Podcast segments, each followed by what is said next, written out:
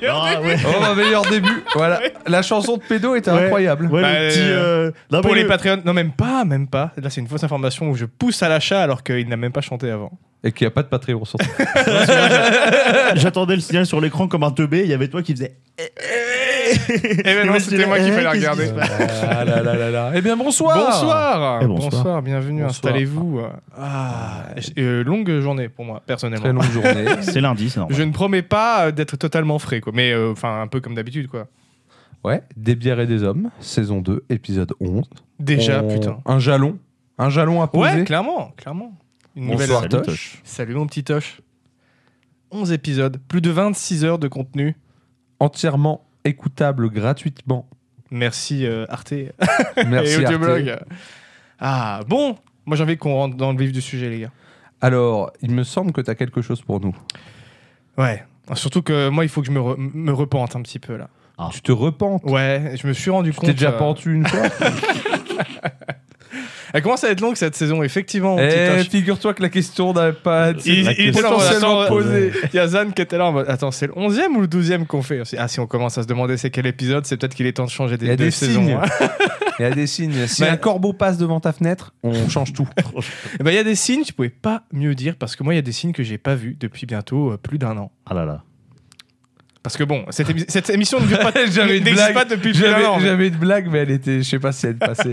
Je déteste les gens qui font ça. Ils teasent, et puis ils disent pas, tu vois. Je sais pas, c'était en rapport avec euh, un autre temps, un temps de guerre. Non, bah, du coup, Voilà. tu vois comment on restera là-dessus. Ouais, ouais, un ouais. peu de mystère. Imaginez-vous chez vous, fermez les yeux et débrouillez-vous. Donc, des J'ai signes. essayé de le faire, mais. Des signes. Des signes, ouais, parce que bon, même si cette émission n'existe pas depuis plus d'un an, euh, moi, je, je, enfin, je pense que c'est votre cas aussi. Je me considère comme berrier depuis avant ça. Ah oui, biérier, c'est euh, un comment? C'est un statut de naissance. Ouais, c'est vrai, j'allais dire, est-ce C'est qu'on- naissance. est-ce qu'on est biérier quelque On part est biérier. Je pense qu'il y a des berriers nés et puis il y a aussi des berriers qui peuvent le devenir. Ah mais vois, des biériers en devenir. Parce Ouais, qu'un ouais. biérier égaré peut toujours revenir dans le droit chemin. Ah Exactement. putain, c'est beau. Et bah du coup, on va voir si, je vais- si ce que, ce que j'ai fait va me permettre de revenir dans le droit chemin parce que ça fait plus d'un an que je suis revenu dans cet appart et qu'il y a une petite boulangerie pas trop loin, euh, qui est très très bonne, la boulangerie Silla. Et là, encore plus ces derniers mois, depuis que je vais, que j'ai un boulot, je passe tous les jours devant euh, et puis je me prends souvent des petits trucs à grignoter pour le midi. Et je me suis rendu compte seulement il y a quoi? Il y a, il y a un mois que sur le comptoir, tout bien présenté, un signe du dieu nain devant mes yeux que je n'avais pas remarqué, une bière Mais une bière de E? une bière posée là. Et moi, ça m'intrigue, tu vois.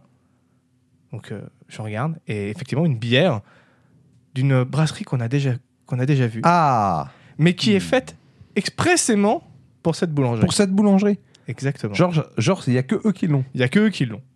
C'est Hmm. incroyable ça déjà. Et je suis passé pendant plus d'un an devant cette boulangerie sans remarquer cette bière. Enfin, genre- J'imagine le dieu nain qui te hurlait des mais choses. Ah, mais en mais- fait, voilà. Parce une- que là, c'est même plus un signe, tu vois. Il me donnait la réponse sous les yeux. Non mais attends, t'as trouvé un truc rare comme ça? Tu sais que c'est du loot violet ça Ah, mais je Enfin, suis dit, en plus, récupérer euh, du loot dans un endroit où on n'a pas l'habitude de voir ce genre de loot, parce que pour avoir des bières, c'est pas une boulangerie que je moi pense non aller, plus, c'est pas la boulangerie que j'irais. euh. Oui, c'est comme tu, quand tu trouves de l'or dans, dans un loup euh, dans Skyrim. Quoi. Voilà, voilà. Mais qu'est-ce que ça fout là? Eh Ben voilà, loot un petit peu inhabituel, mais loot quand même. En plus, en format 50. Ah Donc tenez, elle s'appelle la Barcy Barla, en réponse, en réponse au nom de la boulangerie qui s'appelle la Silla, du coup. Mhm. Et elle vient de la, fa- la, la brasserie de Rodmac, Ah, d'accord. On qui, reconnaît. qui nous avait fait la barquette. J'allais dire, on reconnaît La le style de bouteille et le style d'étiquette aussi. Elle est belle. Oh déjà ça veut dire Bière qu'on va pain. avoir du carburant pour plus longtemps ce soir. Et c'est une bière au pain, Alors, effectivement. ça, ça me fascine parce que la bière, basiquement, c'est du pain. Donc, comment tu fais de la bière au pain? Et bah, eau, malte d'orge, houblon, levure, pain de tradition. Donc je pense qu'il y a vraiment du pain dans, dans, dans, dans le mélange à la base, tu vois. Je retiens jamais, c'est comment ça s'appelle le truc qui, qui, fait- qui font cuire concrètement. Mais c'est trop cool, il y a écrit collaboration avec la mou, boulangerie et tout, c'est trop comment bien. ils, ont, comment ils ont mis du Ça, pain dans la bière hein, Ça me, ça me fascine. Euh, Bah. 5 degrés, assez légère, j'imagine que ce sera une blonde. Ça euh, semble être le cas. Et j'ai une question, c'est il y a pas un pain à consommer avec cette bière? Genre ils t'ont pas dit avec cette bière là Je vous propose ce pain-là. non, j'avoue qu'ils aurait pas. été Faudrait que incroyable. j'essaye de demander si. Est-ce que vous conseillez quel pain Ce avec petit la bière pain au levain là, regardez, hop. Attention le petit bruit. Toujours, euh, je sais pas. il- Après, il me, il me fait écho comme si je l'avais entendu il y a pas si longtemps là. Un peu trop, il y a quel- il y a- bah, dans une période un peu trop proche. On en reparlera après. Oui.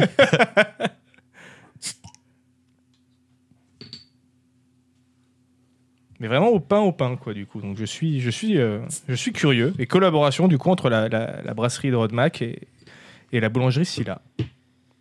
Et, et la bouteille est, est plutôt belle, en vrai. Et 50 centilitres, mesdames et messieurs. Eh ben, prosit. À la vôtre. Prosit. Déjà, l'odeur, tu sens le pain. J'adore cette odeur d'ailleurs. Eh ben, ouais, ça passe bien. Je, je- ouais, je- j'étais en train de me dire, est-ce qu'elle passe bien ou est-ce qu'elle passe très bien, tu vois? Ouais, c'est stylé.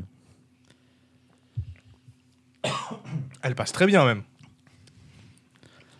Ah, faut, faut voir sur la longueur, mais ouais. ouais Mais il y a un euh, truc, t'as l'impression d'être en- entre une blonde et une blanche, en Ouais, fait. je Ouais. sais pas, j'arrive. C'est c'est assez euh, déroutant. Ça fait du bien au gosier, en tout cas. Enfin, moi, ça me caresse le palais. Non, mais c'est le genre de truc que, enfin, tu vois, en 50, bon format, parce que clairement, euh, Ah ouais, non, moi, je- j'aime beaucoup. J'apprécie. J'apprécie les fruits au sirop, comme on dit. merci pour le sub à l'eau. Merci, allô. Installe-toi. Prends une bière. Moi, quoique le connaissant, euh, il en a déjà une. Eh bah, écoute. Pas trop mal. Moi, j'aime bien. Qu'est-ce qu'il en pense, M. Pédo, à Ah part oui, tousser, c'est, là euh, C'est c'est bien, bien stylé. Ouais. Moi, j'aime beaucoup. Effectivement, on revient, on n'est plus, on n'est pas trop sur de l'exotisme. hein, ça, là pour le coup, c'est une bière. Tu, suis- y a pas de, tu, tu- tu le sais tout de suite. Il y a pas faux, il y a pas de, y a pas de souci. Mais euh, Ah, mais une bière au pain. j'aurais du mal à la décrire en fait. Ouais, ouais, c'est ça, j'arrive pas à mettre un, Mais on un sent- terme. On sent vraiment le goût du pain. Mais je pense que c'est- c'est ce qui fait euh, bière blanche, en fait. Parce que les bières blanches, c'est des bières de blé. Et euh, je pense que du coup, il y a le côté un peu blé qui, euh, qui, qui, qui fait tirer sur la bière blanche. Mais effectivement, on sent bien le, enfin, on sent bien. On sent le goût du pain, mais en même temps, c'est des pains, c'est des goûts qui restent quand même très proches. Ça reste des trucs de, de céréales, tu vois. Mais Oui, bah, de toute façon, quand tu fais le brassin de bière, euh, ça sent le, ça sent le pain. D'ailleurs, euh, quand, quand la brasserie de champignol, elle le fait. brassin, c'était ça le mot. Quand la brasserie de elle fait, euh, elle, fait ses, elle fait ses brassins, euh, qu'elle fait son mou, euh, mais ça, ça sent. euh, quand je vais faire les courses au match, euh, je, je fais, ça sent, ça sent l'odeur. Il y a des moments, ça sent l'ammoniaque aussi. Hein, T'as la bonne odeur de, oui. de, de champignons.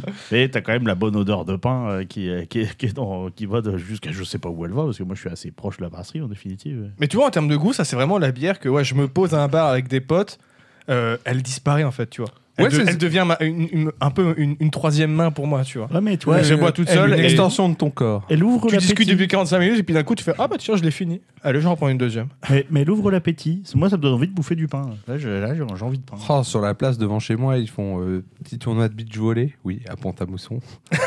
Beach volley, attends, à Ponta- beach volley à Pont-à-Mousson, c'est tous les, tous les ans pendant, C'est un pendant concept. un mois et demi. D'accord. Et ils font petit barbecue et tout. À chaque fois que je passe devant la place, là, j'ai les odeurs, tu sais. Ah la Ah, vache. fais, oh, j'ai envie d'un casse-croûte. Ah, puis en plus avec le beau temps et tout. euh.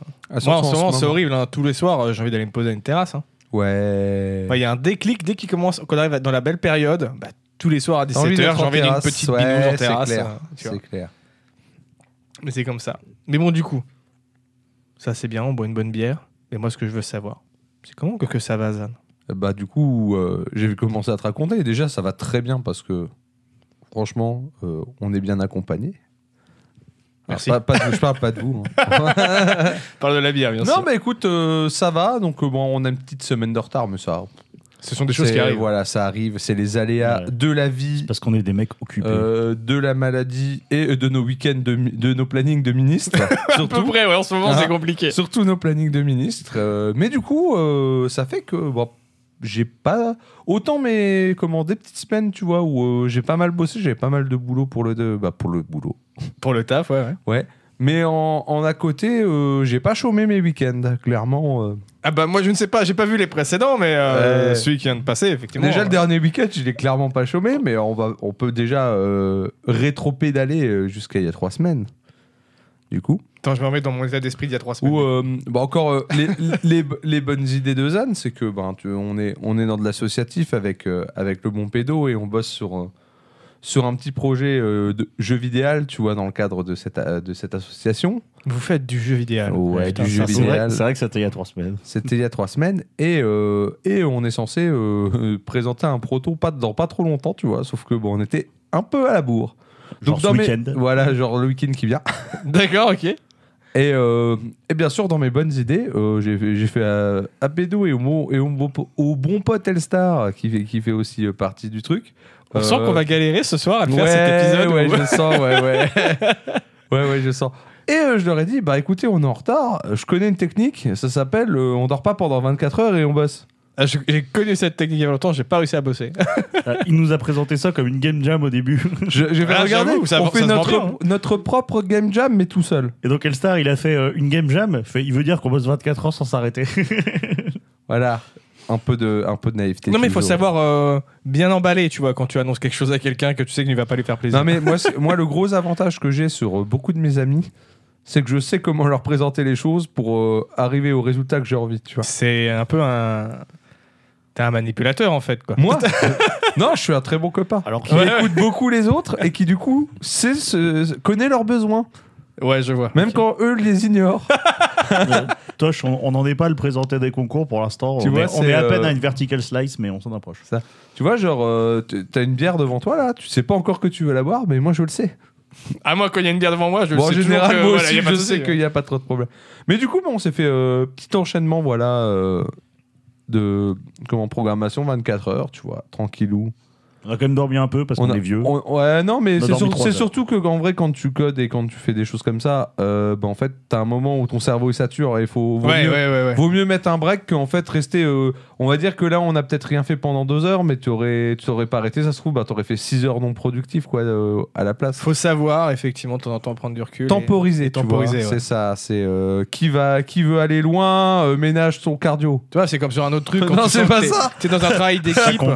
Et que tu vois que tout le monde en a marre, parce que tout le monde est sur le même truc depuis un petit moment. Je pense dans ces moments-là, faut pas hésiter à se dire, hey, les gars, on fait une pause, on fait autre chose. C'est ça. Et euh, on, on, on s'aère la tête, quoi, puis on revient là-dessus après. Quoi. Et effectivement, sur le coup, tu dis, mais c'est contre-productif parce que vous allez perdre du temps, mais au final, derrière, ça va te permettre de réaccumuler. euh, Mais du coup, bon voilà, j'ai pu encore constater que pédo et la technologie c'était compliqué. Ah, le vieux Voilà, briscard il Ah, m'a ré- J'ai juste un problème avec Git. Il m'a réveillé de bon matin euh, en train de pester devant son écran. C'est- ça m'arrive rarement dans ma vie, mais j'ai failli me lever et aller l'étrangler. Ah ouais? Ouais. Bah, Bah ouais, non, là, pour le coup, genre, je pense que j'aurais mérité, mais euh, voilà, j'étais fatigué, euh, j'ai pas. Voilà. Euh, J'en voilà, suis pas voilà. fier, mais. euh, Donc euh, ça, premier week-end, tu te dis, ah c'est déjà pas mal, tu vois, t'as bien, t'as bien fait ton truc, tout ça. Hop, on enchaîne, on avance une semaine, brrr, tu on voit tout qui avance euh, à vitesse grand V là, tu vois, et puis hop, on est t'es avec l'effet transition de bref. Voilà, j'allais Ouais. dire. Yes, euh, oui, on tourne sur Unity. Euh, et euh, on arrive week-end suivant. Et là, je vois, tu vois, c'est là que je vois que mon planning, il est trop blindé et que j'en suis à un point où j'ai dû pour la première fois euh, sortir un agenda. Parce que j'avais un week-end de plongée, mais aussi un week-end à Orléans avec les copains du kendo. Et en fait, c'était le même week-end. Donc, euh, bah, j'ai dû trancher. Ça va être difficile de faire les deux, J'ai- j'ai- effectivement. J'ai dû trancher parce que, bon, à un moment, pas le choix, quoi. Et, Bah, fait euh, un bah, week-end bah, de bon, plongée enfin, à Orléans enfin, avec les copains. oui, non, mais du coup, en fait, ça a tranché un peu pour moi, vu que j'avais payé d'avance pour le Airbnb d'Orléans, bah, euh, tu vois, j'ai- j'ai j'ai tranché rapidement. T'as pas été à la plongée du coup? J'ai pas été. En T'es plus, resté sur la terre en ferme. plus, la plongée, c'était qu'une journée. Là, Orléans, c'était, euh, on partait, on arrivait le vendredi, on repartait le dimanche, et copains du kendo. Donc, euh, j'ai- on- donc été à Orléans pour euh, championnat de France de kendo. Donc euh, moi non, moi je suis nul, hein, je n'étais pas qualifié, faut pas déconner. Dire, bah, mais euh, mais on a le poteau, euh, j'ai le poteau Mathieu qui s'est qualifié par accident. Je plaisante, c'était un monstre, c'est un monstre Par accident donc. par accident donc. Et donc bon on a été, on a été quoi On était une petite dizaine pour aller l'encourager, tu vois, parce que ça fait plaisir. En plus, euh, on a d'autres gens du club qui ont été présentés des grades, donc bah, tu sais les ke- kendo, arts martiaux japonais, donc tu t'as des dan, tout ça, tu vois. Un jour, on- un jour j'en parlerai euh, de manière euh, plus détaillée parce qu'il y a vraiment des trucs cool quoi, à parler autour du Dans. Worms mais, aussi, euh, il y en a des dames de béton. Oh là là, ça, va- ça va être long ce soir. ça va être très très long. Oui. Donc, euh, petit week-end à Orléans. Je m'excuse d'avance pour tout ce qui va se passer ce soir. Je suis vraiment dans un état mais lamentable. On était dans un Airbnb trop stylé. Ah Une ouais petite ferme, tu vois. euh, dans Je crois qu'il allait me dire genre un manoir. Oh, il va y avoir un accident. là. On va faire Comment ça comme Ouais, ça. euh, pose cette bière. Plutôt Voilà, de ce côté-là. voilà, c'est ça. Non, donc euh, on était dans un village qui s'appelle Sandillon. J'ai retenu. Je suis assez content. Pour ses 20 ans. Ça me fait beaucoup rire. Donc, Eh, euh, bon, et la petite ref au moins. Ah ouais, non, ouais, elle est bien. Non, elle est bien. petite ferme et tout. euh, donc, pas une petite ferme. En tout cas, le Airbnb, euh, il pouvait Vous étiez combien, à peu une près, du dizaine. coup, euh Ah une ouais. dizaine, donc on pouvait. Airbnb de 10 personnes, donc ça fait une belle surface. hein. Euh, et derrière, quand t'allais, t'avais un petit coin, euh, comment, euh, espace vert, tu vois, t'étais, et hop, et direct en bord d'étang. Ah, pas mal. C'était Bah voilà, posé- tu pouvais faire de la plongée. Pose- ouais, alors ensuite, tu regardais la tête de l'eau, mec. Je pense que tu mets un bras là-dedans, Ouais, ouais. tu te fais manger par des alligators ou je ne sais pas quoi, parce que Des On va dire- alligators euh, Des des Alligators. À Orléans. les Ouais, ouais, fameux alligators d'Orléans, que- euh, tués par Jeanne. Bien sûr. Bah oui, elle les a tous éradiqués d'ailleurs. Enfin, il en restait un ou deux dans cet étang, euh, d'après Et la elle, les a terminés. non, donc euh, cadre sympa et tout. euh, on s'est posé tranquillement. On a fait un petit apéro, bien sûr. Bien sûr. Fidèle à nous-mêmes. Un seul? Un, un seul, mais très long. Un gros Ça appel. Un gros ça, apéro, non voilà. Donc le samedi, Orléans. Alors, Orléans, je vais. Ah bah voilà, tu vois, on n'était on pas fâché avec des gens. Euh, votre ville, elle est mais. Orléans, ok. C'est ok tiers. Non, ils ont une belle cathédrale. Je leur confesse. Mais alors, je sais pas pourquoi dans cette ville, tout est à 20 minutes. tu, pars du village, tu vas à la gare récupérer quelqu'un, ça te met 20 minutes. Tu as récupéré la personne à la gare, tu te dis, ben, je vais aller à l'endroit où il y a la compète. Ça, ce qui est dans la même ville, hein, ça te met 20 minutes. Tu, tu pars le soir, tu fais, je vais en course, ça te met 20 minutes. Je fais, c'est quoi ce délire? Alors, soit t'as vraiment pas eu de bol, soit les mecs qui se sont cassés le cul à, Ouais, à ils- ont tout, tout calculé. Ça fera 20 minutes à chaque fois. non, non, mais du coup, euh, bon, bah, la soirée, soirée so- que la soirée, la journée de kendo, vraiment cool, tout ça, euh, c'était cool. de Des beaux regarder. combats. Des beaux combats, ça, y avait du niveau et tout, ça faisait plaisir. Bon, le, cop- le copain qui, qui se fait sortir assez tôt, mais bon, euh, à, à sa décharge, il a, il a perdu quand même contre le vice-champion de France euh, Ça va, de, ça va, ça va. de cette année. Donc, euh, donc voilà, il y avait quand même euh, pas n'importe qui en face. euh, Tu peux sortir là-dessus, c'est pas. c'est ça. Je dirais pas, je dirais pas qu'il a perdu un combat contre du carrelage le soir, mais ça c'est une autre histoire. Bisous Mathieu. Mais euh, non, c'était cool. Donc euh, pareil le soir, euh, posé, on a été faire un tour en ville. C'est- ah, D'ailleurs, on arrive en ville. Je sais pas. Tout le je- monde change de non, trottoir. non, non. Quand on arrive en ville, c'est ça. Non, euh, 40 flics au mètre carré.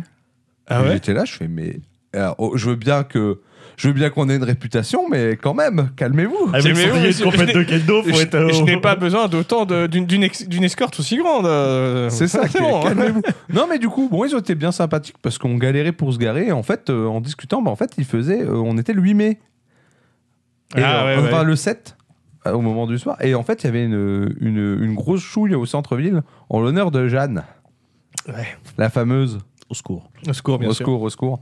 Je me suis dit, chouette, on va peut-être voir un petit bûcher ou un truc. Mais euh, bon, bah, pas, pas grand-chose. Même pas de petits feux comme à Saint-Jean. Non, mais tu sais, je pensais genre. tu euh, quand même. Faire, fondre, faire fondre les, les chamallows, tu vois, au coin du bûcher. bah oui, quand des, même. des trucs un peu, tu vois, des trucs typiques d'Orléans. Je m'attendais à trouver. Bon, au final, on a fêté dans un petit bar à cocktail, très sympa, avec en plus euh, po- petite planche, euh, charcut, truc machin, des petites planches aussi euh, vegan, tout ça. Tout était bon, tout était super.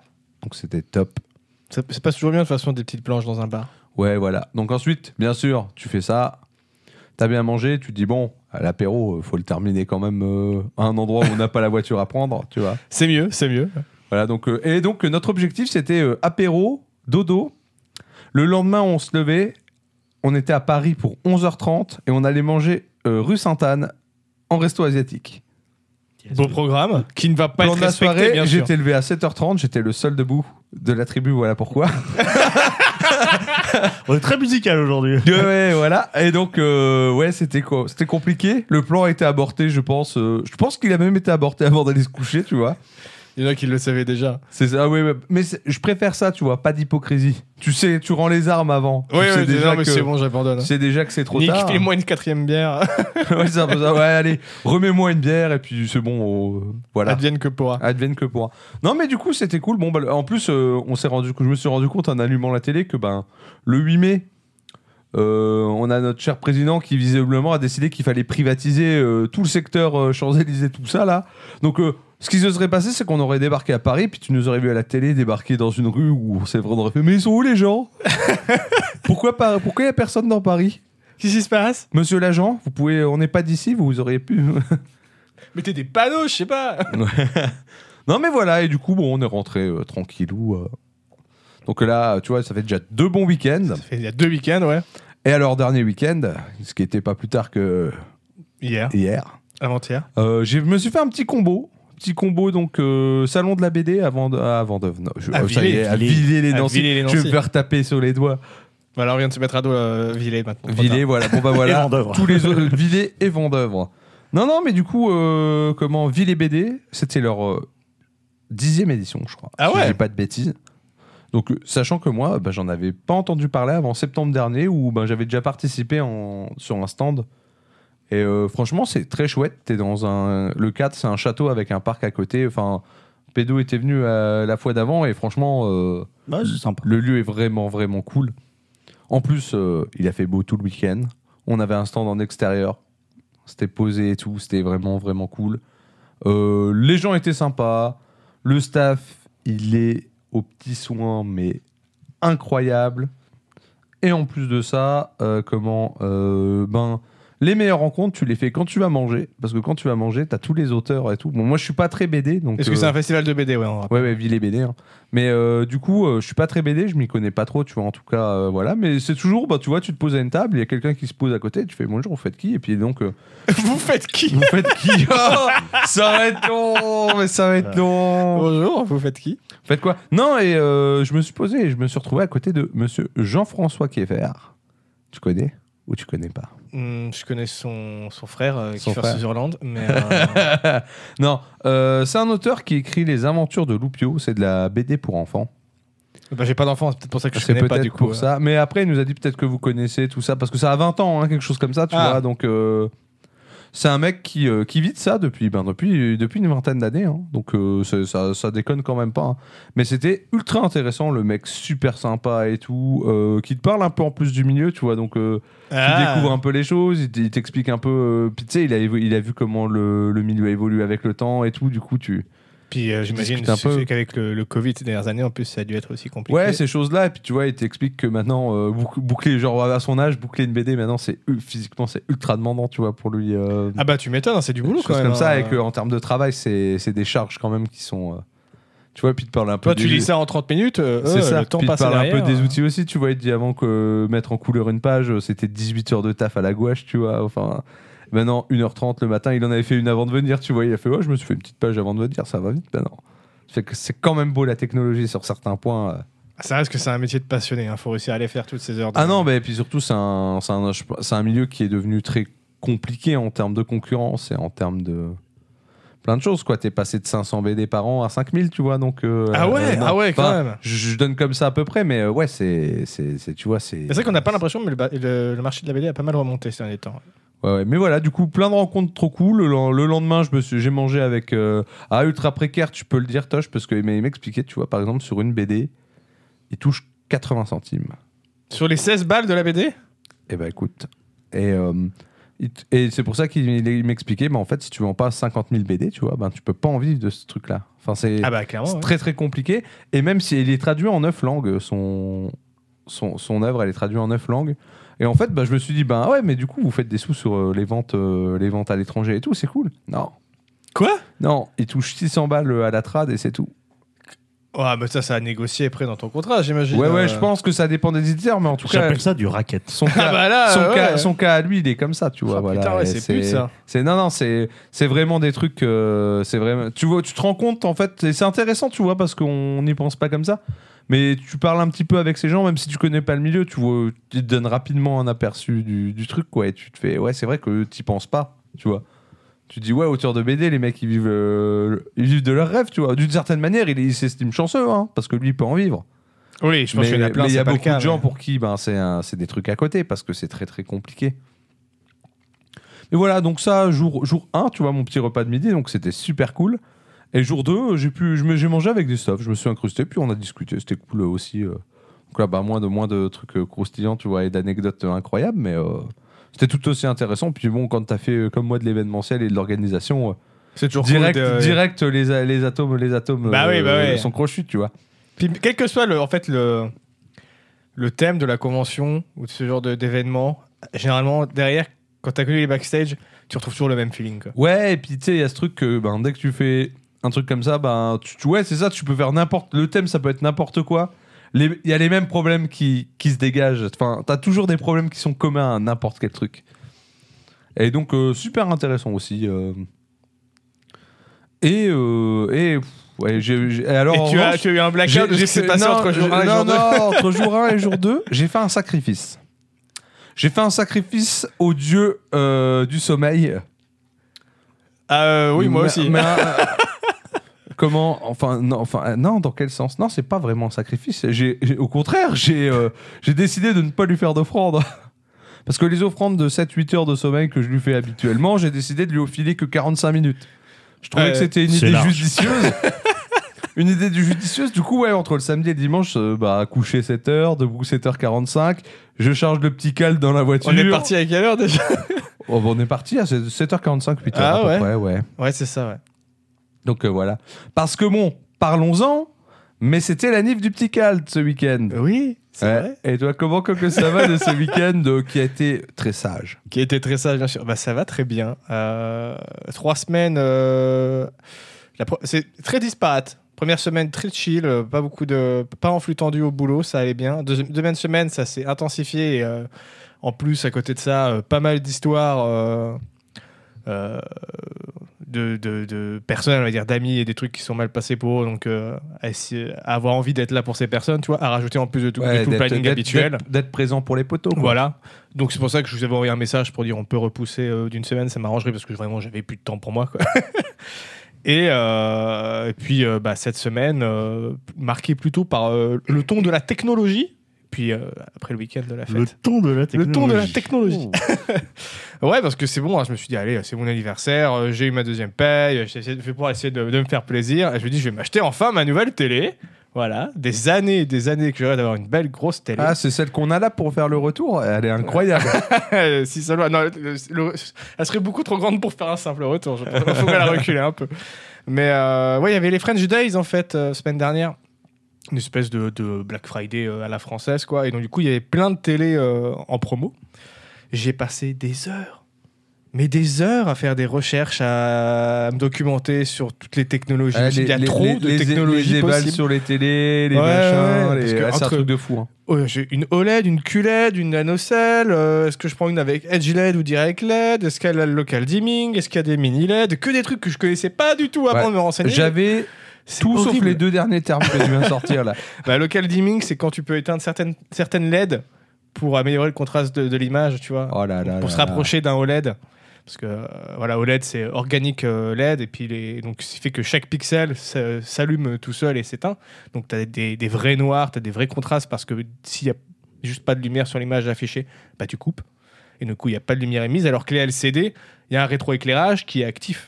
Normalement tout le temps. Maintenant, il y a les solutions, comme on vient de voir, du coup, de local dimming ou de mini LED pour éteindre certaines parties C'est où LED. t'as des LED qui, ré- qui éclairent l'écran, c'est ça Ouais, c'est ça. Mais en fait, un- une, euh, une dalle euh, LCD, donc un cristaux liquide, derrière, il faut toujours mettre un, un rétroéclairage pour que tu puisses voir Ah, l'image. c'est comme ça que ma télé, en fait, euh, j'avais les LED montés en série. J'en ai une qui grillait, j'avais plus j'avais plus de lumière. Tu sais, Ah, je voyais yes. qu'il y avait un truc, mais j'avais, bah, je voyais plus rien en fait. Et ça arrivait. Voilà, là, t'avais juste la, la dalle LCD, mais elle n'était pas rétroéclairée, du coup, tu ne vois ouais, rien. ouais, c'est ça. Tu es là, tu fais ah. Yes. Et maintenant, il y a plein d'autres technologies pour améliorer les LED, pour se rapprocher du OLED. Et euh, j'ai juste pas pris euh, de, de OLED finalement, parce que je me suis dit, euh, OLED c'est bien, c'est la meilleure qualité possible, mais ça fait pas beaucoup de, lumi- de lumière. Donc pour une télé de salon, où tu sais que tu vas regarder ça la journée, il peut y avoir des reflets, etc., c'est pas ce qu'il y a de mieux.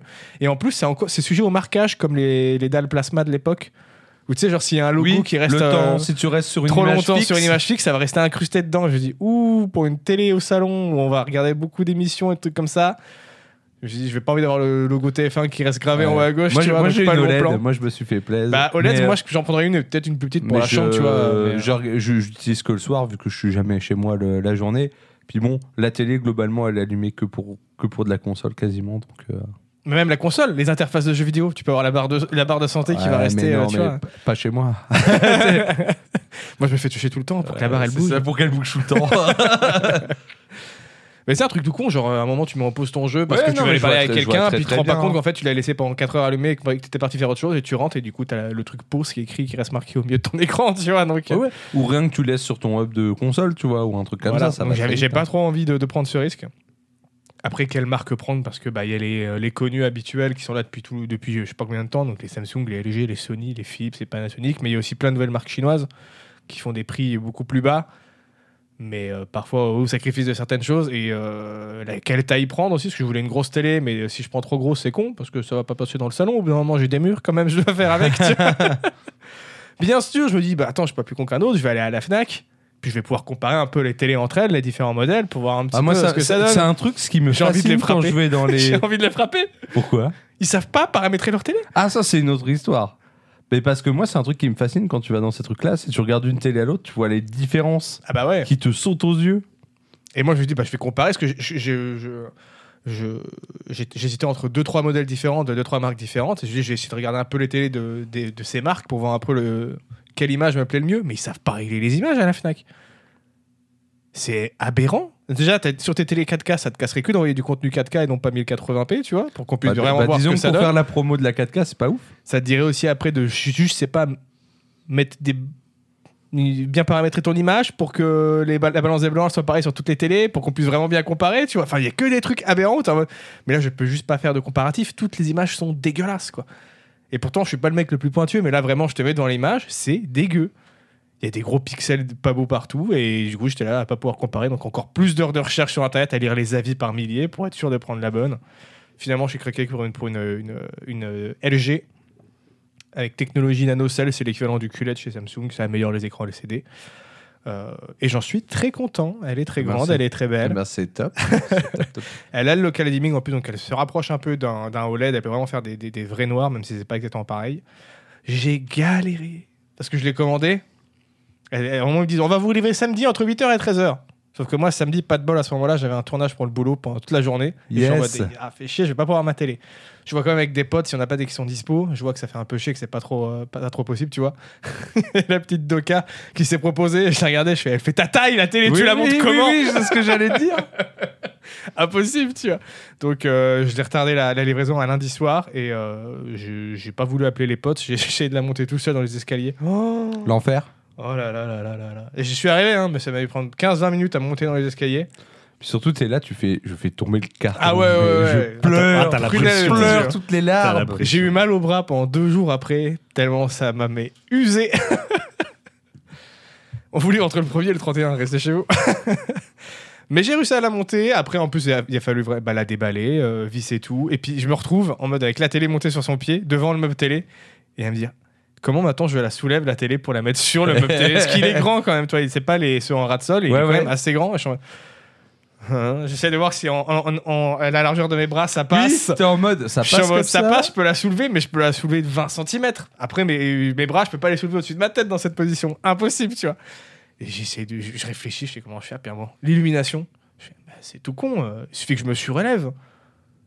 Si moi je me surélève en me remontant, Ouais. je vais gagner plus que 20 cm. Tu t'es mis donc sur une Je chaise. suis mis sur une chaise. J'ai eu un peu peur Tu de la étais- faire tomber, D'une mais ça va. certaine- D'une certaine manière, tu étais une espèce de grue.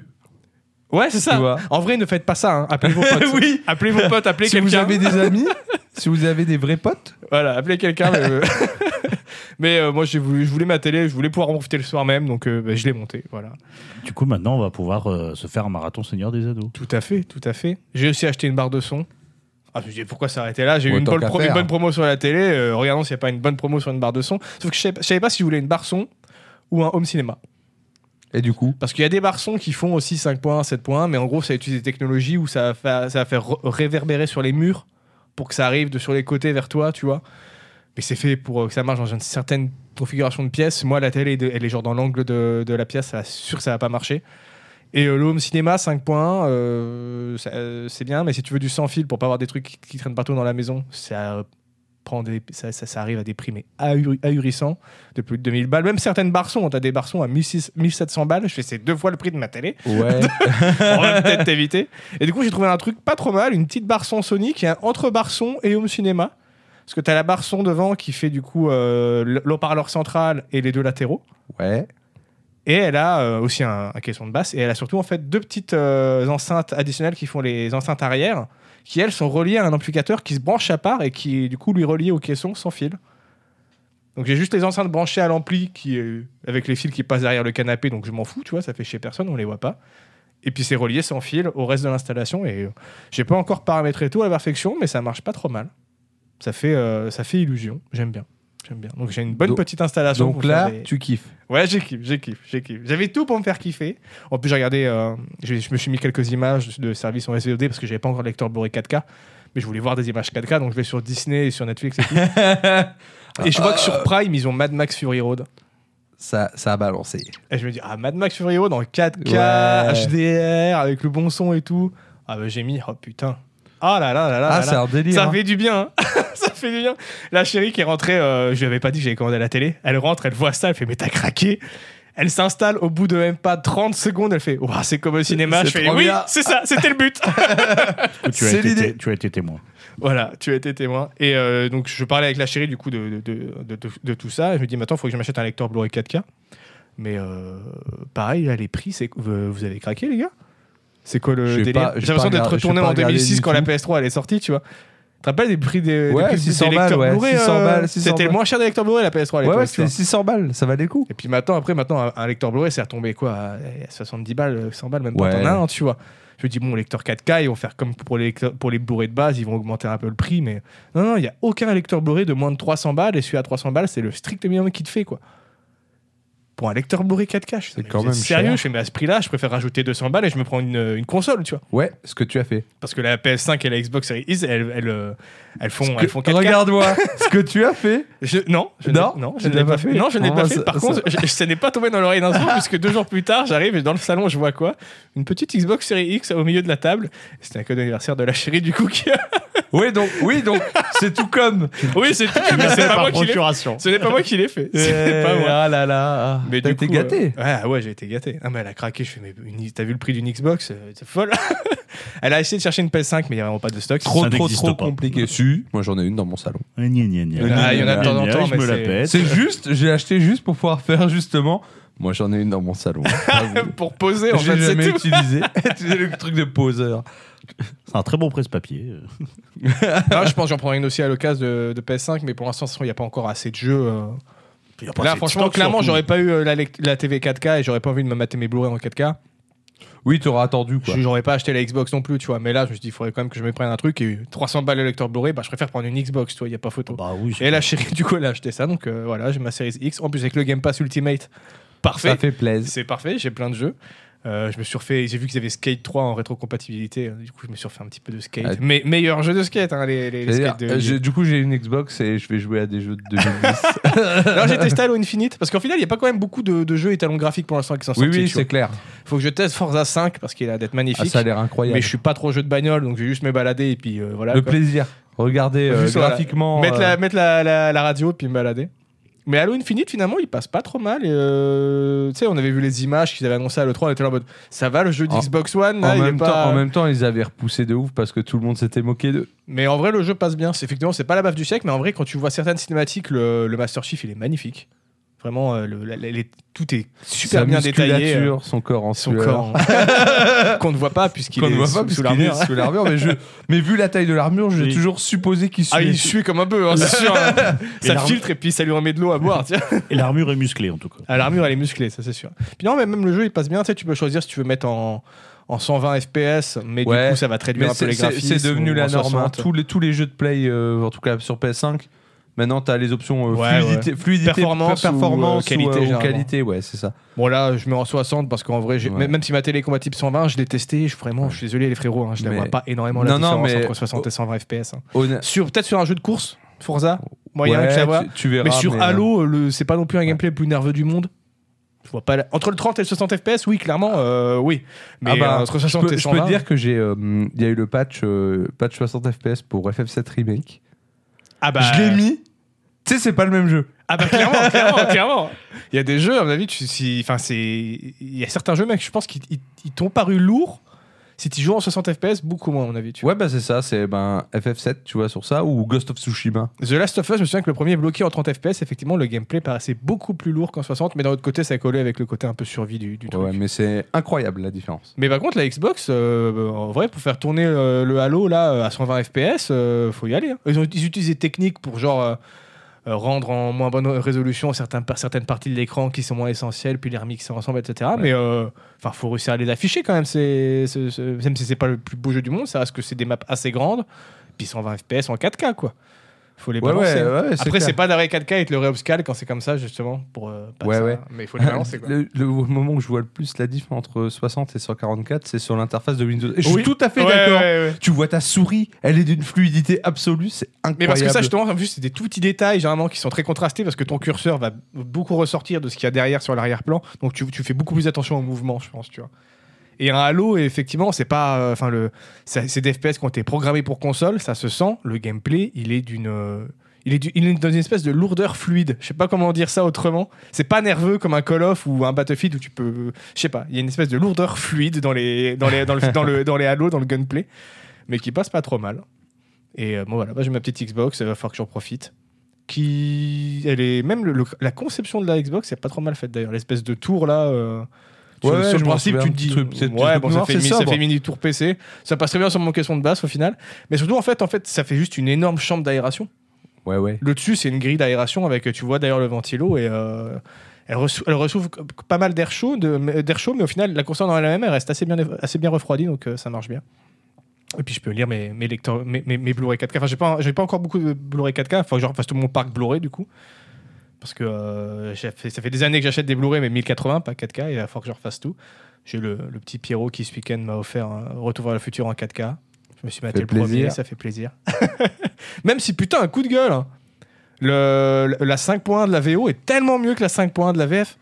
Alors que moi, euh, Retour vers le futur, je suis amoureux de la VF, tu vois, mais du coup, j'ai dû le mater en VO parce que la 5.1 est vachement mieux en VO. C'est un truc de fou. Ils font pas d'efforts pour, euh, pour les VF, ça me tue. Ouais, c'est courant ça. Ouais, souvent, hein, ça me fait chier. Ça me fait chier, mais bon, c'est comme ça. J'allais dire que j'ai été voir Doc- Doctor Strange 2 au cinéma, mais je parlais déjà depuis bien longtemps et euh, on s'en fout un peu en vrai. Ouais, puis ton anniv, on s'en fout. Et puis euh, voilà, mon anniv, on s'en fout aussi. Non, bah non, bien sûr, anni- anniversaire avec les copains. Ah, vous étiez présents, bah on, a- on s'est bien amusé. Hein. On a, on on a Ah, bien vécu. on a bien vécu. on a bien vécu. Je m'attendais pas à faire nuit blanche, hein, parce que toi, t'as dormi 45 minutes, moi, rien du tout. Je me souviens juste que le seul moment que je me suis dit je vais dormir, t'es venu essayer de t'allonger sur moi et tu m'as étouffé. Et je t'ai dit tu dégages ou je te bute. C'est possible, ouais. Ouais, je crois que c'est un truc Je t'avoue que les dernières C'est notre heures, dernière euh, interaction corporelle. Bah après, tu m'as ramené, donc. euh, C'est vrai. J'ai beaucoup aimé d'ailleurs. Je, voyais, je te voyais te sombrer Ah et te ouais, désactiver. c'était chaud hein, de te rester. désactiver au fur et à mesure de la C'était chaud de rester réveillé. hein. Ça a euh, fait ça toute la journée. C'était incroyable. Il fallait que j'essaye de pas m'endormir pour dire non, t'attends le soir pour te coucher, comme ça, ça sera pas décalé. Le mec, il, rebootait. Il t'a fait le coup de la panne. Non, malheureusement. Non, Bah. t'as espéré. C'est ça que t'attendais. Bien sûr, bien sûr. Ah là là, non, non, mais c'était cool. Donc voilà, ça va en ce moment. Je me suis fait des petits plaisirs. Pas eu beaucoup de temps, un peu en plein de ministre, mais à part ça, euh, j'ai passé des bons moments. donc, euh, Et t'étais tout seul pour euh, Retour vers le futur? Ouais. Ouais, c'était un petit plaisir solitaire. Un dire. petit plaisir solitaire, tout à fait. Le mec, comment il a préparé son, son ouais. truc. J'étais là, je suis oh non, j'ai pas pu la caser. Vite, Et il est trouvons content. une amorce. Et toi, mon bon pédo, t'es un petit peu silencieux, ça va en ce moment?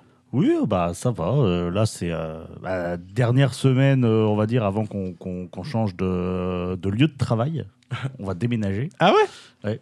Euh, donc là, c'est la dernière semaine. Et puis bah, le- la semaine prochaine, c'est le déménagement. Et je suis en vacances et j'ai hâte.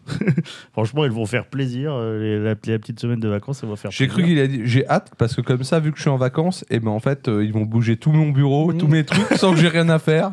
Non, il y a des déménageurs qui le font. Bah quand même, quand même. Ah pardon, excusez-moi. Ouais, mais il faut quand même qu'on fasse, nous, les cartons. Les déménageurs, ils transportent les cartons. Bah ils vont pas faire tes cartons en plus, les déménageurs, ça. Ah oui, bah oui, non, mais c'est normal. Voilà. Et puis, euh, d'autant que on sent, on sent que, on sent qu'il y a besoin de vacances. hein. Parce que là, j'ai eu, un- j'ai eu l'air un peu con aujourd'hui au boulot. Euh, parce que euh, donc j'ai Plus que d'habitude, du coup. ah oui, oui, plus que d'habitude. En fait, j'ai deux collègues dans mon équipe qui sont d'origine africaine. Et, et- et j'arrive près de l'un. Et alors, ils se ressemblent pas du tout. hein. C'est impossible de les confondre, sauf en y mettant de la mauvaise volonté. Mais je sais pas ce qui se passe dans mon cerveau. Je sors le mauvais prénom. du coup, ça a eu l'air terriblement raciste. et j'étais là, j'étais un peu honteux. Ah oui, il te faut des vacances. Ah ouais. Et puis, tu sais, en plus, ça, fait trois ans que je bosse avec. euh, j'avais jamais, euh, jamais ça arrivé, tu vois. Mais là, ce coup-là, t'es le mauvais prénom qui est sorti, t'es là, tu fais ouais. Et toi, c'est pas pareil quand tu confonds avec. euh, J'espère que t'as pas essayé de sortir des excuses foireuses. Non, non, Non, bah parce que ça c'est le pire. C'est de faire un accident comme ça et d'essayer de commencer à trouver Mais des tu, veux faire, tu réagis comment après ça, en fait, du coup? Tu, tu- tu relèves le truc, tu t'excuses Bah, tu- j'en suis rendu compte tout de suite en fait, parce que tu sais, t'as eu un genre de dissonance cognitive. Tu sais, tu sors le prénom, puis là tu fais non, attends, d'habitude lui il est là, là ça n'a pas de sens, en plus c'est pas le même. euh, tout. et tu fais, pourquoi j'ai dit ça? Mais Tu sais, c'est comme les parents, tu vois, quand t'es parent, quand t'as des frères et sœurs, euh, enfin quand t'as deux enfants, puis que tu te sors le mauvais prénom, tu vois, c'est pareil, c'est assez courant. Mais euh, là, c'est vrai que dans, ta- dans la situation, ça, ça, ça faisait bizarre quoi. Ça, Ça pouvait te mettre dans une petite situation euh, délicate. Ah, non, mais euh, je, Ah. je comprends, ouais. ça va que j'ai des très, ça va que j'ai des très bons collègues qui, mais qui te connaissent, pris, ils euh, savent quelle belle personne tu es. Ils en ont pas pris ombrage, mais il est un peu con quoi.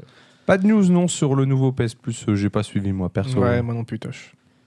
Et euh, sinon, euh, bah, j'ai pas, euh, j'allais dire, j'ai pas vécu autant d'aventures que vous, mais euh, j'ai eu des aventures en commun. hein, donc Tu, je vais tu pas. fais partie d'une belle aventure. C'est ça, oui.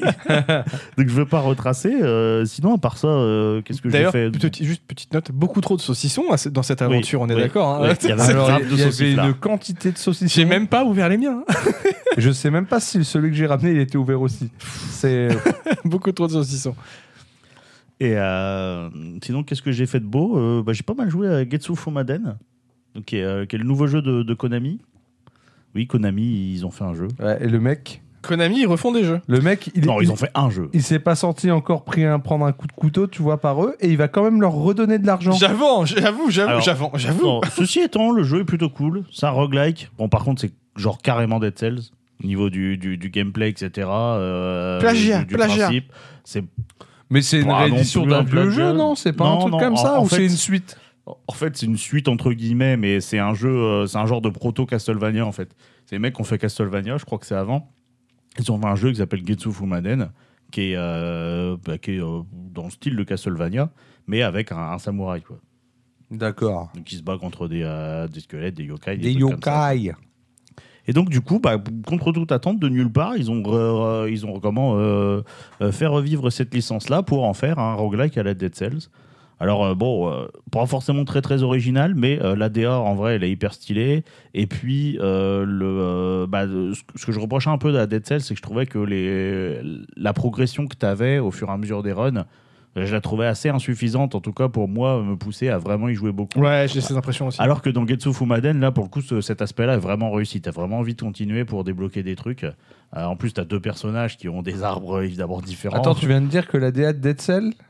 Non, pas la DA, Ah. pour la progression. là, ce qui fait, ce qui fait à la- En gros, dans Ah ouais Dead Cells, tu, tu gagnes pas. Enfin, t'as pas, Ouais, l'impression tu- de gagner ouais, beaucoup en puissance en fait. T'as pas la. C'est bah, plus lent comme progression. Oui, voilà, la, la progression. D'une run est- à l'autre, tu vas pas forcément voir tout de suite la différence, tu vois. Ouais. Ouais, j'ai pas, j'ai pas spécialement trouvé. Oui, Enfin, après, c'est une question de goût. ouais. Je sais que moi, ça ça m'a difficilement poussé à, à- à essayer de poncer le jeu, d'autant qu'il est assez difficile, Dead Cells. Euh, Getsu Fumaden un peu moins, mais même Et Dead Cells, surtout, en fait, c'est que plus t'avances, enfin, il devient vite dur, quoi. Ouais. Genre, euh, la première zone, ça va, puis la deuxième, c'est en mode tac Pour ça, Surtout si tu prends le. Et la troisième, tac tac Puis chaque fois que tu vas prendre l'alternative optionnelle un peu plus chiante, c'est la C'est pi- encore elle est encore pire, pire. Donc voilà, plutôt, plutôt sympa. Sinon, il y a un truc qui m'a énervé par contre. Enfin, énervé. Je sais pas si ça m'a Moi, énervé. ce qui m'énerve, euh, c'est les Git, mecs qui se gourdent de prénoms. C'est Je Git. déteste ça. Ah ouais, et, et- et les gens qui. Et Git, visiblement. Oui, et Euh, Git. Git Good Ouais. Git good. Oui, bah Git, il fait, qu'il fait, fait que ça de m'énerver. Non, non, il y a un truc. Alors, je sais pas si ça m'a énervé ou si ça m'a déprimé. Euh, Il y a Netflix euh, qui ont sorti un trailer pour leur série euh, Resident, Evil. Ouais, ouais. Je n'ai pas Euh, vu. Ça a pas l'air ouf. Mais de toute façon, je pense que Resident Evil est maudit pour ses adaptations. hein, euh. Oui, mais justement, il y a le JDG qui a fait son épisode sur les films Resident Evil et ce qui, ce qui m'énerve, c'est qu'il arrive à une conclusion à laquelle on ne devrait pas arriver parce qu'il dit genre, euh, bah, est-ce que un film Resident Evil, ça peut être autre chose qu'un mauvais film? Parce que Resident Evil, c'est bon, c'est des trucs de nanar, c'est sûr. C'est euh, c'est de la c'est de la série B euh, de, Mais il y a des de- très bonnes séries B. de hein. base. Mais euh, voilà, c'est pas parce que euh, c'est une ambiance nanar que ça peut, que que c'est forcément mauvais. Genre Machete, par exemple, c'est excellent, c'est bien fait, mais euh, t'as t'as cette ambiance nanar, t'as ce côté un petit peu, un petit peu ridicule, etc. Mais qui est bien J'avoue que moi, quoi. en studio, adapté à un Resident Evil, j'irais chercher ce genre de réalisateur, tu vois, à la, à la Robert Rodriguez, qui sont habitués à faire des trucs en low budget, mais où ils assument à 100% et puis ils font Ouais, leur délire, ça. tu vois. Après Resident Evil, c'est pas simple parce que ça se prend grave au sérieux, tu vois, c'est pas décalé euh, et euh, t'as quand même l'ambiance nanardesque. Et du coup, euh, Bah, en soi, c'est réussi, hein, parce que les films, ils essaient de se prendre au sérieux et c'est des gros nanars. ouais, mais oui, mais c'est des mauvais films. Ah bah oui, non mais ah, tu prêches à convaincu. Hein. C'est des mauvais films. Et alors, ce soir, ça m'énerve parce que le dernier. Ah, moi, je bien- trouve quand même. Euh, les, les derniers de Paul. euh, je sais plus comment il s'appelle. W.S. Anderson. Anderson. Anderson. Il y, en a certains, ça devient des bons nanars. Ouais, je suis d'accord. mais J'ai c'est- pas- Alors moi j'ai arrêté au troisième donc euh, j'ai- je, je pourrais pas te Je dire. dirais que le, ouais, le, Le 5 ou problème- le 6, t'as des trucs, des séquences t'es en mode. Le Ok. problème, de, de- le problème de ces films-là, c'est que c'est plus du Resident Evil en fait au bout d'un moment. Ouais, mais le délire. Oui, c'est vrai. Mais le, mais le film en soi, ça, ça, ça, ça fait un bon nanar, tu vois. Et Ah oui, vraiment nanar dans le sens. En Pas nanardesque, nanar. Est-ce que t'es étonné que ce soit plus du Resident Evil quand le mec, le premier truc qu'il fait quand il fait une adaptation de Monster Hunter, c'est de montrer des mecs avec des flingues? J'avoue Il y a un Ouais, truc qui mais va c'était avant, on savait pas à l'époque. On savait pas à l'époque. ah, Sur le premier, on pouvait pas savoir. Le sixième, on commence à. hein? On connaît la Oui, bête. bah oui, C'est oui. ça. Mais voilà, du coup, euh, alors je regarderai quand même, hein, parce que ça se trouve, ça peut être bien en vrai, mais euh, voilà, l'ambiance qu'ils ont mis, etc. Alors en plus, ils ont fait le choix de, que ça se passe en 2036. Euh, et dans le trailer, on voit des zombies qui visiblement sont des zombies de type euh, je cours et je saute partout. Moi, ça, ça m'énerve déjà. Pour moi, un zombie, C'est, euh, c'est les zombies à la Romero, quoi, surtout dans Resident Evil. Donc, Ouais, euh, enfin, Ah, euh, attends, il y a quand même des très bons films où il y a des zombies qui courent. Hein. ah, je dis pas. Enfin, toujours plus tard, il est excellent Ah, et puis il ah, trace je- les gars. Oui, je- mais si dès le début on te dit c'est ok, tu vois. Je dis pas, mais. Mais là, euh, ils adaptent un univers où les Ouais, zombies. c'est- vont c'est- pas tu en vois, bon. c'est ça. après, Ouais, il y a des mecs tentacules et tout terrain, il y a des zombies chelous dans les Resident Oui, Evil, bah hein. oui, mais c'est pareil, Resident Evil. Il y a les yinches. Ça part, bi- ça part aussi vachement en brioche, Mais ah, bon, après, en plus, c'est dans le futur. Tu peux dire, les zombies, ils ont évolué maintenant. et mais voilà, je trouve, euh, je trouve qu'il y a moins de charme aux, zombies de type euh, vif euh, qui, qui courent partout. Moi, je préfère les zombies à la Romero qui sont plus lents. Après, voilà, c'est un, un, un goût personnel aussi. Mais surtout, en fait, je vois pas pourquoi ils adaptent euh, l'histoire pour que ça se déroule dans le futur. Oui, bah oui. Après, voilà, c'est Pas surtout besoin, qu'en plus, hein. en plus dans, dans, dans le lore de Resident Evil, si tu veux des trucs plus vifs, euh, t'as les, t'as les plagas, quoi. T'as, t'as les Ganados, les Magini et, euh, et compagnie, quoi. Donc, C'est euh, des t'as- zombies italiens. T'as de quoi faire. non. Non, les Ganados, euh, c'est en Espagne, c'est dans le 4. Et puis euh, les Magini, c'est euh, en Afrique du Sud. c'est On dans le dirait 5. des peuples dans un JRPG lambda. Aussi, ouais. Pas mais du moi tout je trouve les que ouais, les Magini, bah, Jenny tu peux pas le faire. Toi, t'as pas le droit. Et il y a ceux dans RE6, je me souviens plus comment ils s'appellent, ceux d'Europe de l'Est. Pas de blague. J'ai failli. Pas de blague. J'ai failli, mais on restera C'est là-dessus. une, euh, c'est une contrée fictive de l'Europe de l'Est, tout simplement. C'est des zombies de l'Est, c'est tout. Donc voilà, j'ai un, j'ai un peu mal à, à mon Resident Evil. Après, en soi, ça peut être bien. En soi, ça peut être bien, on va laisser sa chance, mais je suis pas fan du parti pris en tout cas. On verra bien. Elle sort quand déjà? Je sais même pas. Euh, 14 juillet. Curieux choix, mais ok. Ouais. Oui, bah, curieux choix, tu sais, 14 juillet, ça vaut pas grand chose aux États-Unis. hein. C'est pas faux. Ouais, puis il y a bientôt Stranger Things. Ah oui, euh, dans... bon, c'est quoi C'est dans quelques semaines maintenant, même pas? C'était Ouais. fa- pas annoncé On- pour fin mai, Stranger Things? C'était annoncé pour quand Je déjà? sais plus. Je sais plus, mais c'est- Non, c'est on- soon. C'est très, c'est très soon. The Boys saison 3 bientôt. aussi qui arrive normalement. Ah, ça, ça me. Ça, c'est en juin, je Ça, ça me hyper pas plus, tu vois. The Boys saison 3. Ouais. Umbrella Academy aussi qui devrait pas retarder. Non, là, euh, ouais, on va avoir le retour de petites séries. Ah, moi. Stranger Things, j'ai pas été ultra fan, tu vois. Ah ouais, attends, moi je kiffe. Ouais. Moi j'aime assez. mais- Non, c'est bien, ça se regarde. C'est une bonne conclusion. Mais tu les- t'as maté lesquelles du coup? Enfin, toutes les saisons? Ouais, j'ai tout maté. Mais après, non, j'ai bien aimé les deux premières. J'ai pas trop aimé la dernière. Ah, moi c'est la 2 que je trouve la moins bien. Ok, ok. Et voilà du coup Rien d'autre dans ta Et petite voilà. liste Ouais, non, c'est à peu près ça. ouais. Ça a été euh, plutôt calme. Après, je veux pas raconter les aventures que Bien vous avez sûr. racontées. hein, Et du coup, il a- si, j'ai développé. si, quand des- même, Ah. quand même, faut que je parle de la petite blagounette que je t'ai faite. Ah oui, c'est vrai, c'est vrai. J'étais- totalement à voir. J'étais content de voir. Ah Totalement à voir. oui, la fameuse. J'ai fait, j'ai fait un petit cadeau au bancal. Je me suis dit, bon, je sais qu'il il- adore notre, notre bière S, là, euh, qui trône fièrement euh, au-dessus de notre La hôtel de la soif. bière, la soif. Je me suis dit, je vais lui en prendre un peu. Puis j'ai pris aussi une autre bière. euh, on m'avait vendu leur, leur, leur stout à Hopi Road. Et, euh, et du coup, je me suis dit, je vais en prendre, en prendre quelques-unes. Alors, c'est bon, mais c'est. euh, Ah, on l'a testé, la Imperial India Stout, du coup, pendant mon anniversaire, là. euh. elle, elle a un bon goût, mais. euh, Elle est euh, nourrissante. c'est- Tu dis, attends, mais une, une IPA Stout, ça ressemblerait à quoi? Et effectivement, en fait, une fois que tu la goûtes, tu fais, ah ouais, ça ressemblerait Ouais. à ça. C'est comment vous, vous vous désaltérez et vous mangez en même temps. Alors, tu te désaltères pas vraiment. Moi, je- te j'ai bu, une en entier. Il m'a fallu 2 litres d'eau pour en remettre. Elle est costaud. hein. Mais le, ouais, le, j'aime, beaucoup le, beaucoup le goût.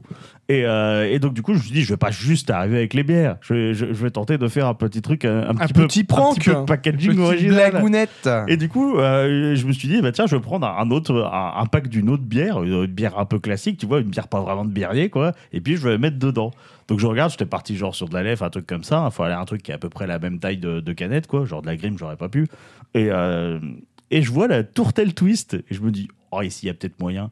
Puis je fais en plus, ça va faire un indice parce que bah, le, la tourtelle twist, c'est un, un genre de, de, petit, de petit bac, tu vois. euh. Ouais, ouais, tu vois le haut des bouteilles. Donc du coup, tu vois le haut des bouteilles, tu vois la capsule avec le petit logo de, de Hopi Road. J'ai pas fait gaffe du tout. Donc j'ai mis- comme ça de- dedans dans les trucs de tourtelle twist. Je veux faire ça. Il a cru que c'était vraiment de la tourtelle twist. bah ouais, je pensais qu'il avait fait le con qui va faire des tours twist. Après, voilà, je voulais voir ta réaction, donc je, je dis, ah, il y a peut-être euh, y a, y a peut-être un twist à la tourtelle twist, justement. Et du coup, il a regardé, mais ça se trouve, tu sais, genre. Ah, parce que du coup, il était en mode Ah, hein.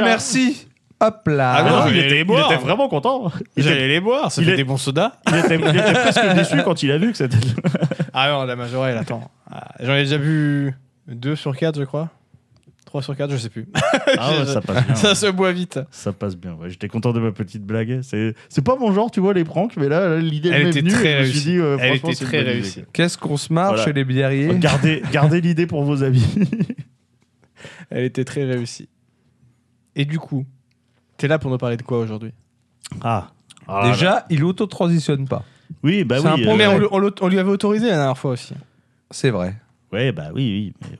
mais, ouais, j'ai- j'ai- J'ose pas trop toujours hein, auto-transitionner. Bon, alors, euh, pff, par contre, là, ça va être, euh, ça va être grave. Parce qu'on va parler du shonen maudit. Le shonen maudit. Ouais, le shonen maudit. Ah, donc on est sur un sujet de Weeb. Oui, ah bah oui, euh, j'ai fait un sujet musical la dernière fois, bah non, c'est le sujet Voilà. Bib, euh, Et donc, re-sujet musical tout- la voilà, prochaine fois. ca- hein. ca- cahier des charges quand même. Bien sûr. Pas, pas déconner quoi. Il respecte Puis le rétro-planning. Puis on avait perdu du public. Tous les Weeb. Ah ouais, Vous tous les euh, ah non, on arrête. C'est de- quoi ça, votre musique là de Satan là C'est bon. Après, bon, euh, là, les oui, je sais pas s'ils vont être contents parce que je parle parler du shonen maudit. C'est Le le, shonen le- shonen qui a connu l'une des euh, euh, dégringolades de popularité la plus impressionnante de l'histoire de, de l'histoire du manga, quoi. Naruto? Mais j'ai hâte. Non, J'ai- pire. Parce que je sais de quoi tu parles. Et je sais exactement le Oui, taunt oui, que tu oui, attends de ma oui, part. oui, oui. Non, mais je l'attends pas. Ouais. Je- si, si tu ne le fais pas, je, je ne m'en sens- je ne m'en sentirai que mieux. Et bref, euh, je Je parle le ferai. bien sûr de Bleach. Ah, ok. Je parle bien sûr de Bleach. T'es prêt euh, pour 1h30 Non, mais euh, moi, je connais pas euh, Bleach, donc euh, très bien. je suis- C'est un je- roux. Je suis tout oui. Ah. Exactement. Qui- euh, de- C'est quoi ce A? Je je vais pas finir ma description. Qui tue des, qui tue des méchants. Voilà. Donc voilà, Bleach, c'est un, c'est un manga de, de Tite Kubo, donc, qui a été publié entre 2001 et 2016. C'est son vrai nom ou c'est son nom d'artiste? Euh, je sais pas, je crois que c'est son nom d'artiste. Je Il crois me que c'est semble, pas son hein. vrai nom, mais je suis plus sûr. Bref, tout le monde l'appelle Tite Kubo. Euh, donc euh, publié entre 2001 et 2016 dans le Weekly Shonen Jump, comme euh, à peu près euh, tous les euh, shonen à, succès- du monde. Donc euh, la série aujourd'hui est terminée, elle compte 74 volumes dans son édition reliée, et il y a aussi un anime. euh, donc qui est fait par euh, Studio Pierrot et qui a été diffusé lui entre 2004 et 2012 et qui a 366 épisodes Ah mais ouais, quand qui même. ne couvre pas l'ensemble du manga et cet animé va revenir Non. contre toute attente euh, En ans, octobre. euh, dix ans après sa, sa fin fin de. Mais ils font sa- genre la suite ou un reboot? C'est la suite, ça va Ok. adapter euh, le dernier arc du manga euh, qui euh, est donc euh, voilà en octobre 2022 Bleach va revenir donc voilà c'est aussi ce qui m'a donné un peu un peu la hype. Euh, et donc, euh, bah voilà, Bleach, hein, c'est euh, un manga qui fait partie de ce que j'ai appelé le- bêtement la sainte trinité des shonen du Jump, tu vois, avec euh, bah, One Piece, Naruto, et puis ensuite Bleach, hein, One Piece 97. Ah, je pensais pas que Bleach était à ce point-là en termes de po- po- popularité qu'un Naruto ou Ah un, bah un si, One si, Piece. avant en fait. avant que ça devienne le shonen maudit. D'accord. sa- Sachant en plus c'est le dernier arrivé, hein, c'est le petit dernier. euh, When, euh, One Piece commence 97, Naruto 99 et puis euh, 2001 euh, Bleach. Ouais, c'est des, des, des- des phases de deux ans et qui a malheureusement pas connu le même succès que, que ses aînés, on va dire. Enfin du moins pas la, la- Populaire, voilà, la- pas la- le même passage à la postérité que, que, que ses aînés. Alors bon, déjà, moi, j'ai pas lu le manga. Par contre, j'ai vu l'anime deux fois. Et je suis en train de le regarder une troisième fois. Du coup, tu connais Mais- pas la fin. Euh, je me suis pas mal documenté. Je me suis pas mal documenté. Je me suis spoilé. C'est J'ai spoil. regardé des Voilà. vidéos, machin. Donc je connais pas tout du dernier arc, mais voilà, j'en connais suffisamment pour, euh, pour me A faire. priori, il y a un autre whip dans le chat. hein. Vous êtes deux. Ah oui, bah attends, si Elstar est encore là, oui, euh, c'est c'est quelqu'un qui aime, qui aime beaucoup Bleach. Donc de quoi ça parle, Bleach, au final? Donc voilà, ça, ça raconte euh, l'histoire de Kurosaki Ichigo, donc un lycéen de 15 ans avec des cheveux oranges, et qui est capable de voir les fantômes. C'est important qu'il ait les cheveux oranges parce qu'il se fait, il se fait bully à cause de ça. Je me suis cru que t'allais dire parce que c'est grâce à ça qu'il voit les fantômes. Exactement. D'après le théorème des cheveux oranges, il voit les fantômes. Euh, non, non, donc voilà, Ça a un est- lien avec euh, le fait de pas avoir. Pas, pas de roussisme coupé. ici, s'il vous plaît.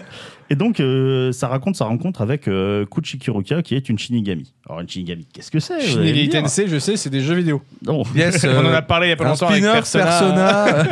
non, et Shinigami, en fait, dans le folklore japonais, c'est le dieu de la mort. C'est l'équivalent de notre faucheuse, en fait. C'est euh, Shinigami, c'est celui qui vient te, qui vient te prendre quand, Ouais, quand tu c'est- meurs. c'est c'est ça, non Qu'il est euh, le mec dans Death Note, là, le- l'espèce de. Euh, oui, c'est Oui, un Shinigami. Shinigami, C'est- ouais. Shinigami dans- c'est dans Shi- Death Note, ouais, ouais. C'est Shi- Shinigami aussi. Dans son nom, Donc, C'est une figure très très commune hein, dans, le, dans, dans les mangas. Et donc là, dans Bleach, en fait, chez Shinigami, c'est genre des, des agents de l'équilibre, on va dire, euh, qui, euh, qui sont là en fait pour guider les âmes. euh, vers l'au-delà, donc qui s'appelle la, la Soul Society, donc la société des, des âmes. Des âmes. C'est original. J'aime bien. Il y a Non, quand mais même j'aime- en vrai, beaucoup- ça passe bien. Il y a quand même beaucoup de choses, ça a plus classe en anglais, tu vois, Oui, que, oui, oui. que en français. Et, euh, C'est vrai. et donc du coup, euh, ils vont. Ah non, euh, même Société des âmes, ça passe. hein. Oui, mais ça, ça, ça rend autrement en fait. Ça fait un peu ça plus fait. Enfin, euh, d- de- pas- non, pas, pas démocratique, c'est pas le mot que je cherche, mais ra- aristocratique, je trouve. Oui, voilà, Euh, c'est ça, ça, ça fait pas la même ambiance. Petit club fermé. ouais, et euh, puis le, la le, Société le- des le âmes. sigle, c'est pas le même aussi. Si tu fais les initiales. Mais euh, je peux pas les répéter. D'accord. Tu feras, tu feras toi-même la déduction. Très bien. Et donc, du coup, voilà, les Shinigami, ils vont, ils vont guider les âmes vers l'au-delà. Donc, euh, c'est les âmes qui, qui sont égarées sur Terre. Donc, soit c'est juste des âmes égarées, genre des fantômes, ça s'appelle les, les Jibakurei. Euh, et à ce moment-là, ils vont les J'ai mis purifier. tellement de temps. Attends, il avait pas compris. J'ai mis un peu de temps aussi. Parce que moi, j'étais sur les, les, les- les trucs en, en, En français. En, français, Et je me suis dit, euh, ouais, Seigneur des Seigneur Anneaux, des Anneaux, tout ouais. ça. La Oui, oui, j'attendais, j'attendais. voilà. Mais non, c'est le Seigneur des Anneaux contre autre chose. mon, papier toilette. Attends. Ah. Ça va être compliqué.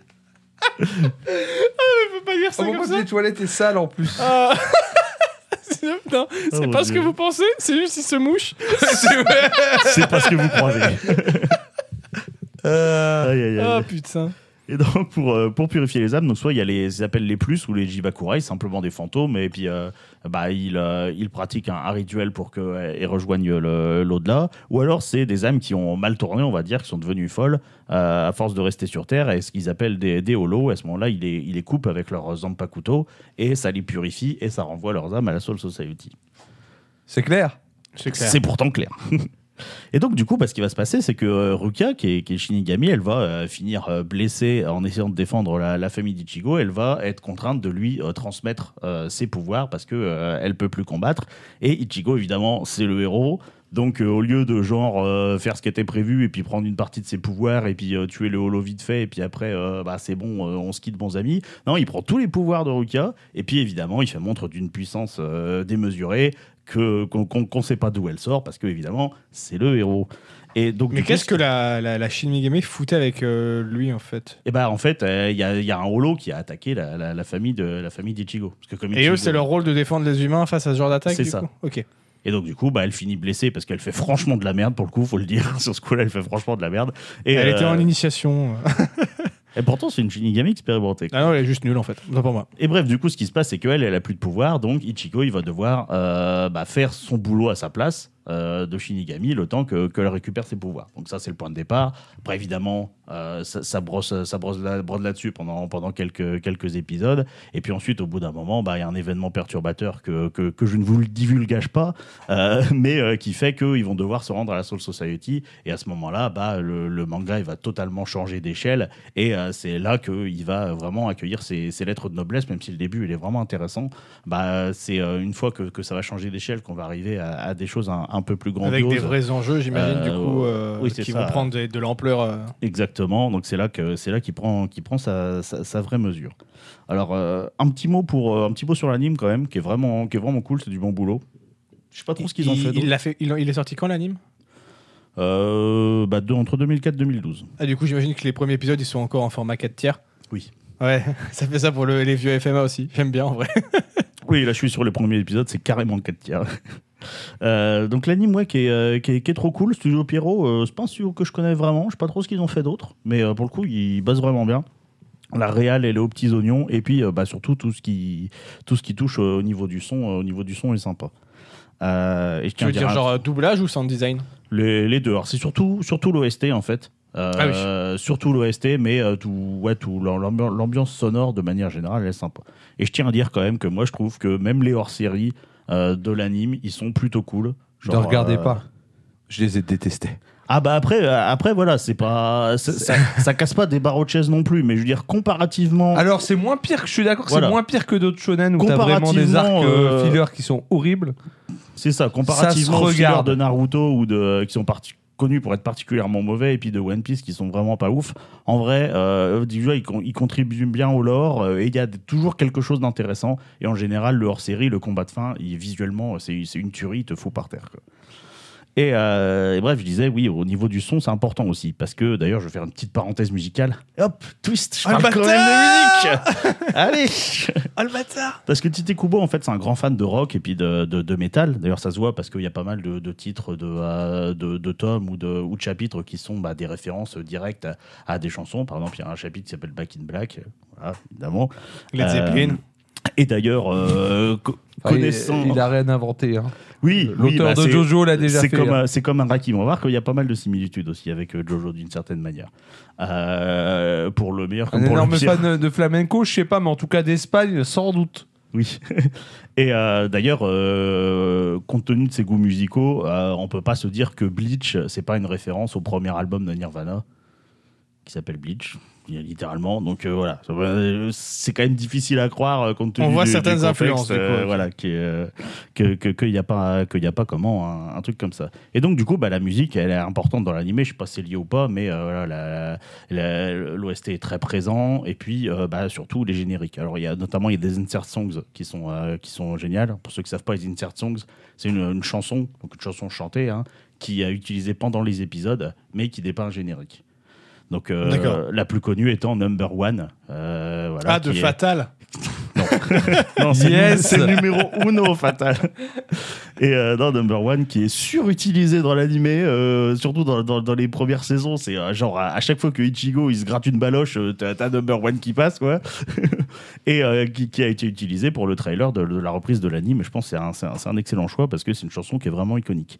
Et est connue non, pour, pour ses génériques. Alors bon, il y a des chansons que j'ai découvert avec, que, que j'ai- que j'aime beaucoup, genre My Pace ou surtout euh, Life is Like a Boat, qui est euh, le premier ending, qui est une chanson vraiment que, que, que j'aime énormément. Euh, T'as des génériques qui sont faits par des, euh, des grands noms de la musique japonaise, genre Yui, qui est euh, quand même euh, vachement connu euh, par ici, ou les Beat Crusaders, alors qu'ils sont moins connus. Moi, je Beat connais plus- Crusaders- moi, je connais Beat Crusader, je connais pas Yui. hein. ah, Yui, quand même. elle- c'est l'une des artistes les plus connus, euh, les plus connus euh, en, dehors- du Japon. Mais moi, j'ai très peu de Bref. culture sur tout ce qui est Japon. Donc, Oui, Moi bah aussi. Et euh, ouais, les, les Beat Crusaders, euh, qui pour moi c'est des légendes parce que ils ont fait une grande partie. Bah, de... Déjà, ils s'appellent, ils s'appellent les Beat Crusaders. Donc, oui, j'avoue que ça envoie déjà quelque. Déjà, voilà. Et les mecs sont vraiment très forts. En fait, ils ont fait euh, une grande partie des chansons qui sont dans l'anime euh, Beck. Donc Beck, qui est l'adaptation en animé d'un manga euh, bah, de musique qui parle de la formation d'un C'est d'un pour groupe ça de que je musique. connais. Et, euh, et ils ont fait, oui, euh, une majorité des chansons. C'est eux qui ont fait le Follow Me des Rocket Boys. Et c'est surtout eux qui ont fait euh, Full Moon on the Water, qui est une chanson qui est vraiment, euh, Police. qui est vraiment magnifique. et ben non, là, c'est de Dying Breed dans, le, dans Beck. Et euh, voilà, c'est euh, les Beat Crusaders qui ont fait cette chanson. Et il y a aussi des groupes qui ont été révélés euh, par, euh, bah, par le- le- les génériques qu'ils ont fait dans Bleach. hein. Donc, euh, c'est le cas de Scandal, qui a eu une belle carrière euh, suite à, à leur, euh, à leur, comment, euh, leur opening de Bleach euh, qui a été remarqué. Et puis surtout Aqua Times, qui est un peu un, un- un- comment, un groupe que j'aime énormément et qu'on fait. euh, Barbie Girl, ouais, je connais. euh, je vous conseille, je vous conseille Aqua Times. Euh, je sais plus, j'ai j'ai- pas, j'ai pas eu le temps de regarder. Non, mais l'arc-en-ciel, ils ont fait un milliard de trucs. Oui, ils ont pas fait un milliard de trucs, mais je suis pas certain qu'ils en ont fait Ça me dit rien, ça m'étonnerait pas. moi. Ça m'étonnerait pas. Et donc, ouais, Aqua Times, qui est un, un- comment, un groupe, euh, moi, que personnellement j'adore et qui me, qui me met toujours la patate et, euh, et dont je serais bien en peine de décrire le style. faut vraiment écouter pour, euh, pour se faire une idée. Et donc, on fait euh, Alones, qui est euh, l'un des génériques les plus iconiques de, euh, de Bleach. Et puis ensuite, bah, un peu plus tard, Veronica. Et ils ont surtout fait l'ending du premier film Bleach, qui s'appelle Sen no Yoru Wokoete. Euh, l'ending, pas le film. Et qui est pareil une chanson magnifique que j'adore. Voilà, bref. Je referme la parenthèse musicale. Je ne pouvais pas au moins mentionner les Beat Crusaders et Aqua Times en parlant de Bleach. Mais je crois que je sais même pas un son de Bleach qui me vient en tête. C'est vraiment un truc que je connais très peu, Bleach. Et pourtant, j'en ai fait plein des conventions où il y a les blind tests à la con et où à force, il y a des, des animés que je connais, alors générique, alors que je les ai jamais regardés, tu vois. Mais Bleach, j'ai vraiment aucun son qui me vient en tête. Salut Régine. Et salut. Et salut à toi. Et donc, du coup, bah, comme je disais, c'est un peu le shonen maudit. Mais pourquoi il s'est cassé la gueule à ce point? Alors, euh, bon, dans, dans ce qui est plus communément euh, invoqué comme raison, il y a un problème de rythme. Alors ça, c'est réel. Hein. euh, Ça, c'est vrai. Tite Kubo, le rythme, c'est pas là où il brille le plus. C'est-à-dire qu'il y a des passages dont on se fout qui vont prendre des heures. Alors, en plus, dans l'animé, c'est encore pire parce que c'est entrecoupé de, de, de- de hors-série, bah, parfois très mal placé en fait. Des fois, en plein milieu d'un combat, il y a un arc hors-série, juste parce qu'ils sont dans la merde, ils rattrapent trop le manga en fait. Et donc, du coup, ils sont obligés de temporiser en faisant un truc hors-série. Ah ouais, Et en, en plein milieu d'un combat majeur, donc ça te casse le rythme, quelque chose de fou, tu vois. Et euh, bref, même dans le manga, il y a des problèmes de rythme. Et puis, il y a aussi des trucs qui sont trop- trop- euh, très rushés. Et notamment la toute fin, parce que comme euh, la popularité se cassait la gueule, bah, on a un peu prié euh, Kubo de, euh, de comment de boucler son histoire euh, le plus rapidement possible. Et puis, bah, il y a des choses qui auraient mérité d'être développées qui ne le sont pas. Bon, ça, c'est très très courant dans le, dans, dans- le monde du manga, malheureusement. D'ailleurs, on attend beaucoup de l'anime par rapport à ça, parce que Kubo, il s'est investi beaucoup dans l'anime, parce que le dernier arc, c'est un arc qui lui, lui, tient à cœur, pour des raisons que, que je détaille à la fin d'ailleurs. Oh, restez. Euh, mais voilà, reste quand même que le rythme, c'est pas, c'est pas son point fort. Il y a des gens qui invoquent un scénario parfois confus. Moi, je suis pas d'accord. Je suis pas vraiment d'accord avec ça. Après, euh, bon, il y a, y a- y a- il y a des raisons à ça, hein, euh, mais euh, je, je les, je les détaille pareil plus tard. Reteasing. Et, Ou euh, mauvaise écriture, on ne sait pas. Eh bien, on peut cacher la mauvaise écriture avec du teasing. Voilà, vous le saurez. Et euh, oui, par contre, le, le- le truc qui trigger le plus, c'est euh, bah, tu as des résolutions de situations qui sont abusées. quoi. C'est-à-dire, il- des fois, il se, il se met un peu trop dans la merde avec des, des méchants qui sont trop craqués ou une situation que, qui ne maîtrise pas. Et euh, en gros, il, il est, toi, il essaie de faire, euh, il essaie de faire du Jojo, tu vois. Il essaie de faire, tu te dire, bah là, ils sont foutus. Mais euh, dans Jojo, lui, il arrive toujours à trouver une raison que, que tu acceptes, si stupide qu'elle soit parfois, alors que bah, Kubo, il n'arrive pas à faire cette résolution-là euh, qui, qui convient, et du coup, bah, tu te retrouves un peu avec des Deus Ex Machina. Bah, c'est surtout que c'est ouais, juste des. euh, Alors que dans Jojo, c'est intelligent et c'est une. On reste dans, les... dans ce qui est fixé de base. Là, il va te chier une- un power-up, tu vois, il va te chier des trucs enfin, qu'il faut... qui sont. euh, au bout Enfin, le premier coup, tu dis ok. Mais au bout d'un moment, oh là là. Donc voilà, ça, c'est un, gros, euh, un, gros défaut euh, clair, euh, clair de l'œuvre. Alors malgré tout, est-ce que ça vaut euh, une telle haine? Parce qu'il y a des gens qui ont vraiment la haine contre Bleach. C'est, un, truc, c'est un truc de ouf, quoi. Alors que, enfin, je trouve qu'il a, il a des super qualités. Déjà, bah, il, est super beau. Bon, l'anime, il est pas démentiellement beau, c'est surtout sa, mise en scène qui, qui le rend intéressant. Mais le manga, il est vraiment très beau. Il dessine super bien, Kubo. En plus, c'est c'est un maître en cara design. Il y a Ça me fait rire énormément. parce que bah, à chaque fois que tu dis Kubo, pour moi, je vois juste un petit mog dans Final Fantasy. Je suis c'est tout. Et, euh, et il est super fort en cara design. Il y a énormément de personnages dans, dans Bleach, mais ils sont, Ça, quasi- je reconnais ils parce sont que. quasiment euh, tous stylés. Et euh, genre, euh, voilà, peu- tout le monde peut pas en dire autant. hein, euh, parce que moi, euh, par exemple, le One Piece en termes de cara design, j'y arrive pas. Moi, c'est le. Moi, j'ai un. J'ai du mal avec le trait tout court dans One Piece. Donc Ouais, la c'est- même, C'est un- T'as en fait, t'as l'impression de voir un hybride entre un manga et euh, un cartoon. Ouais. C'est Ouais. bi- c'est bizarre. Oui, euh, ouais, j'ai j'ai du mal avec le style. Désolé à ceux qui aiment bien One Piece, hein, mais Ouais, c'est un avis après personnel. Vous avez Oui, tout bien à sûr. fait le droit d'aimer et on comprend pourquoi. je pourrais pas dire que je comprends pourquoi, j'ai jamais regardé. Donc. Enfin, non, mais On on peut mais- littéralement pas savoir pourquoi. Non, mais dans le sens, bah, si je veux dire, si- s'il a le succès qu'il a, je pense que c'est qu'il a des, il a des vraies qualités, tu vois. Donc, euh, Oui, après, bon, Avatar était le plus gros succès du cinéma. Est-ce que vraiment il a beaucoup de qualité Je sais pas, tu vois. Ah La là popularité là pour moi, là c'est là pas gage de, là. quali- de qualité pour autant. Et euh, et il y a un super lore aussi. Euh, le lore, il est quand même globalement très bien construit. Bon, même s'il y a des incohérences, euh, là, il faudra qu'on m'explique comment la- le coup de la balance des âmes, elle peut fonctionner. Parce que pour moi, j'ai beau réfléchir. Est-ce que le, est-ce que super lore, il y a tout qui s'in- qui s'intègre parfaitement bien? Bah, Est-ce que ça fait un super méga lore Mais non, ça, ça, ça, s'intègre relativement bien. Et puis, bah, tu as différentes factions qui ont vraiment chacun le- leur ambiance et puis leurs particularités. Genre, bah, les Shinigami, ils, sont, euh, bah, ils ont des. Leurs zanpakuto, c'est des, euh, c'est des, comment, euh, des, euh, des katanas, quoi. En gros, et puis ils sont, ils sont en kimono. Donc, euh, et puis toute la. Heureusement que ça n'a pas été doublé à l'époque de, euh, de ce genre de truc, Oui. parce qu'il y aurait eu des. Ah ouais. Ah ouais. et, euh, et en gros, toute la Soul Society, en fait, c'est basé sur le, sur le, sur le Japon médiéval. Et euh, bah, la- le gros intérêt de, de Bleach au niveau des, des Shinigami, bah, c'est euh, leurs Zanpakuto, en fait. C'est un, peu le, le- c'est un peu comme le stand dans, dans Jojo. En fait, leur Zanpakuto, au début, tu crois que c'est juste un sabre. Et non, Et en, en fait, c'est pas juste un sabre. c'est un, c'est un super sabre. non, en fait, c'est un, pro- c'est un prolongement de leur âme quelque part. C'est-à-dire que, en gros, le Zanpakuto, il a un- une forme de volonté propre et il a un nom. Et il a euh, des aspirations, des trucs comme ça, en fait. Et euh, le, le, le il habite dans le monde Ils sont intérieur. syndiqués, tu veux dire Ils veulent une progression dans l'entreprise. Non, mais euh, tu- parce que le pire, c'est que tu rigoles, j'allais dire ils font des révoltes syndicales, Oui. mais c'est le cas d'un arc. il y a un arc hors série. Ah, Il y a un arc- vraiment un arc Il y a où un les arc mecs ils sont série, pas les contents. En fait, c'est un Zanpakuto spécial qui est sans manieur et qui peux extraire les Zanpakuto des autres et du coup, euh, il les monte euh, tout le monde. C'est littéralement, effectivement, le, le- la CGT des, des Zanpakuto. Quoi. Et, euh, et donc, euh, le, le Zanpakuto, en fait, il, vit dans le monde intérieur de- du Shinigami. En fait, euh, tout le monde a un monde intérieur, tu vois, qui est représenté de diverses manières, et le Zanpakuto, il vit dedans. Parce qu'en fait, c'est une partie de l'âme du Shinigami. Et donc, du coup, tu peux euh, bah, apprendre à le connaître en méditant, voilà, à force d'introspection. Et du coup, tu peux apprendre le nom de ton Zanpakuto et puis le libérer, ce qui permettre de passer ce qu'ils appellent en, en forme Shikai. Et donc, ton Zanpakuto, il va acquérir des nouvelles, euh, des nouvelles propriétés, euh, prendre une nouvelle forme, etc. Et après, tu as aussi une table d'au-dessus qui s'appelle le Bankai quand tu as vraiment un lien étroit avec ton Zanpakuto et tu peux manifester sa, sa vraie forme.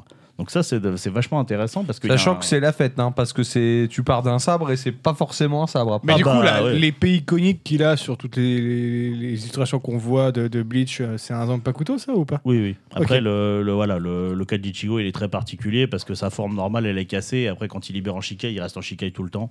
Après, il passe que du Bankai au Shikai. Mais voilà. c'est euh, parce qu'il n'est pas comme les autres. Ok, oui, mais- Il est, parce que c'est le personnage principal. ça, il est le héros. Et euh, donc oui, c'est vachement intéressant parce que tu as un côté très, très spirituel sur le Zanpakuto, avec le lien avec le Zanpakuto, euh, entre le Zanpakuto et le, et le Shinigami, qui est, euh, bah, qui est un élément important. Et donc, bah, on va suivre l'évolution euh, de, bah, du héros euh, à, découvrir son Shinigami, etc. Puisque tu as, enfin, pas son Shinigami, son Zanpakuto. En fait, tu as, des, des, plusieurs scènes dans son monde intérieur qui sont toujours très intéressants. Et puis, bah, l'occasion de, voilà, de, de faire un point sur l'introspection et qui sont vachement intéressants. T'as as aussi bon, tous les holos, en fait, euh, où tu- au début, c'est juste des, voilà, juste des âmes qui, euh, qui, sont, euh, qui, sont, qui, euh, qui ont mal tourné et puis qui se transforment en monstres. Et en fait, bah, tu t'aperçois que derrière, tu as toute une société. Les holos, ils peuvent euh, évoluer avec un, un- un système de. de, de Putain, cycle eux aussi, ils sont syndiqués, putain. Exactement. Avec un système de cycle de vie que je trouve vraiment, vraiment bien foutu.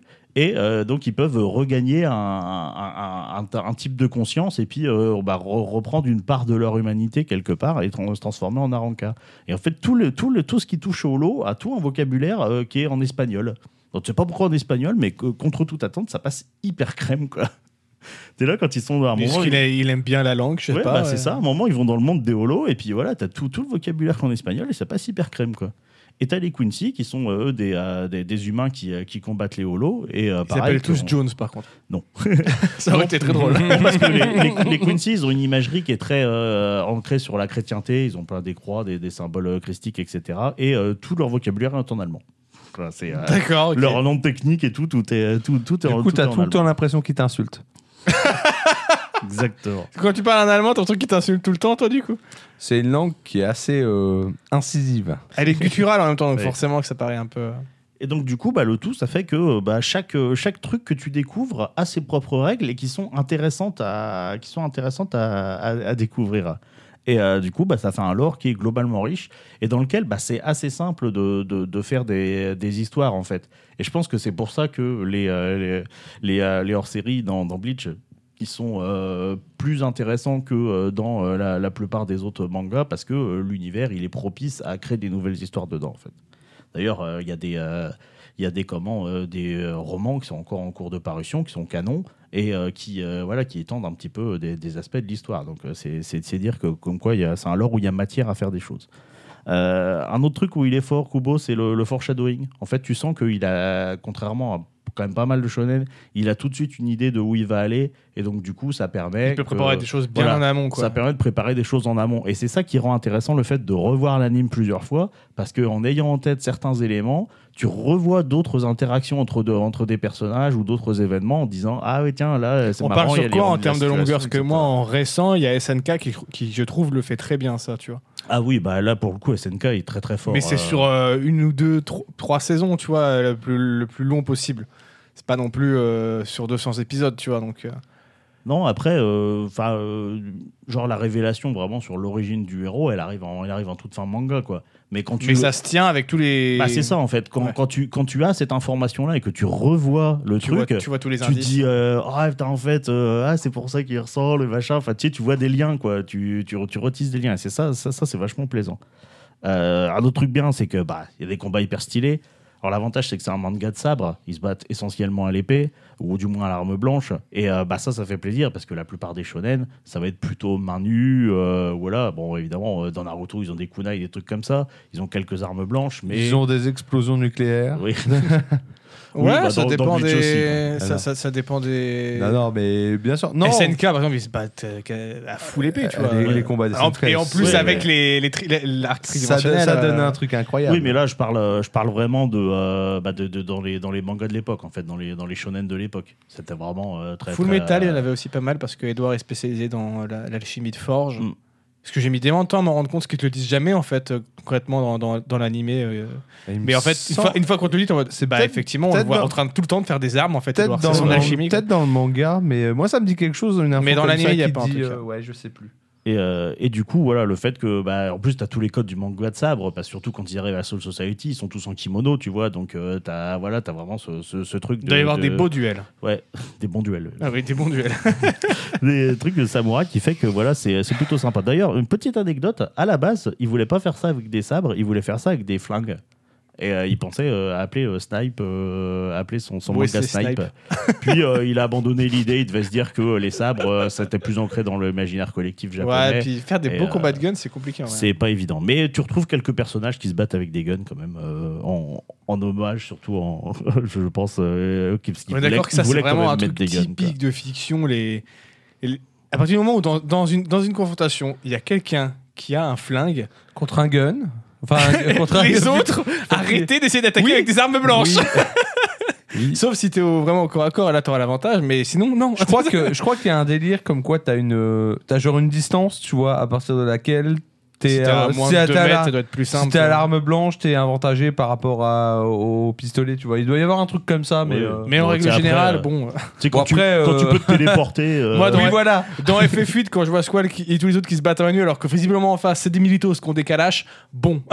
Euh, tu sais, au bout d'un Pourquoi vous vous euh, battez avec des épées Tu vois Prenez des flingues. Après voilà, hein, moi je te dis ça en distance, mais bon, je pense que ça doit être genre tu le colles, tu vois. À moins d'être Ah oui, faire un câlin au euh, mec, euh, je, vois, assez proche. hein. je vois quand même pas trop d'avantages. ah, Mais surtout euh, qu'au bout d'un moment, dans Bleach, euh, ils peuvent voler, ils peuvent se TP, ils peuvent lancer des vagues d'énergie oui, bah, avec leur épée. alors, dès que tu rentres des alors un flingue. dedans, euh, oui, bah, Alors, a priori, on dit que non, non, même au CAC, c'est mieux un flingue. Donc, euh, Bon, bah, voilà. Je pense que c'est juste un truc de fiction. euh, Voilà. Et euh, un point, pour moi, là, l'un des points que je trouve le, le mieux dans, dans, dans Bleach, c'est euh, c'est les personnages. Parce que, alors, il y a énormément de personnages, ils rigolent déjà. Ah oui, je rigole. Moi, j'attends toujours de savoir pourquoi le manga, il. Enfin, il n'y a, pas plus de raison pour le fait qu'il s'est pété la gueule Il n'y a pas eu un truc en particulier qui l'a fait. euh, Pour moi, je trouve que moi je vais te juste donner que les gens ma sont raison à désintéressés, moi. en fait, c'est Je ça vais te donner ma raison à moi, c'est que euh, tu montes avec un, un vrai un vrai boss défini, tu vois entre guillemets un vrai méchant défini. Ça monte, ça monte, ça monte. T'atteins un climax à cet endroit-là, qui en plus, je le trouve un peu raté personnellement. Oui. Je trouve que le climax euh, face à cet ennemi, il est raté. Et derrière, en fait, ben, tu repars un- d'un peu plus bas. Et je pense que c'est ce qui a beaucoup. euh, tu sais, ben, un problème de rythme, en fait. Justement, t'as ce climax et derrière, t'as ce rythme, euh, le temps que ça redémarre. Et toute cette phase où ça doit redémarrer, et ben, je pense que c'est là où ils ont perdu tous les gens. Ok. Tu vois Ouais, pas, Ah, que, pas que, mais je. Oui, non, mais je pense que- reviens, je Je reviens pense que ça a après. beaucoup contribué quand même. Parce qu'il faut euh. que je parle d'un point qui me plaît pour embrayer sur pourquoi ça a foiré. Ah, Euh, donc oui, des personnages ouf. Alors il y a énormément de personnages, donc il y en a qui sont pas développés, euh, mais ils sont tous stylés, ils sont, ils sont, ils sont, ils sont tous intéressants quasiment. Euh, et euh, voilà, petit point quand même. Il y, a- entre, entre lui qui tousse, toi qui éternue, ça va être compliqué. il y a, il y a pas mal de personnages féminins bien écrits. éteint le micro.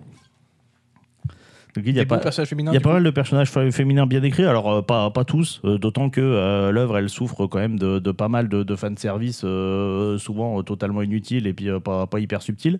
Mais euh, malgré ça, tu arrives quand même à avoir des, des personnages féminins euh, qui sont bien écrits, euh, pour la simple et bonne raison qu'ils ne sont pas écrits comme des personnages féminins. C'est ça Bah, l'astuce. c'est ça Vous, l'astuce. si vous êtes auteur, si vous voulez écrire un bon personnage féminin, essayez pas d'écrire une femme, essayez d'écrire un être humain. Je crois que t'allais dire, écrivez un homme, putain.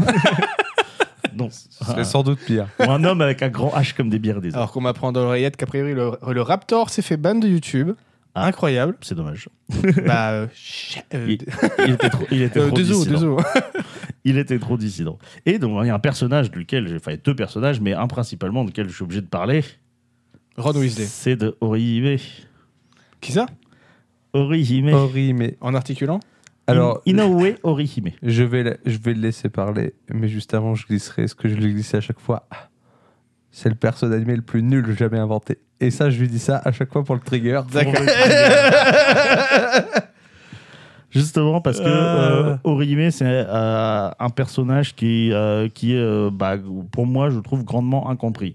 Parce que c'est. euh, alors, ça, ça devient la, la- la femme du héros, un spoiler, mais bon, c'est euh, c'est le love interest du héros, c'est, euh, ça se voit depuis le début. Euh, Non, il n'y a pas que ça qui est une piste. Il y a la couleur de ses cheveux. Oui, parce qu'elle a les cheveux orange aussi.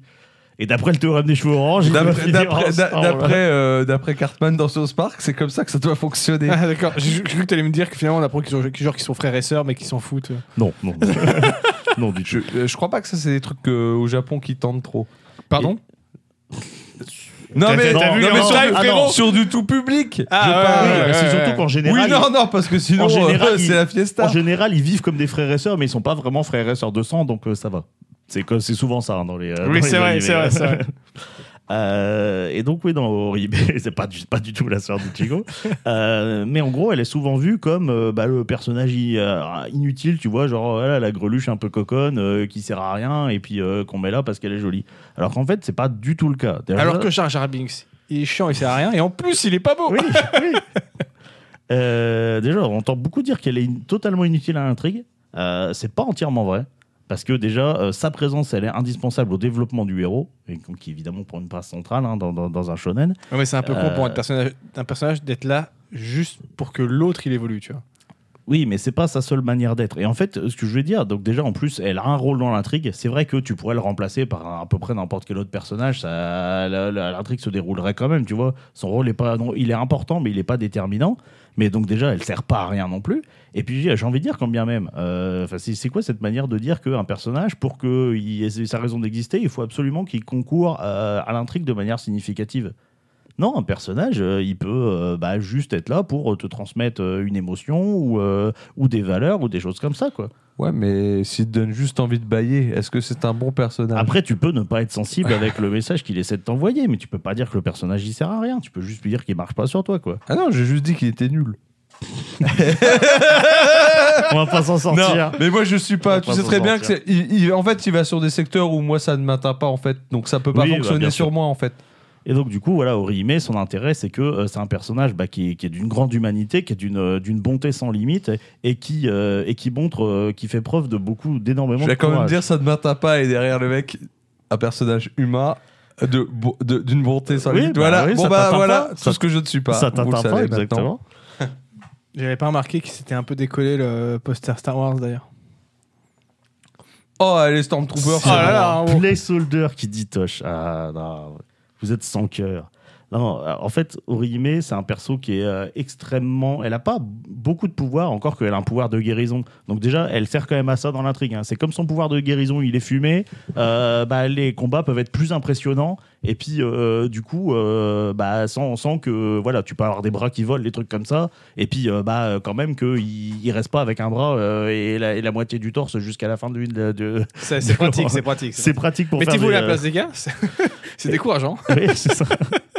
Et, euh, et donc, euh, c'est surtout en fait un, personnage donc, qui fait montre de, beaucoup de courage malgré son, peu de, force finalement euh, physique et de son peu de pouvoir offensif. C'est un pouvoir qui est essentiellement, essentiellement dé- défensif. Et donc, du coup, bah, c'est surtout en fait un personnage qui représente la pureté des sentiments amoureux. Là, je vais rentrer dans, dans, un, dans un truc qui va pas forcément parler à mes, euh, à mes collègues. Mais, Bah, tu euh, prends pour des gros rustres ou quoi? Non, c'est juste que je sais que tu as pas forcément la même vision que moi sur, euh, sur, euh, sur, sur justement là- là-dessus, sur la nature des sentiments amoureux. Et en gros, parce que, enfin, pour moi, elle montre à quel point le sentiment amoureux, il peut être inaltérable. Dans le sens où, bah, quand tu es amoureux de quelqu'un, bon, tu as l'attirance physique, bien sûr, qui, elle, peut, euh, peut s'étioler avec le temps, mais euh, bah, c'est pas tout, en fait. Tu as, aussi le fait que bah, euh, la personne, elle euh, représente des valeurs qui, qui te parlent, ou elle a des qualités humaines que tu admires, etc.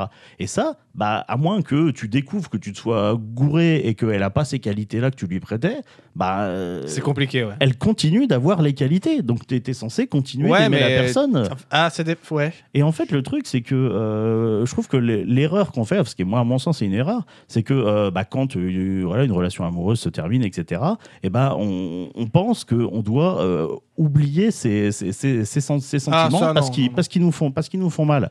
Alors qu'en fait, pas du tout. Moi, je pense que euh, les sentiments, bah, ils, ils demeurent et puis euh, ils sont d'une manière inaltérable parce que tes vrais sentiments amoureux, euh, bah, tu. euh, voilà. ils, Ah non, ils vont. C'est pas qu'ils sont. En fait, ils vont juste se changer. oui, quoi. bien sûr, ils vont, ils vont se changer. Mais pour moi, tu vois, tu as, cette, t'as cette pureté de l'amour dans le sens où euh, bah, la, la nature des sentiments amoureux tels que moi je les vois, pour moi, ils dépendent pas du temps, ils dépendent pas de, bah, de, de ta situation réelle avec la personne, etc. Et donc, du coup, pour moi, c'est ce que représente Inoue parce que tu, tu crois que son amour pour le héros, elle a sens unique pendant, pendant très longtemps. Et pourtant, elle se décourage pas. Et en fait, elle continue à, bah, à, apporter euh, quelque chose à, la, personne qu'elle aime, euh, même si elle pense que qu'elle finira pas avec. Et surtout, en fait, la, grande force d'Orihime, c'est qu'elle tire toujours de la force de ses sentiments, quand bien même elle pense être dans une situation où, euh, où ils seront sans retour. Et voilà, moi, c'est des choses qu'elle m'a appris à moi, c'est des, des valeurs euh, bah, qui m'aident beaucoup dans, dans, dans, ma vie de, de tous les jours, qui m'ont aidé à tenir dans des moments où ça, où ça allait pas, où j'en avais besoin. Et pour moi, voilà, je pense que c'est un personnage euh, important, donc je peux comprendre que ça, euh, que ça commence à. C'est pas des, des choses qui, qui, touchent, euh, qu'il y a des gens que ça touche pas, mais de là à dire que le personnage est inutile, euh, enfin, faut quand même sérieusement pas avoir les globes alignés pour voir en elle qu'une greluche qui sert à rien, quoi. Voilà. Ça pour dire que voilà, c'est peut-être pas un as du tir à l'arc ou de la stratégie, mais elle peut se, Non, de savoir ce que c'est d'aimer et puis, quelqu'un. il y a des- il y, a des greluches beaucoup mieux dans Bleach quand même. Ouais, accessoirement. Mais ouais, voilà, c'était mon, mon petit, euh, ma petite plaidoirie pour, euh, pour Orihime, Orihime, voilà, elle qui est était un- très belle. qui est un personnage que, que j'aime énormément. et qui- coupable. Et qui m'aide dans ma vie. Voilà. Et un autre personnage qui est important, c'est évidemment le héros, Ichigo. Euh, alors, qui est, là, c'est là qu'on va toucher justement à, l'essence de, de ce qui a, à, à part maintenu les gens dans Bleach, je pense. Parce que j'ai vu une vidéo qui, qui est intitulée euh, Pourquoi Bleach c'est nul? Alors évidemment, euh, derrière, il y avait une vraie, une vraie Allez, réflexion. putaclic Voilà, le, le titre était putaclic, mais il y avait une vraie réflexion derrière. Et en fait, il dit que, enfin, pour lui, dans Bleach, le problème, c'est que le héros, il n'a pas d'objectif défini. Parce qu'en fait, tu regardes Naruto et, One Piece, euh, bah, ils ont un petit peu la même structure dans le sens où bah, Naruto, au début, il veut être Okage. Euh, One Piece, au début, il veut, euh, il veut être roi des pirates. Et donc, du coup, Bah, à la fin aussi, non? Oui, bah oui. Et justement, en fait, euh, et, et de toute façon, c'est le truc du shonen. Normalement, un, sho- un shonen de, de base, hein, Ouais, c'est, euh, la, quête initiatique. Et donc, tu prends du plaisir à voir le, le héros évoluer dans le, pour accomplir son but. Et tout ce que tu demandes, c'est que le héros devienne badass et que, euh, et que, et qu'il atteigne le but qui s'est fixé au début. Et en fait, bah, t'as pas, t'as pas cette, euh, cette notion-là dans, dans Bleach. Dans Bleach, le, le héros, il a pas de, il a, il a pas de but. Au début, il prend les pouvoirs juste parce qu'il veut, euh, il veut sauver sa famille. Après, bah, il se bat juste euh, par, euh, par obligation morale parce qu'il est porteur de valeurs. Et après, bah, dès qu'il va faire quelque chose, c'est pareil. C'est juste que la situation le, le pousse, euh, le pousse à agir euh, par, par valeur morale, en fait. C'est pas, il se dit, il se fixe pas un but de ouf. Et, euh, En et, fait, il est dans, fait la, tout pour il est dans la l'obtenir. réaction, il va, il va pas ça. vers, le. Et en fait, c'est ça qui déplaît beaucoup et qui fait que euh, bah, euh, quand l'intrigue évolue, et notamment quand il y a le fameux creux dont Anne parlait, bah, tu sais pas où il veut en venir. Et donc, il y a des gens bah, que ça a découragé, parce qu'en plus, c'est vrai que le- le- l'arc qui vient après, il, est, euh, il, il a pas mal de défauts euh, en plus de ça. Donc ça, plus le défaut de rythme, etc., ça fait que bah, des gens qui sont découragés en disant, bah, ils, voient, Ouais, ils je voient pas où ça va comprendre que venir. tu te décourages. Parce qu'en fait, tu vois même pas c'est quoi le but final du truc, donc euh, C'est ça. t'as pas de carotte pour rester accroché en Bah, il y a ça, et puis je te dis, hein, vu que le grand boss, en fait, bah, le combat, j'ai trouvé en demi-teinte, tu vois, bah, par exemple, bah, j'étais un peu deck, tu vois. En plus, t'as ce truc, hein, j'étais amer, j'étais un peu amer, tu vois, en plus derrière, donc euh, ça aide pas. Ouais, et pourtant, même dans les, les trucs qui font pas shonen de base, tu, tu, tu as cette, euh, ce ressort de. Il y a un goal ultime pour le, le perso. qui va pas être toujours le truc qu'il a toujours en tête, mais on sait que c'est le goal ultime et qui va lui permettre d'avancer. Et même dans Full Metal, t'as ça, tu vois. Pour tout le long, ils Ouais. veulent avoir la pierre philosophale. Et c'est le truc qui, justement, peut t'éviter des ventres mous parce que quand ça retombe, qu'il y a une péripétie qui est passée, hop, on peut redire en mode, eh ben, ils repartent en quête de ça, et puis comme ça, tu Oui, repasses oui, sur ben, autre ça te permet de justifier l'avancement en fait. Voilà, à tout moment, ça. si tu as besoin de retrouver euh, du peps ou un truc, Ouais, tu mais peux. du coup, moi je trouve ça plus intéressant. Déjà parce que je trouve ça plus cohérent, parce que c'est le monde qui a- avance sans le personnage et le personnage qui, qui, qui réagit en Mais conséquence. c'est ce qui fait que euh, c'est- ça, c'est ça, c'est un- une, une chose que fait également Ga- Game of Thrones, tu vois, pour le coup. Il y a plein de personnages, techniquement, ils n'ont pas de but. Tu Ouais. vas juste voir. euh, Et il y a des, des trucs qui dans les dernières saisons, là, ils ont commencé à mettre un petit peu plus de. Mais les premières saisons, tu, tu sais, c'est, c'est- c'est- tu vois les personnages déambuler dans un monde Ouais, ils qui subissent. ne Enfin, les attendent pas ouais, voilà. et qui, ouais, voilà, qui, qui- c'est, c'est eux qui sont subi- ouais, qui, qui subissent le monde, quoi, au final. Et du coup, en fait, euh, bah, moi je trouve ça plus, plus riche et plus intéressant que, euh, bah, par exemple, un Naruto ou un One Piece, où euh, bah, clairement c'est une quête initiatique qui est une quête d'identité, et en plus où il court, il court à- après la, la, la figure. Les bras euh, en la- arrière. Oui, déjà. Mais il court les bras en arrière après, euh, après la- une figure paternelle, en fait. Là, pour le coup, euh, alors c'est un peu caché au début dans Naruto, et puis tu comprends que c'est vraiment ça, mais dans One Piece, c'est littéralement ça dès le début. Il court après son père.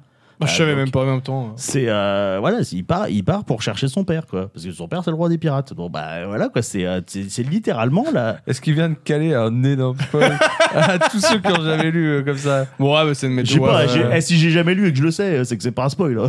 faut, faut se calmer. C'est pas faux. C'est vrai. J'ai pas lu une case de One Piece, hein, donc euh, je, je, je peux- je spoiler personne.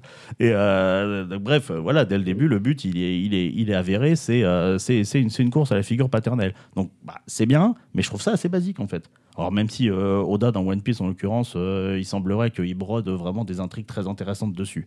Euh, donc voilà, ça, ça je, je, dis pas le contraire. Mais je trouve que voilà, du côté de Bleach, on a des des des, des, des personnages qui sont bah, plus plus humains, plus plus réalistes.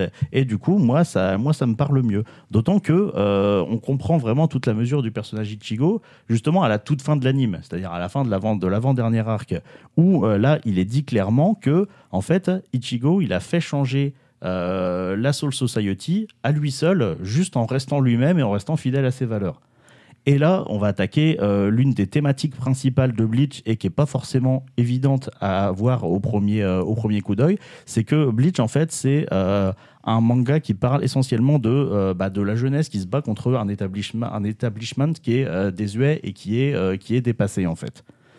Et euh, par exemple, quand ils Tiens, arrivent... ça à- me rappelle quelque chose. Bizarrement. et oui.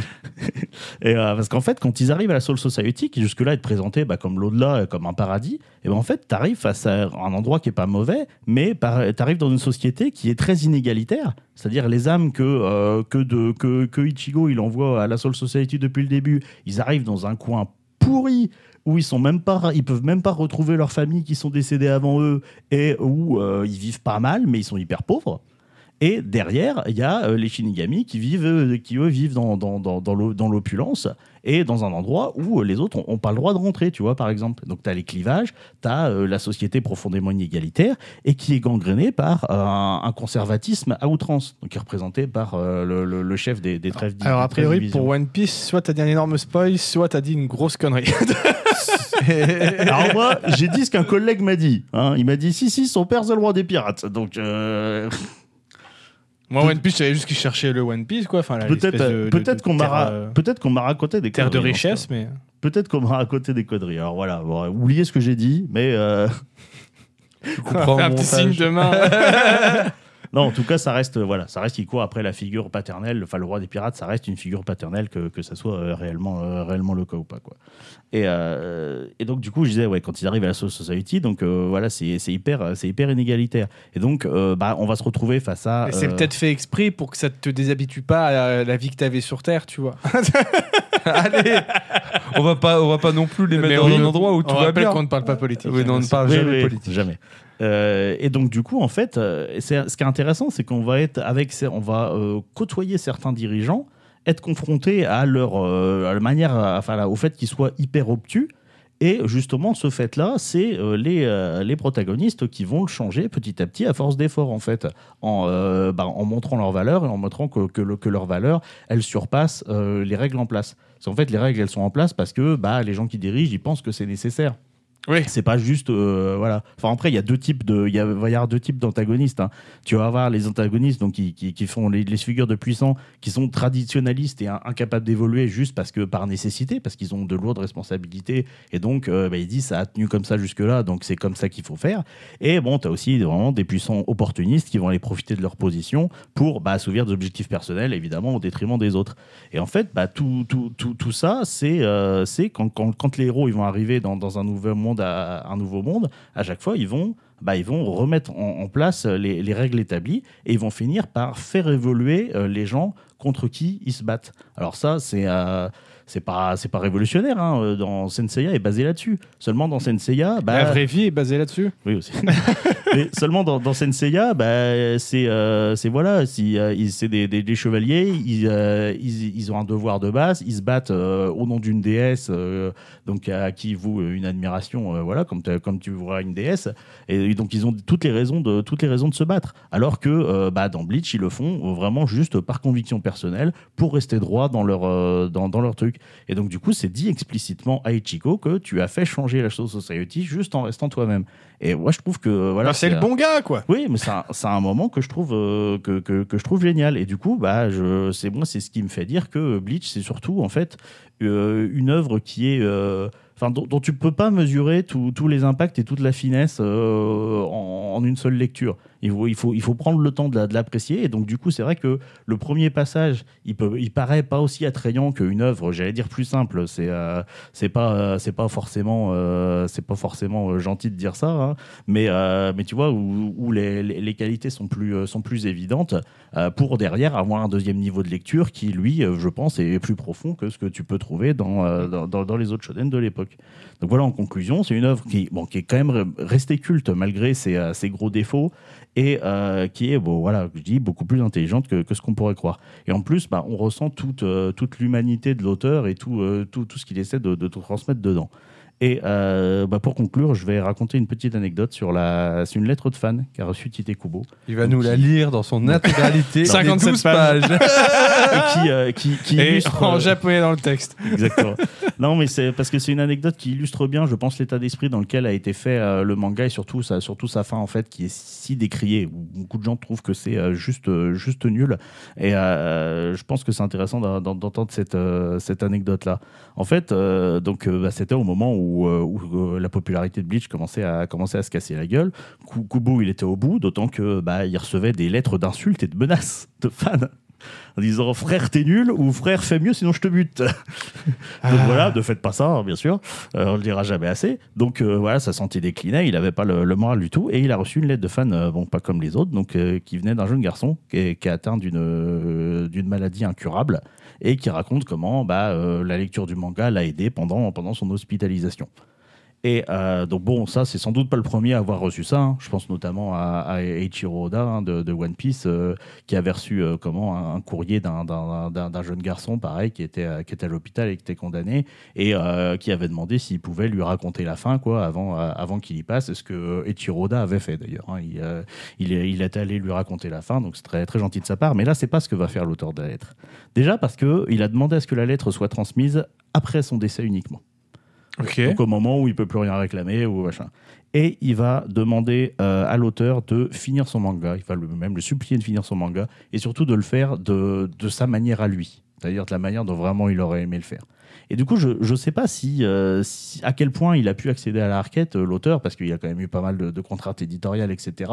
Mais euh, du coup, je me plais à croire que dans cette fin qui est tant décriée, il y a quand même bah, quelque part un peu une, une volonté humaine et puis bah, une volonté de tran- transmettre quelque chose. Et ça peut, bah, ça peut, euh, ça peut comment euh, expliquer euh, pourquoi il a tenu absolument à faire cet dernier arc et à le mener jusqu'au bout, quand bien même tout le monde lui disait que bah, tout le monde n'était pas forcément d'accord avec ses choix. Et bah du coup, au final, moi je, moi je trouve ça beau. Donc moi j'ai hâte de voir. bah, dans, dans l'animé ce que, ce que va donner ce dernier arc en réalité surtout que bah, on peut espérer qu'il y aura des problèmes de rythme qui seront corrigés euh, du fait que bah, il y aura beaucoup Il moins n'y de a plus besoin contraintes de faire de filler, etc. c'est ça, il n'y a plus besoin de faire de filler, donc il peut suivre son rythme et puis il peut ajuster le rythme, c'est-à-dire il peut développer des choses, d'autant que lui euh, comme il, il est très impliqué dans, dans, dans l'animé, bah, il peut éventuellement rajouter des scènes ou rallonger des scènes. Effectivement. Ou, ou montrer des combats qui sont hors champ, parce qu'il y a pas mal de combats qui sont résolus hors champ, c'est extrêmement décevant. Donc par contre, peut-être on les verra à l'écran. Donc voilà, on a, on a de grands espoirs pour, euh, pour là-dessus. Et donc voilà, Bleach, ça reste le shonen maudit, mais euh, je pense que c'est une œuvre qui mérite qu'on qu'on s'y attarde. Et, euh, et ça, on il y, a- y des gens qui me proposent de, de devenir famous. On salue les, on salue les bots du chat. Merci les bots. Salut les bottes. Et je veux bien devenir famous, ouais, bien sûr. Merci. Mais je vais pas acheter pour ça, par contre. Yes. Bleach, Voilà. bah. Je, je vais, je, vais, je vais te dire comme ça, faudrait que je regarde, mais Ouais, euh, bah, je sais que les animés, c'est moi, Ah bah c'est mal. donc. c'est ça le truc, puis en plus 366 épisodes, Ah, c'est toujours que One 60 Piece, hein, 74 volumes, euh, je comprends que vous n'ayez pas envie de, de, de vous y mettre, mais en tout cas, voilà, si ça peut au moins euh, J'ai faire donné que- une fois, je sais pas si je donnerai deux. Tu si vois. ça peut au moins faire que les gens ils crachent un peu moins sur Bleach et qu'ils essaient de le comprendre, euh, ouais, j'aurais quand même euh, gagné ma journée quoi. Moi, je savais même pas qu'on crachait sur Bleach. Pour moi, c'était vraiment juste un truc, par contre, que les gens avaient complètement oublié, quoi. Mais pas, pas que, pas que, il y a vraiment des gens qui, qui sont, qui sont très énervés, euh, très, très vindicatifs euh, envers Bleach. Et ben, moi, je vais plutôt te parler d'un truc que les, que les gens ont oublié, Très si ça t'intéresse. Oh là là. Moi, ce que je veux, moi, ce que je veux, pas oublier, c'est d'aller euh. D'aller euh, vidanger. euh, Disons-le clairement. Bien sûr, bien sûr. Euh, moi, je vais vous parler de, de Team Fortress 2. Voilà, un petit jeu, euh, Waouh. un petit jeu important dans mon parcours de gamer. Tu sais que j'y ai jamais joué. Intéressant. Avec ma grosse carrière de baroudeur du jeu T'as vidéo. jamais joué un à, jeu à Team Fortress 2 que je n'ai Incroyable. jamais touché. C'est fou ça. En plus, maintenant, il est gratuit, donc. euh, Ouais, ouais, mais. euh, Eh c'est bah, comme très bien, très bien, très bien. Ça va Et être je une pense que moi- et je parler. sens que Pédo, il est comme moi. Ah, mais il y a- y, a des chances. Donc, mais voilà, pour une fois, hein, parce que d'habitude, c'est toujours moi l'impression que le seul connard qui n'est pas au courant de ce que Pédo il parle, alors euh, hein, ça, ça va changer. J'ai passé tellement d'heures dessus, me dit Régine. Moi aussi, hein, j'ai, euh, si je regarde mon compte Steam, j'ai plus de 1000 heures de jeu sur ce jeu. Propre. J'en ai pas cette impression. Mais en réalité, en plus, je, dois même en avoir plus que ce qui est annoncé parce que je crois que quand il est sorti, Steam ne comptabilisait pas encore les heures de jeu. Euh, et même s'il y a quelques heures que j'ai passé à farmer un peu, euh, qui comptent pas vraiment pour des vraies heures de jeu, ouais, j'ai effacé plus de 1000 heures de jeu dessus parce que c'était vraiment mon petit jeu euh, de tous les jours en fait, maintenant que j'y repense, tu vois. C'était, je faisais des parties à droite à gauche constamment. soit c'était des petites parties comme ça, soit carrément juste régulièrement avec, avec les potes du, forum sur lequel j'étais inscrit sur Frappe Jeux. euh, il y avait des, parties organisées, des grosses parties avec la commu organisée quasiment chaque semaine à une époque, tu vois. Donc j'ai vraiment, vraiment beaucoup joué à ce jeu. Mais euh, contrairement à Overwatch qui m'a ramené un petit peu ça à une époque, j'y jouais vraiment. Il n'y avait pas la, la- la- Overwatch qui m'a fait rester, par exemple, c'est la carotte du mode euh, Ranked, qui était mon premier jeu vraiment où je faisais des parties en classé, Ah, t'étais- etc. t'étais- du genre à, à j'ai essayé- où avoir j'ai par essayé un peu de tryhard, tu vois. ouais. Alors que Ça n'a TF2, jamais marché sur moi. Là, généralement, ça c'est- marchait pas. Il y a que Overwatch qui, sur lequel ça marchait pour moi parce que je suis vraiment pas trop dans la compétition. Et TF2, justement, n'était pas du tout là-dedans. Ça a été- J'ai passé plus de 1000 heures de jeu juste par pure envie de, de, de, de, de- de- d'aller fraguer C'est des mecs avec mes potes. tu mieux que de jouer pour un vieil Hello là. Oui, on est d'accord. Et je dis un vieil Hello. Mais après, tous euh, les mecs qui font du LOL compétitif, que du tout ça, rank, ils hein. font ah ouais, j'écouterai plus ton podcast de merde si c'est comme ça. Non, écoutez-nous quand même. s'il vous plaît, s'il vous plaît. Soyez sympa. Non, mais même Overwatch, hein, même si j'ai fait pas mal de, de ranked, c'était pas le, le plus important. Mais euh, voilà, TF2, c'était vraiment du pur kiff tout le temps. Ça a été vraiment mon premier jeu multi où j'étais à ce moment là-dedans, tu vois. Avant ça, il y a eu CSS qui m'a. Counter Strike Source qui m'a fait découvrir le jeu, euh, le jeu multi en ligne à fraguer euh, entre potes, tu vois. Mais TF2, par son univers, ses personnages, ses mécaniques, m'a fait rentrer beaucoup plus longtemps dedans et euh, beaucoup plus. En plus, quand j'y repense, je sais même plus comment je suis vraiment. J'ai découvert ce jeu, mais j'en ai entendu parler, je sais plus de quelle façon. Et je tape sur. On est en 2007, hein, je rappelle. Enfin, je précise, il est sorti en 2007. le Ouais, jeu. On est pas en 2022. Et non, on est en 2017. T'as t'as rien Je suivi suis parti combien de temps What Euh, J'ai découvert ce jeu parce que je- du coup, je recherchais des. Je pouvais, il, il est sorti, je crois, en octobre et je savais que je pouvais pas me l'acheter avant le mois prochain, le temps de réussir à avoir suffisamment- suffisamment d'ar- d'argent de poche une connerie comme ça, tu vois. Et donc, je regardais plein de. Enfin, je tapais sur, euh, sur Dailymotion à l'époque. début d'Internet, hein, 2007, hein, début YouTube et, et Ah, t'as dit les trucs que tout le monde a oublié. Et, et je tape du coup le nom du jeu pour trouver des vidéos du jeu, tu vois, des mecs qui jouent à ce jeu, et euh, je tombe sur un test d'un certain E.T., Je connais pas. de mon bon ami E.T. Euh, donc, première vidéo que je découvre euh, que fait E.T. sur, sur FTJ, euh, donc Frappe C'était Jeux, un forum qui était dédié à la création de, jeux, de vidéos sur les jeux vidéo, à une époque où c'était pas si commun de, de faire ça. Beaucoup trop en avance sur son temps.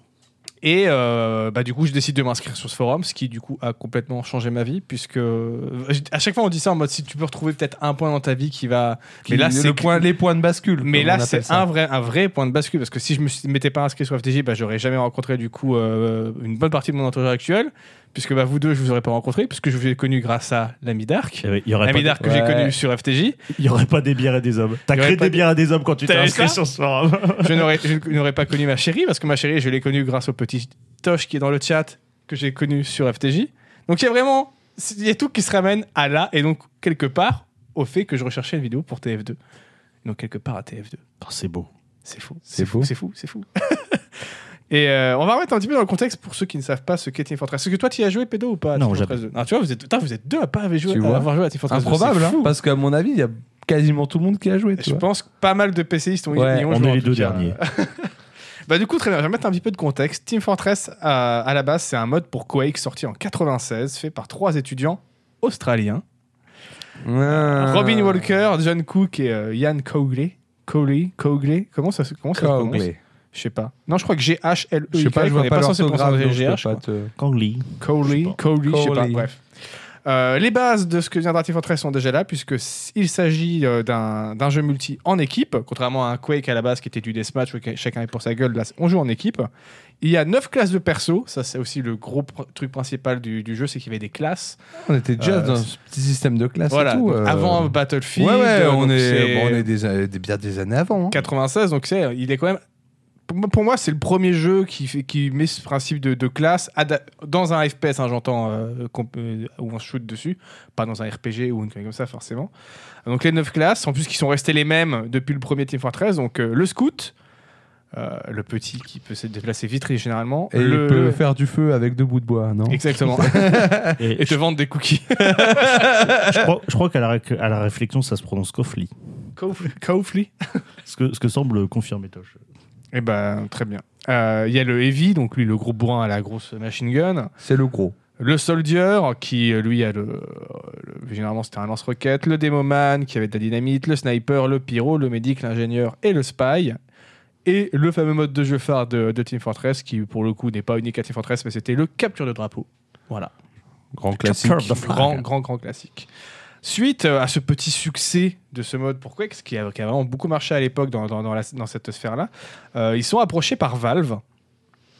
Valve, ils ont quand même le nez. creux, Ah, ils ont le hein. nez. Ah là là Euh, là là, ils ont Ah, le c'est nez. des hein. malins. ouais. Ils sont approchés par Valve, alors qu'eux commençaient déjà à taffer sur un hypothétique Team Fortress 2. Ils sont approchés par Valve pour leur dire Eh, euh, en fait, nous aussi, euh, on aimerait bien que vous fassiez un jeu sur Team Fortress. On a le moteur de Half-Life qui est un dérivé du moteur de Quake. euh, du coup, euh, vous y connaissez bien. euh, venez, faites-nous Team Fortress, mais pour nous. Euh, et du coup, ils disent OK. En plus, Valve leur dit comme ça, là, vous nous faites un petit portage qu'on appelle Team Fortress classique, fait sur euh, le moteur d'Half-Life qui est offert à ceux qui ont acheté Half-Life. Et après, à côté, vous nous faites Team Fortress 2 et ça, lui, on le vend en standalone. Et comme ça, un peu plus de pépettes. Donc, ils font euh, Team Fortress classique qui, en gros, reprend. euh, le- c'est c'est le même que Ouais, Team Fortress, mais on avec est- le moteur de. Est-ce qu'ils seraient déjà de Half-Life? avant-gardistes sur les, rem- Les- remasters? Euh, ils rajoutent quand même quelques, euh, quelques modes de jeu en plus, notamment il y a le, protéger le VIP ou Hunted, le contrôle de territoire et il encore le capture de drapeau. Et il était du coup effectivement offert pour l'achat de TF2, euh, de, de, de, Half-Life pour compenser le fait qu'à la base Team Fortress 2 allait sortir en standalone et que les joueurs, allaient- les joueurs allaient devoir raquer alors qu'à la base c'était un mode. Tu vois. D'accord. Donc ça, voilà, il sort, je crois, en peu de temps après, 97, 98, un truc comme ça. Et dans la foulée, John Cook et Robin Walker, donc euh, encore deux des, des trois principaux euh, créateurs de Team Fortress, annoncent Team Fortress 2 en 98 et annoncé pour sortir euh, en 99. Toujours sur le même moteur. Ça a mis un peu plus de temps. Ça a mis un peu plus Hein de temps. ouais. Euh, les premiers visuels sortent en 99 avec un jeu qui du coup est beaucoup plus euh, réaliste, très euh, militaire euh, dans, dans l'âme. Il y avait même des euh, genre des, des, des- des trucs dans le gameplay où euh, il y a une, hiérar- une hiérarchie militaire. Il y avait un commandant normalement qui avait lui une vue aérienne de la baston et qui pouvait décider de déployer des joueurs sur la carte en parachute. euh, Vraiment, donc un truc très, très, très, très, très réaliste, très loin de ce que va devenir le vrai Team Fortress 2 quand il va sortir. Suite à cette, ces, ces- ces premières annonces en 99, pendant plus de 6 ans, plus rien. Aucune Genre nouvelle. euh, rien. Aucune nouvelle, plus rien. Personne ne parle euh, chez Valve de, de ce projet. Il y a- il y a- on n'a plus aucune nouvelle pendant 6 ans, donc ça devient un vrai vaporware comme euh, Duke Nukem Forever à une certaine époque. Euh, et puis d'un coup, 7 ans plus tard, en 2006, nouveau trailer qui sort de nulle part. Bah, comme souvent avec Valve, hein, de toute façon, on les connaît, ils, ils parlent de rien et puis d'un coup, fait, en fait, il y a ça. Et puis tu as un nouveau trailer. Donc nouveau trailer qui est avec euh, un gros, gros, gros changement de DA puisque le jeu passe en, avec des graphismes très cartoonesques. Je pense que même si vous n'avez pas joué à Team Fortress 2, Oui, vous oui, voyez les j'ai images. joué à tu vois. les images, ça c'est pas Alors techniquement, c'est pas du cel shading, hein, c'est vraiment les textures qui sont dessinées comme des cartoons. C'est du pré-cel shading limite. Quoi. Ouais, ce que cel shading, en fait, c'est un truc que tu après va, va appliquer sur le rendu 3D euh, pour faire Mais des contours, coup, des aplats de le- couleurs, etc. Bah, c'est un peu le, les prémices des, des graphismes à la Fortnite quoi qu'on a un peu maintenant. C'est Ouais, c'est pas ça, c'est du ça. cel shading, mais qui ça. sont euh, côté euh, cartoonesque un peu. C'est un peu ça, effectivement. Avec un espèce de mix entre film de- d'espion James Bond des années 60 dans le, le look des installations, etc. Et en même temps, euh, très Looney Tunes, avec beaucoup de maps qui se déroulent dans le désert où tu as l'impression de voir des, des, des paysages de Baby Bell Coyote. tu vois. Coyote, ouais. Euh, surtout qu'il y, y, a- y a des trucs qui peuvent faire référence à Looney Tunes en plus dans, dans le jeu. Cette fois-ci, il tourne sur le moteur source de Half-Life 2 et Counter-Strike Source. Et il sortira finalement le 10 octobre 2007 dans la fameuse Orange Box de Valve, qui était une, une compilation de jeux qui regroupait du coup Half-Life 2 et ses deux épisodes, Portal et TF2. Alors déjà, un- Ah ouais, Un banger à l'Orange Box. Ouais, j'allais dire, euh, pour 50 balles, t'avais Ouais. 5 super bons jeux. C'était gentillet. Pas de souci. Il sortira aussi plus tard en standalone, mais à la base, il était vendu que dans, euh, dans l'Orange Box. Il reprend du coup les mêmes bases, ça reste un Team Fortress, donc toujours jeu en équipe, toujours les mêmes 9 classes Scout, Heavy, Demoman, Soldier, Pyro, euh, Spy, euh, Sniper, et, et je suis sûr que j'en ai oublié un, mais c'est pas grave. Scout. Non, je crois que j'ai dit en premier Je sais Scout. plus. Euh, toujours les mêmes modes de jeu emblématiques, capture de drapeau, contrôle de territoire. Plus tard, ils vont ajouter d'autres euh, modes de jeu, comme euh, moi, celui que j'aime bien, c'est le, le payload, ou charge utile en français. Euh, en simple ou en double, ou juste c'est comme dans Overwatch, tu dois rester à côté d'un d'un objectif qui va avancer. Qui va avancer au fur et à mesure. Et il y en a un où il y a une équipe de défense une équipe d'attaque. Et il y en a un où en fait il y a deux charges de payload sur la map et chaque, épi- chaque équipe doit faire avancer son payload pour arriver avant l'autre. Et ça, ça. c'est pas mal du Ça, tout. c'est comme mode. sympa, ouais. Le mode de jeu est vraiment vraiment cool. Euh, durant les 5-6 années qui suivent la sortie du jeu, TF2 c'est un énorme hit en termes de, de, de jeu multi. Il y a vraiment beaucoup de joueurs et du coup le jeu est très suivi par Valve. C'est un jeu qui a eu droit à beaucoup beaucoup de mages et surtout ils ont fait ça en fait super bien. Blizzard a repris un peu le truc d'ailleurs pour Overwatch. On voit beaucoup de similitudes sur la façon de faire pour garder le jeu en vie. On notera que Valve l'a- il a gardé en vie plus longtemps que, que Blizzard. Blizzard, c'est des nuls. à chaque grosse mage qui est faite pour le jeu, et quand je dis chaque grosse mage, je devais, je pourrais pas dire exactement, mais il devait facile y en avoir deux par an, qui apportaient vraiment Ah plein de petites mages correctées, et deux par an des grosses mages, tu vois, qui apportaient plein de nouveaux contenus, etc. C'est, ça sortait toujours avec du coup souvent un, un ou deux comics qui développent le lore autour, qui racontent des petites histoires à la con avec les Ah oui, donc personnages. cette petite technique de on brode du lore Ouais, en même temps qu'on fait avancer notre jeu multi. Voilà, mais vra- vraiment, ce que, comme euh, ce qu'a fait Ouais, euh, ouais. Blizzard avec Overwatch, quoi. Euh, un site internet vitrine, ça j'adorais ce principe-là, où en fait, tu avais une espèce de. t'as- tu voyais sur leur site et tu avais une page faite pour la mage, et en fait, quand, ça, quand la, nage la mage était annoncée, après, pendant les 5 jours, chaque jour, ils en dévoilaient un petit peu plus.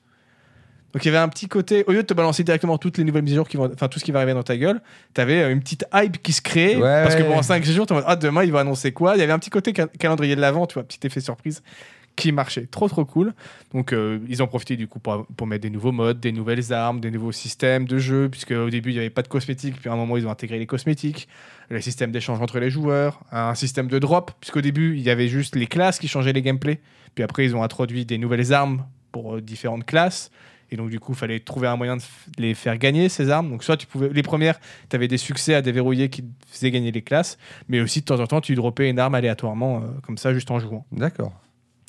Et il y a vraiment eu certaines mages hyper bien réfléchies parce que en plus de sortir des, des comics ou des, euh, des petites cinématiques qui sont très très bien faites d'ailleurs, pareil encore une fois, du coup Overwatch, ils ont repris ça un peu.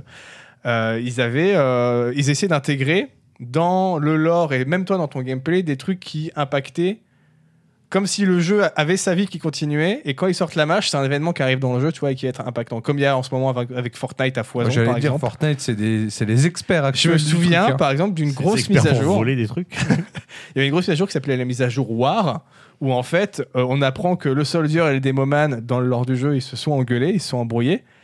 Et ils avaient fait en sorte, du coup, bah, on va maintenant, là, pendant les 5 jours qui suivent le déploiement de la mage, enfin, avant que la, la mage soit déployée, dans les 5 jours où on vous dévoile ce qui arrive, euh, on va mettre un petit compteur où on va voir le, le nombre de, de soldiers tués par des démoman sur les serveurs et, vice versa. et l'inverse. Et celui qui a le plus, il aura une arme en plus à la sortie de la mage. Et donc, du coup, là, t'as t'as toute la communauté. Bon, ça foire le game parce que du coup, t'as tout le monde qui joue plus que Soldier et Demoman, tu vois. Mais il y a tout le monde qui est en mode, t'as la team Soldier et la team Demoman pour réussir à faire gagner leur camp pour avoir une arme en plus. Je me souviens encore de cette mage, c'était un truc de fou. tout le monde était à fond dedans. Même moi qui pourtant était plutôt joué plus Soldier, j'avais fait exprès de jouer Demoman. Parce que le Soldier avait déjà eu des armes en plus dans une arme précédente, dans une mage précédente, et je voulais que le Demoman il un petit peu plus de, de- Et je crois que le Demoman a perdu quand même, parce que le Soldier était beaucoup trop joué. Mais voilà, des idées comme ça qui étaient hyper cool. Euh, diffusion de court-métrage, quand j'en parlais, donc voilà, pas mal de, petites cinématiques. Au début, qu'ils appelaient ça, c'était les, les, Meet the Team, où ils présentaient les persos. Alors au départ, au départ ils voulaient en sortir juste euh, une pour chaque euh, classe et assez rapidement, qui dure une ou deux minutes, tu vois, pour te présenter la classe de façon un peu humoristique. Puis tu sens que les mecs, ils se sont en fait de plus en plus fait kiffer à, disant, faire des courts-métrages. Ah, c'est trop bien. Et c'est devenu de plus en plus long. Et du coup, l'attente, elle était toujours de plus en. Au début, il devait sortir tout en un an, tu vois, comme ça. Je crois que la dernière vidéo, celle sur le Pyro, elle est sortie 7 ans après la sortie du jeu, tellement Ouais, ça ouais. était loin à faire, tu vois. Euh, les derniers courts-métrages, le dernier que j'avais vu qui s'appelle Expiration Date, il dure plus de 15 minutes, tu vois. Ah oui, c'est pas des petits. Ouais, euh, ouais, ouais. Euh, ils avaient même sorti à une époque le- un logiciel qui s'appelait Valve Source euh, Filmmaker qui leur permettait, qui permettait de faire de l'animation 3D avec les assets des, des jeux Oui, sources. il est surtout très connu pour ses machinimas, Team Voilà, ouais, et qui du coup a eu un second souffle grâce à ça, parce qu'il y a eu plein de, de courts-métrages qui ont été faits avec les assets de TF2, surtout qu'il y avait un concours chaque année qui récompensait les créateurs de D'accord. courts-métrages. En 2011, il passe en free-to-play. Ok. Voilà. Alors, il y a pas mal de, de gens qui l'ont un peu mal pris parce que du coup, euh, t'es en mode ouais, le passage au free-to-play, c'est inviter tous les mecs à venir cheater, etc. Bon, euh, effectivement, euh, dix ans plus tard, c'est exactement ce qui s'est passé. Ça s'est pas fait tout de suite, heureusement, mais euh, quelques années plus tard, le jeu mourait. Quoi. Actuellement, le jeu, il, il est encore laissé il tourne, hein, mais il est rempli de bots et de cheaters. C'est pas, Très Enfin, intéressant. C'est pas super ouais, cool pour ouais. y jouer, quoi.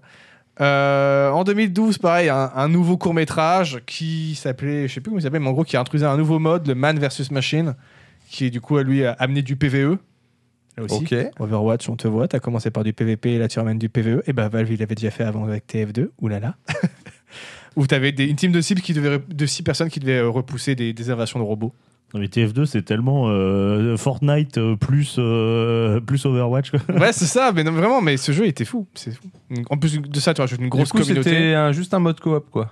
C'était un mode PVE, ouais, Ouais, t'avais- ouais. c'est un mode horde, quoi, on va dire. Ouais, ouais, d'accord. Avec euh, des mécaniques propres à l'univers, mais euh, non, en vrai, le, le mode était vachement sympa. Ça, pareil, quand il est sorti, je me revois, il, il jouait vraiment beaucoup d'heures à essayer de, de faire les trucs au niveau de difficulté maximum euh, avec tes potes, pour- à, à refaire des stratégies toute la nuit pour essayer de trouver des trucs broken, mais vraiment des très très bons souvenirs. Grosse communauté en plus, donc il y avait plein de modes, de maps, des skins qui étaient faits. Même parfois, de temps en temps, quand une map communautaire marchait vraiment bien, bah Valve disait bah ok, on l'intègre dans la prochaine mise à jour, elle devient officielle. Et puis, euh, plus le temps a passé, il y a eu de moins en moins de, mises à jour, et puis le jeu a fini par euh, arrêter d'être suivi par Valve. Je crois que la dernière grosse mage elle est sortie en 2016, et là ça faisait déjà pareil trois ans qu'ils n'avaient plus rien fait, tu vois.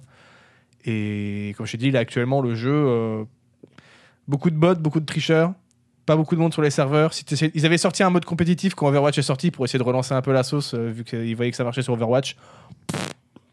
Ça n'a pas marché. Moi, j'ai essayé de lancer une fois une partie en mode compétitif. Au bout de 10 minutes d'attente, j'avais toujours pas de partie. Je fais bon, bah, on va arrêter. Ah, il Euh, aura une belle vie. euh.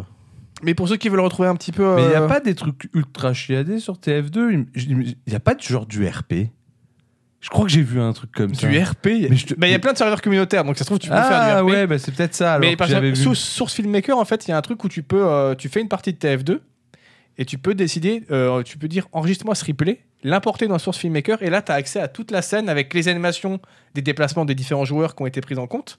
Et toi, après, tu peux réaffiner pour mettre des animations faciales, changer quelques D'accord, trucs. ouais, donc, tu peux te faire gagner beaucoup de temps. Si dans ta vidéo, tu as besoin de voir. euh, un soldier, un démoman et un, un pyro qui court vers un point, saute et euh, tire et atterrisse. Au lieu de t'animer ça frame par frame, tu le fais en Tu jeu le en fais fait. en jeu et puis hop, ouais, c'est ça. Ça, c'est cool. Et ça, c'était très très intelligent. Mais voilà, donc le jeu est devenu mort. Il y a vraiment plus. Enfin, techniquement, je sais qu'il y a. en- Je crois que j'avais regardé en 2017, il y avait encore 50 000 joueurs par jour, tu vois, parce que c'est un jeu gratuit sur Steam. Donc il y a encore beaucoup de joueurs, mais euh, in-game, c'est pas. Il est plus super intéressant à jouer. En plus, ça fait. J'ai essayé d'y rejouer, ça fait quand même bizarre parce que. Maintenant, je suis habitué, notamment grâce à Overwatch, au, au hit scan, au tir direct. Dans TF2, c'est que des projectiles. Même les balles, techniquement. ça reste deux écoles. hein, Même le, ça. même le sniper, t'as l'impression que c'est du hitscan, mais en fait, techniquement, comme ils peuvent pas faire du hitscan avec le moteur du jeu, c'est juste une balle qui est tellement rapide que tu vois pas le temps de trajet, tu vois. Ouais, ouais, je vois. Il y, a- le- il y a tout qui est calculé sur, euh, avec, une, avec une certaine physique euh, avec le moteur source, en fait. Tu peux pas faire des trucs instantanés, c'est impossible. Mais euh, voilà, s'il y en a qui veulent re- redécouvrir un petit peu TF2 aujourd'hui, il y a, deux modes qui ont été créés. Il y a Open Fortress, celui-là c'est celui que je trouve le moins intéressant, mais en gros qui reprend un mode deathmatch à la, à la Quake avec les assets de TF2. Et sinon, il y a des mecs qui ont fait TF2 classique et qui essayent de reproduire l'âge d'or de TF2, donc vers 2008-2009, quand il y avait déjà eu les premières grosses matchs qui sont sortis, que l'engouement était à fond dans le truc. Ils ont même ajouté des mécaniques, des armes abandonnées par Valve qu'on avait vu dans les premiers, premiers trailers du jeu. Ils D'accord. ont été jusqu'à là, tu vois. Euh, et l'année dernière, ils ont fait une grosse mise à jour où ils ont repris du coup les gimmicks de Valve pour faire les mages, avec euh, le site vitrine qui annonce jour après jour les nouveautés qui vont arriver, un petit événement communautaire. Donc ils ont vraiment bien fait le, le, le délire là-dessus. Et puis Valve est arrivé avec leur gros sabot et ils ont après, je sais pas si c'est vraiment ça qu'ils ont dit, mais ils ont dit euh, vous pouvez arrêter de mettre en disponible en téléchargement euh, le jeu s'il vous plaît? J'allais dire, hop, le gros tacle glissé. Du coup, tu ne peux plus les télécharger, mais si tu tapes euh, Team Fortress 2 classique download sur Google, tu trouves des mecs qui ont refilé le lien. tu Oui, vois. bah Parce que ça- techniquement, les- le, le jeu tourne encore, il y a encore des serveurs communautaires, tu vois. Ça, ça, ils peuvent rien y faire. Mais sur- si tu vas sur le site, tu peux plus télécharger directement. Mais voilà, ça c'était TF2 le contexte. Mais saviez-vous bah, Du coup, comme vous n'avez pas joué au jeu, en plus encore le moins. saviez-vous? Mais TF2, ça restait, c'est un jeu, c'est- c'est ça- restait assez simple. T'arrivais, tu cliquais sur partie rapide et puis tu jouais avec tes potes. Ouais, c'était. il n'y a, pas- y a pas de campagne, il n'y a, pas de- y a pas de cinématique in-game, il n'y a pas de cutscene, il n'y a pas de dialogue à part juste les, les répliques que balancent les personnages. Et pourtant, il y a toute une véritable histoire derrière TF2. go. Un vrai lore. Un vrai lore. Qu'on ne soupçonne pas trop, qui en plus ont développé avec le temps et qui euh, ont ajouté de plus en plus là-dedans. Mais, mais le lore de TF2 est assez intéressant et je vais vous en faire du coup un petit, un petit résumé. Euh, Puisque même moi, je n'étais pas au courant de tout ce qui se passe parce qu'en plus, il y a des, certains trucs, c'était genre des événements pour Halloween ou des trucs comme ça ouais, qui ouais, durent pas longtemps. ultra. Et euh, où t'as des événements de lore dedans. Donc, Mais ça euh, fait penser à- dans, dans Rainbow Six, quoi, Siege.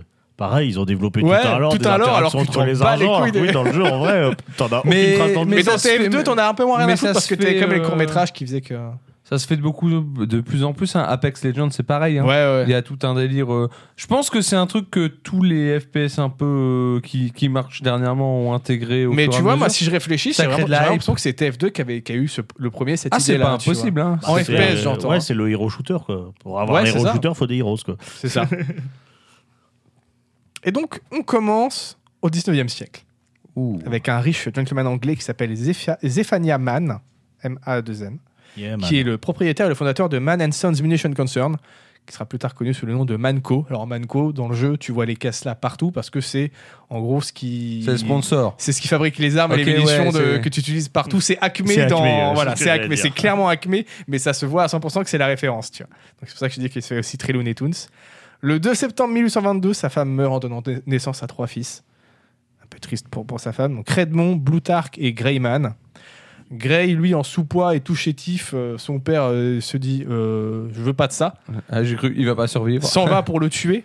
Ah, bah Les bon, tout- bah, il va Ah pas oui, survivre. ah, d'accord, on, mais on à est à ce- niveau mais À d'ambiance. ce moment-là, un aigle débarque, kidnappe l'enfant. D'accord. Et il, le, il jet- se- et il le jette dans la montagne Il du se dessin. fait kidnapper par l'aigle et finalement l'aigle décide d'élever ce- cet enfant. Let's go. C'est du génie déjà. Et Greyman, quel- quelques temps plus tard, devenu assez fort, s'émancipera en tuant l'aigle et ses bébés et en les mangeant. En plus, c'est parfait. C'est comment C'est euh, c'est c'est vraiment une belle relation. Ah oui, J'aime c'est donnant donnant. Il n'y a, rien qui va, mais du coup, il y a tout qui va.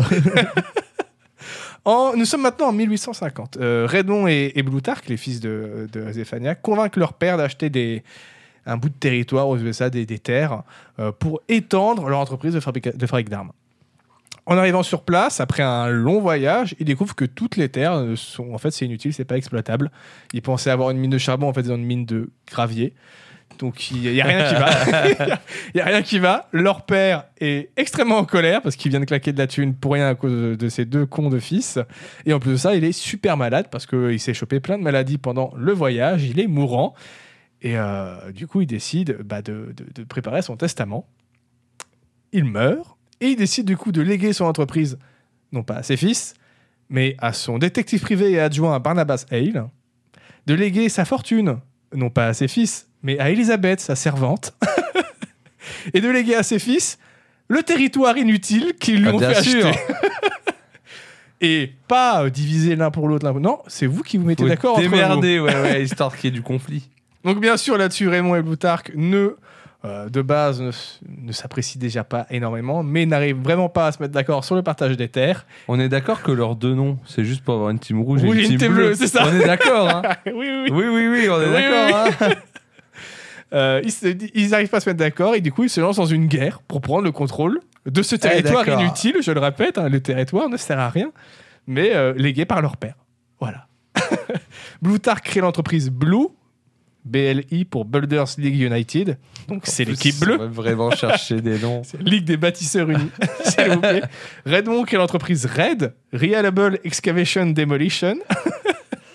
Donc démolition et excavation fiable. C'est du génie. Et pour lancer les premières offensives, Blue recrute des personnalités euh, pour former une équipe de mercenaires composée. Alors ça, on va dire que c'est l'équipe de une des équipes du, du- des neuf classes originales du jeu, Ouais, on va ouais, dire. bien sûr. Billy the Kid, qui était le scout original du coup. Stonewall Jackson, le soldat original. Abraham Lincoln, le pyro original. Alfred Nobel, le démoman original. John Henry, le heavy. Nicolas Tesla, l'ing- l'ingénieur. Sigmund Freud, le médic. Davy Crockett, le sniper. Et Fu Manchu, le spy original. Let's go. C'est tout parfait. Euh, Red, de son côté, font la même chose, recrutent des gens pour former une milice. Et ainsi commence une guerre qui va durer beaucoup, beaucoup trop longtemps entre ces deux frères, puisque ils n'arriveront jamais à s'entendre, à se mettre d'accord sur des... euh, euh, ah, j'ai pas le mot. à se mettre d'accord sur bah, euh, qui va prendre Bah, la terre, comment veut- se à faire un deal, sur quoi. des conditions, ouais, Ouais, voilà, à faire un deal. Euh, et surtout dans une impasse, condamné à recruter toujours de, plus de nouveaux mercenaires plus pour les mecs, faire se battre entre eux. les années passent, euh, la rivalité continue, mais mine de rien, bah, ils sont en guerre perpétuelle, du coup, euh, les entreprises, elles se portent bien. Blue et Red, euh, ça s'expand, ça commence à devenir de plus en plus gros, et ça devient même secrètement les deux sociétés qui, dominent le monde. Chacun 50% de la société. Voilà. C'est ça la morale de l'histoire. Si vous voulez que la une- société prospère, faites la guerre. Bien sûr, grâce à une armée de gratte-papier. C'est- C'était bien marqué qu'ils ont beaucoup, beaucoup, beaucoup de, euh, de gratte-papier. Et bien sûr, toujours plus de mercenaires euh, au lieu d'essayer de trouver une, une, so- une solution euh, bureaucratique ou Diplomatique, paisiblement dire, ouais. diplomatique. Non, non, on se fout sur la gueule. 40 ans plus tard, c'est toujours la guerre. Ça n'a pas fini. Ok. Sauf que bah, les deux fils, ils commencent à être un peu vieux et proches de la mort maintenant. Et du coup, Blutark appelle un ingénieur du nom de Radigan pour euh, créer une machine à rallonger la vie. Il La accepte. base. Il accepte, mais en fait, il va aussi créer la machine pour l'autre frère. Parce qu'on lui propose, il y, a une- il y a une nana qui arrive et qui dit bah, J'ai ouï dire que tu étais en train de bosser sur ça. Moi, je te donne 100 livres d'australium si tu me fais la même. L'australium, c'est un minerai très rare qu'on ne trouve qu'en Australie, bien sûr, et qui, J'ai cru que c'était de- des Australiens. De... non, non, non. Et qui peut s'adapter et se métamorphoser sous différents états et formes, ce qui le rend ainsi extrêmement précieux et recherché. Et on le trouve qu'en Australie, d'où son nom. Euh, Radigan devient même super intelligent en restant à proximité et en contact avec l'Australium. Donc, c'est vraiment des. des, des- D'accord, ouais, ça, t'a- ça t'altère. Ah ouais, ouais, clairement. Et il invente du coup des technologies d'invisibilité et de téléportation, celles utilisées dans le jeu par le spy et l'ingénieur. Il construit deux machines qui refourguent à et Raymond, et une troisième pour une personne euh, mystérieuse et inconnue. D'accord. On est maintenant en 1960. Euh, là, euh, c'est juste pour, faire, un- pour vous ex- expliquer à quel point les... 1960. C'est ça, c'est pour vous expliquer à quel point les mecs ils vont euh, essayer de trouver du lore pour justifier des intégrations de gameplay dans le jeu via des Vas-y. mages, tu vois. Il y a Blutark qui décide d'appeler le petit-fils de Radigan, l'ingénieur qui lui a fait sa machine à ranger les temps, parce que sa machine elle commence à, à- à- a pu bien marcher. a plus bien marcher. Et du coup, le petit-fils de l'ingénieur, bah, c'est l'ingénieur que tu joues euh, dans. C'est une des neuf classes, donc c'est c'est l'ingénieur que tu joues en D'accord. TF2. Euh, en échange, il lui fournit des documents techniques récu- récupérés dans la tombe de son grand-père. Et c'est ce qui, du coup, c'était les nouvelles armes introduites dans la mise à jour pour l'ingénieur. Voilà. Et on arrive à 1968, l'époque euh, que l'on joue dans TF2. Donc Quand on est te- en mai, c'est ça? C'est exactement. quand tu joues à quand tu joues à TF2 que tu te fais une partie euh, l'équipe blue et l'équipe red que tu incarnes, c'est à, ce- moment-là du jeu, c'est en 1968. 1968, ok. 9, mercenaires recrutés, les 9 classes, pour continuer la petite guéguerre. Euh, Hélène, une descendante possible de Elisabeth, la, la servante qui a hérité de la fortune de, euh, de Zéphania, euh, agit comme administratrice de la bataille, donc celle qu'on entend dans, le jeu faire des ordres par haut-parleur ou tenir au courant d'où en est la bataille, qu'est-ce qui se passe, etc. Et en fait, elle supervise secrètement les deux équipes de mercenaires sans pour le, dire à Bloutark et Redmond. On ne sait pas trop c'est quoi ses motivations, pourquoi elle veut entretenir la guerre entre les deux entreprises. Probablement que vu que les entreprises euh, prospèrent bien, ça, ça l'arrange bien qu'ils continuent à se foutre sur la gueule grâce à ça. Et il y a, y a également Sexton Hale, le descendant de Barnabas Hale, donc l'adjoint de, de Zephania qui avait hérité de, de l'entreprise Manco, qui euh, se met lui aussi à diriger Manco. Et Saxton Hale, c'est vraiment un personnage. euh, tu le revois souvent dans les comics, tout, parce que c'est souvent le narrateur de l'histoire. C'est une- il a une dégaine d'Australien. J'entends par là qu'il est genre en, en short de safari tout le temps, tu vois. Euh, le torse bombé, ses poils sur son torse dessinent l'Australie. Donc c'est un, C'est sacré personnage et c'est genre il est réputé invincible tu vois c'est le mec genre il peut sauter d'un avion sans parachute il, pff, il va Il pas rien, mourir ouais, il s'en ouais, fout tu vois c'est n'importe quoi donc voilà ça c'est vraiment le contexte dans lequel euh, commence le quand tu commences le jeu c'était là donc tu vois qu'il y a déjà pas mal de lore derrière bon complètement loufoque hein, ils ont ils sont vraiment pas pris au sérieux et ils ont Ouais, bien ouais, mais fait c'est assumé, c'est cool. Et c'est assumé à 100%. Euh, et après, bah, du coup, les mises à jour euh, futures vont commencer à faire avancer l'histoire et non plus raconter ce qui s'est passé avant. Avec effectivement, comme je voulais parler, la, magi- la mise à jour War entre le Soldier et le Demoman. Puisque lors d'un congrès sur les explosifs, le, euh, le Demoman Red et le Soldier Blue se rencontrent et de- de- ils deviennent amis. Ils s'entendent bien. Ils deviennent amis, sauf que l'administrat- l'administratrice, elle, ça, elle apprécie pas de voir deux membres de milice Ouais, euh, trucs euh, différents. ça- rival se lier d'amitié. Du coup, elle complote avec Saxton pour faire croire chacun que l'un veut tuer l'autre. Et c'est ce qui déclenche du coup l'événement. Pour ça qu'on devait massacrer plein de démons ou plein de soldats. En D'accord. de- C'est un meilleur scénar que Civil War. Tellement. Euh, Saxton découvre, petit fait, Saxton découvre Internet en 1968 avant son invention. Ah bah, je te laisse euh, enregistrer cette phrase. Voilà. Et il l'utilise pour promouvoir le catalogue de son entreprise en ligne. En gros, ça, ça justifiait euh, l'arrivée d'une boutique in-game euh, pour pouvoir acheter des cosmétiques. D'accord. putain, les mecs, ils sont allés loin. Ah ouais.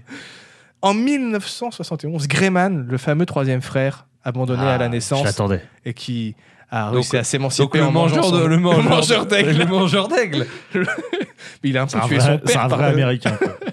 Ah, son, père, son père a essayé de le tuer. Parce qu'au au final, est-ce que c'est pas un symbole Oui, bah, Est-ce que c'est écoute, pas un symbole Il a mangé l'aigle américain, tu vois. Ouais, c'est peut-être ça. Il décide de revenir dans le game pour récupérer son dû, les entreprises Red et Blue de ses frères, ainsi que la terre de leur père, et surtout l'entreprise Manco, l'entreprise originale de leur père. Que même euh, Red et Blue n'ont pas, parce qu'eux, ils se sont fait hériter Ouais, de ouais, que bien sûr. Ils en- il envoie deux lettres à ses frères, euh, se, euh, de, se faisant passer par l'un Oui, l'un pour Pour l'autre. ouais, tu ouais, euh, pour en mode viens, on essaye de trouver un arrangement euh, et, euh, et bah, il se pointe au, au rendez-vous. Il leur explique un peu qui il est parce qu'eux ils le connaissent pas, tu vois. Puis il les bute. Ok. Voilà. Donc, Bon, bah, au moins, ça fait avancer Blue, l'histoire. et les Blue et Red, les deux sont morts. mais, mais, mais, ils reviennent en fantôme. Ah, quel enfer. Ça, c'était pour une euh, mise à jour Halloween, enfin un petit événement Halloween. Ouais. Les, deux, les deux frères, euh, instantanément, à peine en fantôme, se disent c'est moi qui vais rester en fantôme le plus longtemps. Non, c'est moi qui vais rester en fantôme le plus longtemps. Et du coup, une nouvelle guerre éclate entre les deux. Et les, chacun demande à son équipe de mercenaires d'aller jeter le corps de l'autre aux portes de l'enfer. pour qu'il soit damné pour l'éternité et que Ah lui là il puisse là. rester en fantôme et gagner le pari. voilà, complètement débile. C'était une petite aparté. Et suite à l'assassinat de ses frères, Gray met en, met en place euh, son, son- son- son plan. Parce qu'il a un plan, bien sûr. Il n'a pas tué juste les deux mecs comme ça. Il envoie une armée de robots de sa propre création euh, sur toutes les entreprises Manco du monde. Ça, c'était la fameuse mise à jour qui introduisait du coup les, le, Le mode PVE. horde, le PVE avec les, PVE, les ouais. robots. Sexton, elle, justement, elle réagit parce que c'est lui qui est quand même le, le patron d'entreprise, en recrutant les mercenaires des anciennes entreprises Blue et Red euh, pour leur dire j'ai besoin de vous, défendez-moi, euh, il y a des robots qui vont arriver, euh, massacrez-les. C'est comme ça que, du coup, quand tu joues dans le jeu, en fait, t'es- tu bosses pour Sexton pour protéger l'entreprise, c'est ça le, D'accord. le- le but de, de- de ce PVE. La guerre des robots durera un an. J'ai bien dit durera, j'ai bien articulé. Un an, sans succès pour Grey. Mais du coup, il décide de changer de plan. Il se rend à, de- devant. Il dit c'est bon, je, je dépose les armes. Euh, par contre, je déclare vouloir participer au Manco Challenge. Et le Manco Challenge, c'est un arrêté de Sexton Hale qu'il a fait pour son entreprise qui stipule que tu, peux, tu as le droit de défier Sexton Hale quand tu veux. Et si tu gagnes le duel, tu remportes l'entreprise. Euh, au, au au Mortal Kombat, à l'ancienne. On est d'accord que c'est le mec qui est censé jamais mourir en tombant des avions, des trucs comme ça, voilà, ouais, ouais, voilà, ok. ouais. Ouais, mais Gray, il, il a mangé un aigle. Oui, oui, C'est vrai bah, qu'il a non, un non, non, mais- mais il a un plan. Et du coup, bah, euh, Sexton, c'est lui qui a créé lui-même sa- cette règle, donc il, euh, voilà, il, il- il a de l'honneur, il dit OK. Et Gray, il propose en champion sa propre fille, Olivia, une petite fille de quelques années à peine, pas du tout en âge de se battre. Et bah, du coup, Hale, devant ça, se dit bah, J'ai pas envie de tuer une gamine, en fait. Du coup, il refuse le combat et doit donc céder son entreprise à Greyman.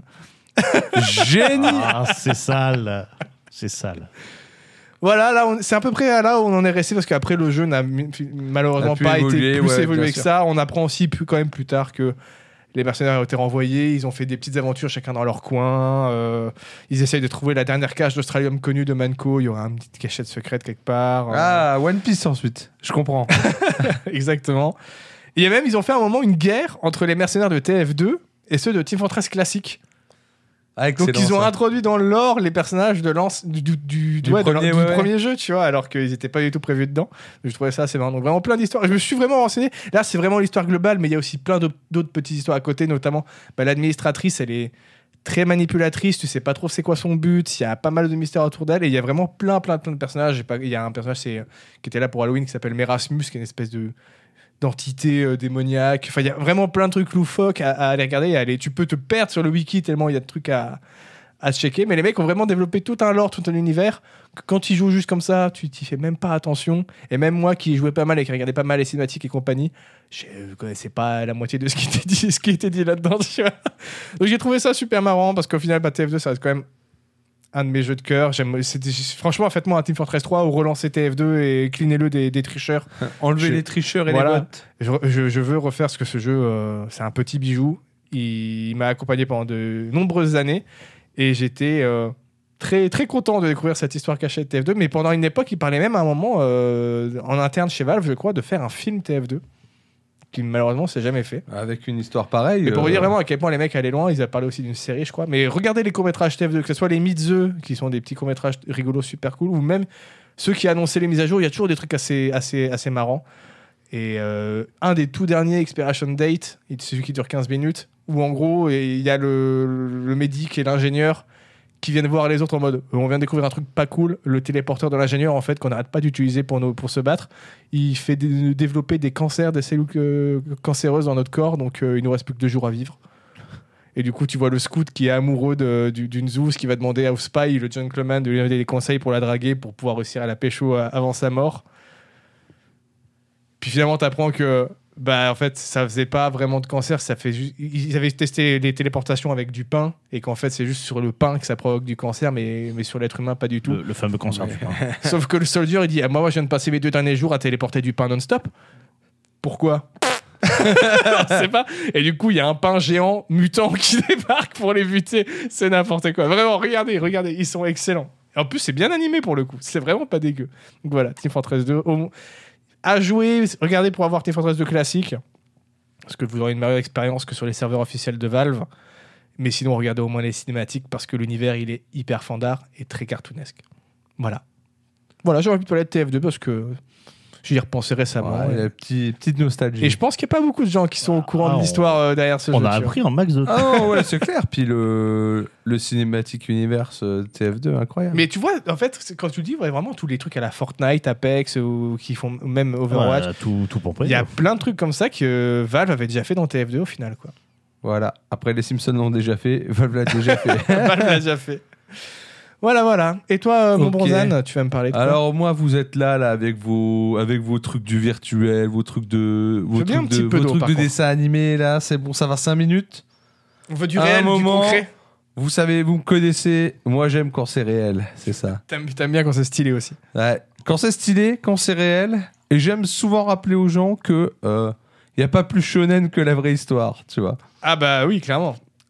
Donc, je vous ai concocté un petit, comme d'hab, un petit sujet où on va parler, on va parler, on va parler de, de gens, de gens, d'aventure, comment de, comment de haine, d'amour, de tout ça à la Beaucoup fois. de promesses. de la vie. Ouais. Quoi. Tout ça Euh, vers 1160, à peu près. 1160 Ouais, quelque chose comme ça. Quel était le roi de France à cette époque? Quel était le roi de France? Ouais, mais et pas en France. Ah. Parce que bon, la France, euh, ça va 5 Ça va 5 minutes. Du coup, on, on va s'expatrier un peu. C'est ce va- que disent on- les touristes d'ailleurs, généralement ça. Oh, la France, C'est euh, vrai, la oh, ça va France. 5 minutes. On va s'expatrier un peu et on va aller, euh, on va aller vers les steppes mongoliennes. Tu vois, Ok. faire un petit tour, tu vois. Et on va commencer euh, notre histoire avec, avec une dame sympathique, ma foi, qui s'appelle Eulune. Eulune. Olune, Olune, je pense, si on le prononce bien. Donc, euh, qui appartient, donc on est dans pleine période où euh, toute cette zone des steppes euh, mongoles bah, est divisée entre plein plein de clans euh, mongols. J'ai peur de dire une immense connerie, mais parce que je suis pas. Mais c'est bien dans- en, en Mongolie où il y a les espèces de. euh, de Des tentrondes là. Des yourtes. Ouais, ouais. Oui, et c'est bah, justement c'est vraiment le euh, comment le l'habitat typique euh, bah, là-bas Ok. parce que c'est super démontable, ça se remet bien et tout. C'est j'ai pu en voir moi à l'occasion euh, d'une expo à Lyon. Et a priori, t'as vraiment pas froid dedans. Ça garde bien la chaleur. C'est ouais et c'était incroyable. J'ai visité Nurt, c'était J'aimerais stylé. bien, moi, en vrai. C'était vraiment stylé. Plus confortable que n'importe quel appart à Paris. Et plus grand aussi d'ailleurs. Et moins Donc, cher, sans euh, doute. donc notre brave euh, Lune, elle est, elle est adulte, hein, tout ça, tu vois. Et euh, comment Et euh, bah, là-bas pour euh, comment pour pour demander la main euh, d'une femme, etc. euh, il faut que ben la comment un bras qu'un jeune homme, tu vois, il aille voir la famille, il ramène les cadeaux, tout ça, tu vois, il fait j'aimerais bien la voir, s'il vous plaît, tu soyez sympa. Donc c'est ce qui se passe. Euh, Lune, elle est dans sa tri- euh, dans sa tribu. Et t'as un jeune guerrier donc euh, d'une autre tribu qui- vient demander sa main, il apporte tout ce qu'il faut bien, tout ça. Et en plus de ça, faut savoir que Le petit euh, whisky pour le papa. en Mongolie, les en, en- en plus des cadeaux, euh, d'une certaine manière, tu payes ta femme dans le sens à la famille où tu vas bosser pour eux pendant quelques années. Tu vois, tu vas les aider au C'est- champ. la tu dot, vas les- quoi. Ouais, oui, voilà. Ouais, voilà. Donc, euh, donc voilà. Bah non, c'est l'inverse. Donc il, il- il- C'est la famille du Oui. marié, enfin, de la mariée qui payait le marié pour. C'est euh, vrai. C'est vrai. donc euh, le, le mec il fait tout, tout ça bien et tout, c'est ok, tu vois. Hop, euh, marié et tout, ils s'aiment, ils sont contents.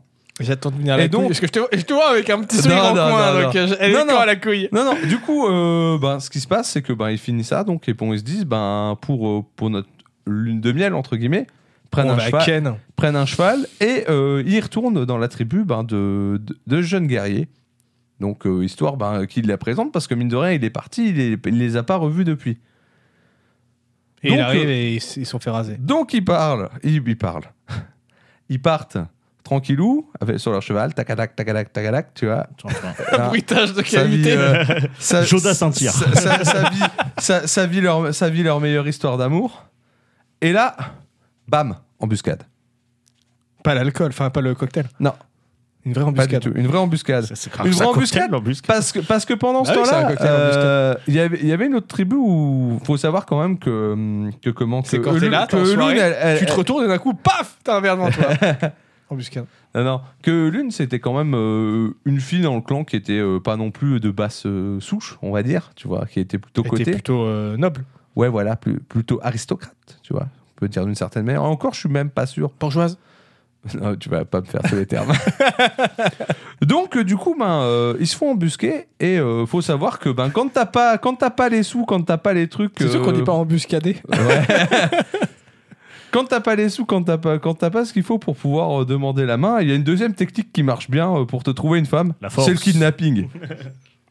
Donc- la base.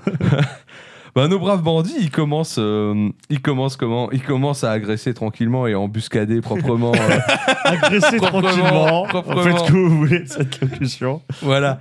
Et donc, du coup, euh, notre brave Eulune, qu'est-ce qu'elle va faire? C'est qu'elle va descendre de cheval et elle va dire à son mec euh, bah, Casse-toi, euh, c'est moi qui vole, tu vois, sauve-toi. Donc, déjà, la paire de balls, tu vois. En mode, Ouais, j'affronte mes, j'affronte mes agresseurs. Ou tu sais pas trop si c'est de la conscience ou de la. Tu vois Je fais- mais non, mais dans tous les cas, euh, bon, faut. faut...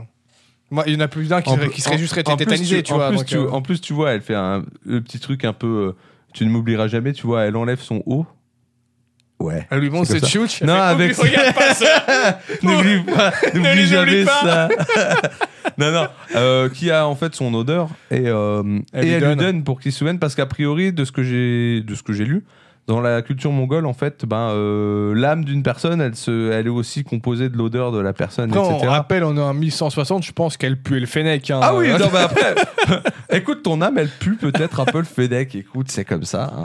Mais après, ils sont peut-être habitués à cette odeur à cette époque-là, tu vois. Je pense. hein. Ça. Donc, euh, ben, il s'enfuit sans elle. Elle reste face à ses Ah, adversaires. mais lui, il- même Ses pas, il négocie. euh, Bah écoute, non, mais je vous la fais vite, je vais pas vous faire tout le texte. Je Ouais, pense qu'elle j'aimerais faisait, bien, non, je ne j'aurais veux pas y bien aller. imaginé où le mec il machin. reste bloqué 5 secondes, puis la meuf qui d'un coup fait Bon bah c'est bon, allez, casse-toi, moi je descends. ok Non. Donc elle va être capturée et, euh, et emmenée donc euh, à la tribu de ses ravisseurs où elle va être, euh, elle va de- elle va devenir la nouvelle femme d'un homme qui s'appelle Yesugei.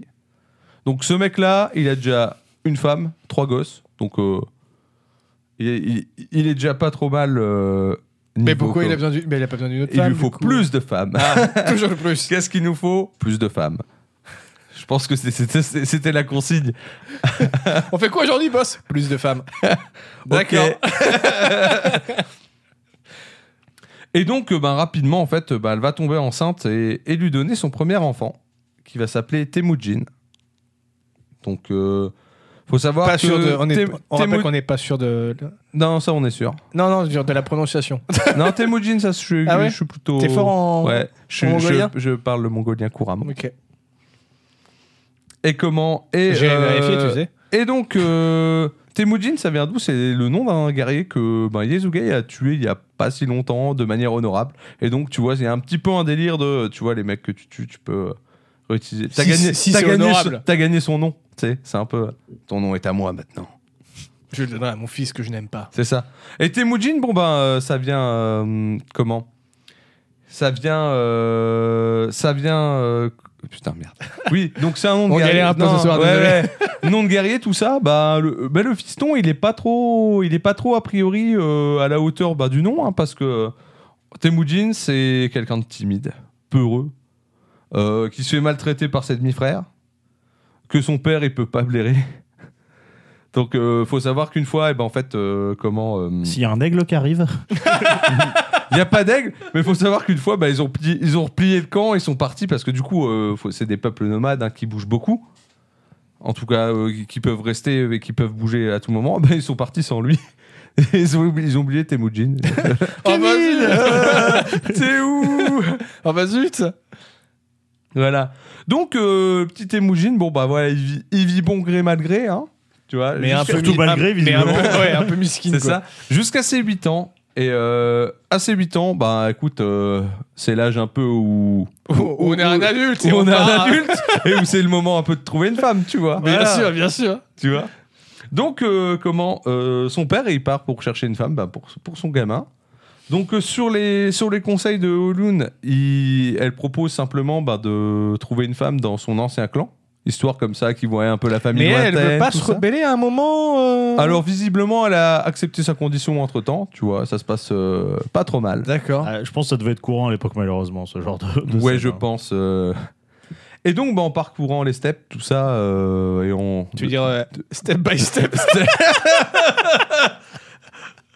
Mais quel enfer Moi, je me trouve très drôle. Très bien, c'est super long, alors euh, accrochez-vous.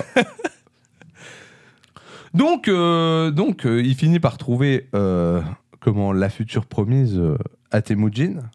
En, je crois il s'arrête genre Pareil, pour, il la vole à un mec qui passait par là. Non, non, il fait ça, il fait, il fait déjà. comment? Il, comment il. Non, il fait ça legit, tu vois, ça, ça, négo, ça, né- ça négo la fille et tout, ça dit bon, bah voilà, mon fils il restera pour vous aider euh, X années, euh, voilà, tout ça, tu vois, tout, tout bien. ok. Donc, le deal il est scellé, euh, comment Yizugei il repart, il laisse Temujin bah, pour qu'il pour qu'il fasse le taf, quoi, tu vois, qu'il qu'il s'acquitte du truc. On parle de Ken la meuf ou de. Euh, du coup, il, il rentre chez lui, tout ça, tac, tac, tu vois, en chemin, il s'arrête, il se balade, tout ça. Et euh, Tu dis quand même beaucoup de tout ça. Ouais, ouais, tout ça, tout ça. Non, mais parce que je vais pas détailler le trajet Ouais, non bah, plus. hein. Oui. C'est Game of euh, Thrones saison 7. Et il, trou- et il trouve, ouais, c'est ça, à cette vitesse-là.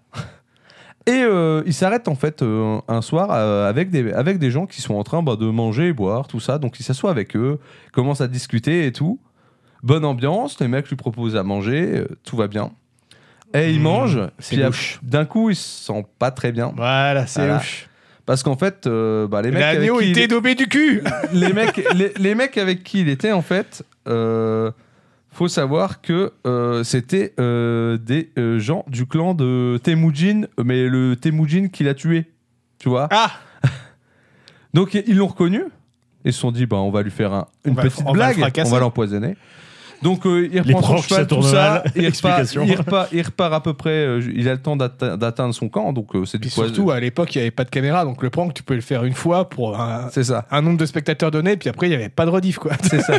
Non, non, mais du coup, il retourne à son camp, tout ça, tout le monde est là, oh, il est empoisonné et tout. On fait aller chercher euh, Temujin. Ah, il réussit quand même à rentrer, du coup Ouais, ouais, le plus rapidement possible pour dire, ouais, ton père est malade, faut que tu rentres. Donc Temujin, qui avait commencé son truc, il lâche tout. Il retourne, il retourne au clan pour, euh, pour aller pour, voir son pour- père, pour aider papa. pour aller voir papa. Bon, bah, le temps qu'il arrive, papa, il est plus là. Mais t'es Bah. où Non, pa- papa, papa, il est décédé. Euh, la bonne ambiance, c'est que ben, derrière, du coup, ben, on a donc Elun, euh, Temujin, euh, Est-ce que son autre femme, plus les autres gamins, tout ça. est-ce qu'on peut dire que si Olun elle se retrouve seule dans la nuit, est-ce qu'on peut dire qu'elle est Olun in the dark J'en étais sûr, j'en étais sûr. Mais Alors, voilà, c'était elle, sûr est, en fait. elle est assez incroyable, quand même. Mais Désolé. tu es très fatigant. Désolé. Oh, ah, tu as été la chercher si loin. Euh, ouais. Je, suis, je suis assez respectueux quand même sur ce coup parce que là, pff, dur. Non, mais du coup, bonne ambiance. Donc, bah, tu te dis, bon, bah, ils ont plus leur mari, tout ça, va falloir un peu de. Bon, du coup, ce que fait le reste du clan, c'est que bah, ils leur disent euh, cassez-vous et puis ils les abandonnent. Bah, ils ont l'air d'être habitués de toute façon à avoir des déconvenus dans Donc, leur vie, donc euh, un de plus, un de moins. euh. Donc, euh, la petite, la petite Olun, qu'est-ce qu'elle va faire? Elle va faire ah ouais. Elle va donc euh, ils ont encore leurs chevaux hein, qui possédaient tout ça. Elle va suivre le clan pendant des jours et des jours à cheval avec euh, une espèce d'étendard qu'elle va fabriquer avec les comment les crânes che- de, che- de cheval de, so- de- du cheval de son mari pour essayer un peu de leur dire euh, rappelez-vous rappelez-vous tu vois un peu tout ce qu'il a fait pour le clan tout ça euh, vous êtes honteux blablabla tu vois C'était marqué Allez l'OM sur le drapeau. allez l'OM c'est ça. allez l'OM c'est si vieux ça et euh, bah, après tout ça quand même ben Mais moi, y a les mecs, quel- je vois ça pendant 15 jours, et à un moment, je me retourne, je, je- je la tabasse. bah, il y, a- y bien quelqu'un dans la tribu qui va quand même euh, réagir à ça Ouais, ça m'étonne, tu vois, un, qu'ils fassent pas leur un vieil, point, un vieil homme et qui va dire euh, non mais c'est vrai c'est honteux ce que vous faites euh, tout ça Ah, décapité. ouais alors ben c'est un truc qui va marquer un peu Temujin parce que ouais c'est la première fois où il voit quelqu'un bah, qui fait un peu preuve de bonté tout ça hop coup de lance dans la gorge terminé gros tu vois? Voilà, ça, c'est plutôt une réaction Voilà. que je m'attendais de la part de ces gars. et histoire de bien enchaîner bah du coup le soir même euh, pendant que Temujin et toute sa famille y dorment ils leur volent leurs chevaux tout ça ils se cassent et ils les laissent comme ça en mode Démerdez-vous démerdez-vous maintenant Beaucoup Tu vois. d'abandon dans cette histoire quand même. Quand même. Ouais, ils, ils aiment beaucoup les abandons. hein. Mais euh, tu sais, tu te dis, bon, bah là, ça commence un peu, tu vois, euh, ça commence à devenir difficile tout ça. Mais bon, Olun, elle déconne un peu zéro. Elle est en mode, toi, maintenant, on va chercher DB, toi, tu vas apprendre à chasser, toi, tac, tac, tac. Elle organise le truc et non seulement elle va pas juste faire survivre euh, ben, un, quelques-uns de ses gamins, tout ça, mais toute la sma-là, elle va, elle va faire en sorte de les mettre bien, quoi, et de les aider à survivre. Le GOAT. Donc euh, franchement, tu vois, elle va, genre euh, typiquement, euh, le- les- elle va dire, toi, tu vois, les, les aiguilles à coudre, vous, vous les chauffez, vous me les pliez, vous ça fera des hameçons, enfin tu vois, les petites techniques de débrouillard. Bear Grylls.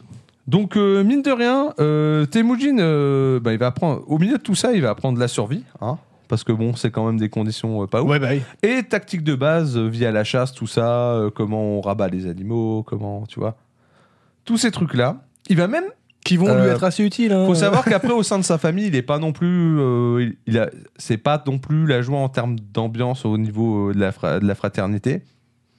Mais il va quand même se faire un pote parce que ben du coup le propre, hein, c'est quand même qu'ils, ça n'empêche pas qu'ils ont, ils vivent quand même à certains endroits et vu que c'est des gens, qu'il y a beaucoup de nomades, ben, de temps en temps ils croisent d'autres, personnes, tout ça. Et donc il va se faire un pote euh, auprès d'une famille qui campe pas très loin, qui s'appelle Jamuka. Jamuka, ça va être genre le bro, tu vois, ça va, ça va chasser, ça va faire des conneries ensemble, tout ça, ça va se mettre bien. Et euh, donc euh, ils vont, ils vont faire un truc qui, qui est euh, pour, je pense, euh, enfin non, j'allais dire, tous les jeunes font ça, mais non, moi je l'ai jamais fait personnellement. ils, vont, ils, ils vont par deux fois euh, se jurer frère de sang. Je pense, je sais pas si vous l'avez fait, mais personnellement, en fait, je viens de penser que non. Ah, Les jeunes font ça. il faut bien que jeunesse se passe. C'est ça. Donc avec le truc qui va bien, hein, fla, euh, frère Ouais, de ouais. sang, tout ça, cousin, tu vois. À la vie, à la mort. Bah, J'espère qu'ils n'avaient pas d'hépatite parce que. non, voilà. Mais euh, du coup, euh, pendant ce temps-là, donc euh, bah, il grandit, il continue de grandir, hein, le petit Temujin. Les années passent et euh, faut pas oublier que c'est pas lui l'aîné de la famille, c'est euh, c'est le deuxième. Donc euh, il a un- Ouais. il a un grand, il a un demi-frère euh, aîné. Et pourquoi c'est lui qui s'appelle Temujin alors? Alors parce que l'autre était sans doute déjà né et avait déjà un Et il autre avait nom. pas encore tué les gars. Et il avait peut-être pas buté en le mode, mec. J'ai plus de prénom, vite, il faut que j'ai Oui. tué les gens. Je reviens. On n'a pas de prénom pour le gamin. Laisse-moi faire. Laisse-moi- Donne-moi Rouge 5 Malbir, minutes. hein. Non, non. Et donc, ben, le, le demi-frère, hein, il va, il- en toute logique, il va tout doucement prendre le rôle de, de chef de famille. hein. Mhm. Donc, euh, bien sûr, euh, à cette époque-là, faut montrer, pour montrer que tu es un bon chef de famille, il faut montrer que c'est toi le dominant. Hein. Donc, qu'est-ce qu'il va faire? C'est que bah, il va commencer, genre Temujin, il va à la pêche, il va arriver, il va lui piquer les poissons qu'il récolte. il- Temujin va chasser, il va lui piquer ses proies. Mais grosse victime, hein, Temujin. Ouais. hein. Donc euh, Temujin, bah, qu'est-ce qu'il fait comme tout bon enfant qui se tient Il va voir maman. Il va voir maman, il fait ouais le frangin. euh, Il pique. Il y va euh, pas tout seul. Il y va pas tout seul. crédits. Il y va pas tout seul parce qu'il est avec un de ses- un autre de ses frères qui s'appelle Balguté. Et ils sont tous les deux ouais euh, le demi-frère il est pas cool, il nous fait tout ça. Et euh, bah leur mère elle leur dit bah en fait euh, arrêtez de vous chamailler, on a peut-être d'autres chats à fouetter que euh, que ça. Elle, elle leur dit Balek, quoi. Ouais, ouais, ouais. Balek frère. Temujin, il fait Ok, Balek, je vais régler mes problèmes moi-même. Il part avec son frère, Elle buté. il prend un arc. il, il il- il le rabatte dans les buissons tranquillement, et puis il le, et puis il le bute de sang-froid, ouais, tranquille. Bah, de fait, le problème est réglé. Ah bah oui. Le truc, c'est que bon, bah, ils reviennent voir maman après. On va goûter un nouveau type de viande. non, maman, elle comprend très bien qu'est-ce qu'ils ont fait, tu vois, euh, rien que par le vis. Parce que mine de rien, tu tues un, quelqu'un, c'est pas non plus, tu reviens pas en faisant Yeah, let's go. Ils ont quel âge à ce moment-là? Alors, j'ai pas l'âge. Bah, on sait, on était à. Il a au moins, il a au moins 8 ans. Au minimum. Ouais, ouais, du, du coup. Non, un petit peu plus, je pense. Un peu plus âgé. Les années quand même passent. Ouais, il doit avoir 10 ans dans l'âge de tuer quelqu'un. C'est ça. Le truc, c'est que, euh, ben, mine de rien, ça n'empêche pas que, ben, autant être un paria, c'est une chose, et de pas avoir de clan, c'est une chose. Autant tuer quelqu'un, ça fait de toi ce qu'on appelle Un meurtrier. un meurtrier et un criminel. Donc, euh, ben, Temujin, sa mère lui dit, ben, tu fuis en fait, tu restes pas. euh, tu vois, parce que sinon, c'est un coup à ce que ce soit la merde. Mais je sais pas, il y a vraiment genre une police des steppes qui, Oui. En quoi qui se c'est la balade au hasard pour voir En s'il y quoi a des c'est la merde? se Il y a tentent personne qui si saura ce qui s'est passé. Enfin, ils sont pas. Bah en- ouais. Ben, en fait, c'est Il y a pas de shérif, de ce que je sache. euh. Ouais, mais enfin, les, clans- les, les- tes voisins, en fait, tu vois, ils peuvent te balancer ou des choses comme ça. De toute façon, il y a, le, le corps, il est retrouvé, tu vois. C'est pas non plus. Après, Eh ben, les histoires de famille, en quoi ça, ça, ça regarde euh, l'autre connard qui chacun, passe avec, chacun euh, sa merde. Il y a peut-être- voilà. il y a peut-être un Walker Mongolia Ranger. euh. Peut-être qui peut. Enfin, toujours est-il qu'il va fuir, mais il va pas fuir longtemps puisqu'il va être capturé, bah, en plus par euh, son ancien clan. Donc ceux qui les ont bannis là. Ah Le monde est petit, du dos. Le monde est petit, ouais. Mais bon, le petit Temujin, il est là, il fait super, je vais être esclave, grosse ambiance, mais il se laisse pas démonter parce qu'il est un peu. Il est pas non plus, c'est pas, c'est pas quelqu'un qui se laisse trop faire, enfin qui se laisse plus Bah, faire. euh, Il oui. se laisse plus faire. À une époque, peut-être Bah, qu'il avait maintenant qu'il a buté son frère. euh, Peut-être que ça, après. ça change un homme. Oui, oui, il peut, il, peut, il peut au moins dire non, je suis pas d'accord. Donc ce qu'il va faire, c'est qu'il va guetter une opportunité pour s'enfuir. Et il va la Elle a- saisir en fait un soir. Elle où- viendra 36 ans plus tard. Non, non. il va attendre une soirée où en fait on va lui mettre un garde un petit peu chétif euh, et pas, pas super costaud, tu vois. Ah, il va, le- il va attendre que c'est fait dans le c'est fait dans le dans le clan. Tout le monde est à moitié pété. Il va mettre une énorme patate au mec, il va l'assommer et il va se barrer en courant. Et là Dans les euh, steppes mongoliennes. Non, et là pas Quelle bête, bonne idée. pas, pas très pas, pas non plus débile le petit Temujin, qu'est-ce qu'il fait? Mais il prend les. Non, il va au buisson le plus proche, il se planque dedans. Et il attend. Ah, ils vont croire qu'il est parti loin. Logique de base, il se dit, bah, il se dit bah, ils vont penser que je vais, j'ai décampé au plus loin, tu vois. Sauf qu'il y a un mec qui est venu pisser parce qu'il avait Non, trop non. bu et. Il a Non, joué à The Evil Within 2, il connaît l'astuce Non, non, non, non, non, non. Du coup, ça se passe nickel. Le mec, tout le monde se casse, tout bien. Hop, bon, il est encore attaché, c'est un peu relou pour se déplacer, tu vois. Mais euh, en tout cas, il est plus prisonnier, ce qui est une bonne chose. Et en fait, ben, il va un peu marcher, il va trouver des gens et puis il va leur dire s'il vous plaît, détachez-moi, ce qu'ils vont faire, tu vois, sans trop. Donc, en fait, tu peux vraiment tomber sur le gros connard comme sur les mecs qui sont en mode ok, cool. Ah bah tu vois, là je l'ai. Là, il- là on est à- il a 16 ans. J'ai j'ai noté un peu, voilà. Et, faut, ça, et du coup, sa, sa meuf, hein, il l'a pas vu depuis 7 ans, tu vois, déjà. Là, ça fait un petit moment, ça fait 7-8 pas ans, mal de plaisir solitaire, ça. Et hein. du coup, et du coup ben, après, après son aventure là, euh, où, il, où il se libère, ben, il décide de retourner la voir. Donc euh, il retourne là-bas. Et tu sais, bon, tu pourrais t'attendre à ce qu'il soit accueilli bof bof, tu vois. Hein. Tu sais, c'est euh, papa est acheté, est parti acheter une baguette. J'ai cherché des cigarettes, genre. Il est jamais revenu, mais visiblement, euh, comment euh, sa belle famille euh, le prend pas trop mal et euh, ils acceptent de poursuivre en fait l'union entre entre Temujin Ah ouais, et 7 ans après, après tout ce qui s'est passé. Oh, qu'est-ce que c'est, ce Ouais. temps En, en offrande, il reçoit une espèce de de À cette époque, beaucoup, je de, pense. hein. haut, euh, de haute fourrure de haute fourrure noire qui vaut très cher en fait. Et euh, normalement, tu es censé euh, l'offrir à ton père ou quelque chose comme ça pour euh, la parenté, sauf que ben compliqué. Compliqué, ouais, ouais. Mais Temujin, il est pas con. Euh, il sait que son père, il a, il, il a combattu aux côtés d'un- d'une personne qui était quand même relativement qui, est, à la tête d'un clan assez puissant, qu'on appelle Onkan. Ah, bah, y a les cannes dans l'histoire, oui. Ouais, ouais. Et donc, bah, il, va, il va aller là-bas. Il va, il, va, il va rappeler un peu la- l'amitié avec, avec son fraternel, avec son fraternel, son paternel. Et il va offrir ben, cette tunique vachement chère euh, à Onkan en lui disant bah voilà en échange bah moi je veux euh, qu'on soit sous votre protection euh, voilà etc On échange une tunique, c'est quoi ce deal foireux là? Écoute Non, en mais en fait, oui, il vient pour rallier le. Pour, ça, pour, se- pour ouais ouais bah, s'allier, quoi. d'une certaine manière c'est ça en fait il s'allie une alliance par ça parce que avec ça en fait Ok. Et, euh, et donc, ben, Onkan, il lui dit Ouais, ben, ok, tu, tu rentres à mon service et si tu veux, ben, je te donne, je te mets à la tête d'un petit truc de guerrier, tout ça. Temujin, il est en mode Non, en fait, euh, je veux juste euh, une protection, rejoindre ma famille et vivre ma vie, tu vois. Mais ça marche pas comme ça. Non, mais laissez-moi tranquille. Le mec lui dit Ok. Quoi? Mais il, y gagne quoi, lui? Le mec lui À dit part ok. une tunique Mais c'est une tunique vachement chère. non, non. Mais du coup, bon, il retourne. Sachant que tu peux être sous la protection d'un Khan, mais t'es pas obligé de vivre dans son Oui, dans mais sa t'as pas tribu genre. immédiate. euh, Tu peux c'est vivre un bout, à... de tes- un bout de tes- de- Je sais pas, enfin, t'as pas une taxe, un truc à lui redonner Ouais, tu vois, je sais mais pas. c'est une tunique OLED 4K. hein. Ah, c'est un peu ça, tu vois. C'est comme si on t'offrait une tunique OLED 4K. Bah, je te protège pour une semaine, quoi. voilà. Le mec, il est cher. Donc, euh, bah, eh, mine de rien, ça marche plutôt bien. Il retourne, euh, bah, du coup, il peut retourner avec sa femme, tout ça. Hop, il se, il se réinstalle. Ils sont même euh, au sein d'une tribu, hein, mais qui est pas, pas celle directement de Honkan, mais bon, ils sont, ils sont un petit peu, ils sont, ils vivent tranquillement leur vie. Tout se passe bien. Et tu sais, c'est un peu, je rappelle, hein, l'histoire est shonen, donc forcément, t'es dans ce moment où le héros, tu vois, il est bien Du Tout- coup, il va y avoir tout, le mal. Tout, tout est ok. Et, euh, et comment et, euh, et ce qui se passe en fait, c'est que ben, euh, tu vois le premier mari de Loon? Ouais, celui qui s'est barré euh, lâchement. Ouais. Bah la tribu de ces mecs-là, ils se disent, eh, c'est bon, hein. Maintenant, c'est le moment de se venger. Mais pourquoi? Pourquoi 8 ans Parce plus que, tard? euh, écoute, parce qu'ils ils guettent. Bah, parce, Les que, mecs- parce que sinon, il n'y avait pas de saison 7. C'est exactement ça. Et donc, euh, a priori, euh, donc, cette fois-ci, mais sauf que se venir se venger sur Olun, c'est un peu débile maintenant que, tu vois, elle, elle peut plus procréer, enfin, tu vois, ça, le temps a passé. Donc, ils viennent pour Borté, donc la femme de Temujin. Euh, Ah oui, donnant, donnant, quoi. Tu- petit, petit raid de nuit, donc euh, la tribu, c'est les Merkites. Petit raid de nuit, 300 soldats. En attaque nocturne.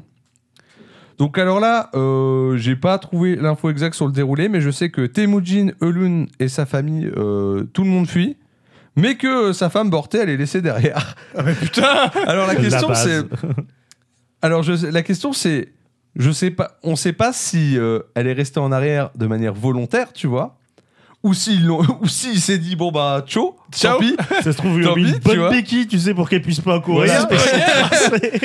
Mais C'est on toi sait- qui veux le On connaître sait pas trop. Et, et du coup, il, va- il va fuir, il va fuir dans les montagnes. Il va y rester 4 jours pour être sûr que l'ennemi soit, soit bien parti, tu vois. Gros buisson cette fois. Ça, et, et comment Bon, bon il est quand même deg, hein, il vient de perdre sa femme, tu vois. Normal. Donc, s'il est deg, je me dis que d'une certaine manière, c'était pas non plus. Je crois qu'il avait pas vu pendant, euh, pendant 7 ans, et puis maintenant, ça fait 15 jours qu'il était là. C'est tu ça, vois. ouais, ouais.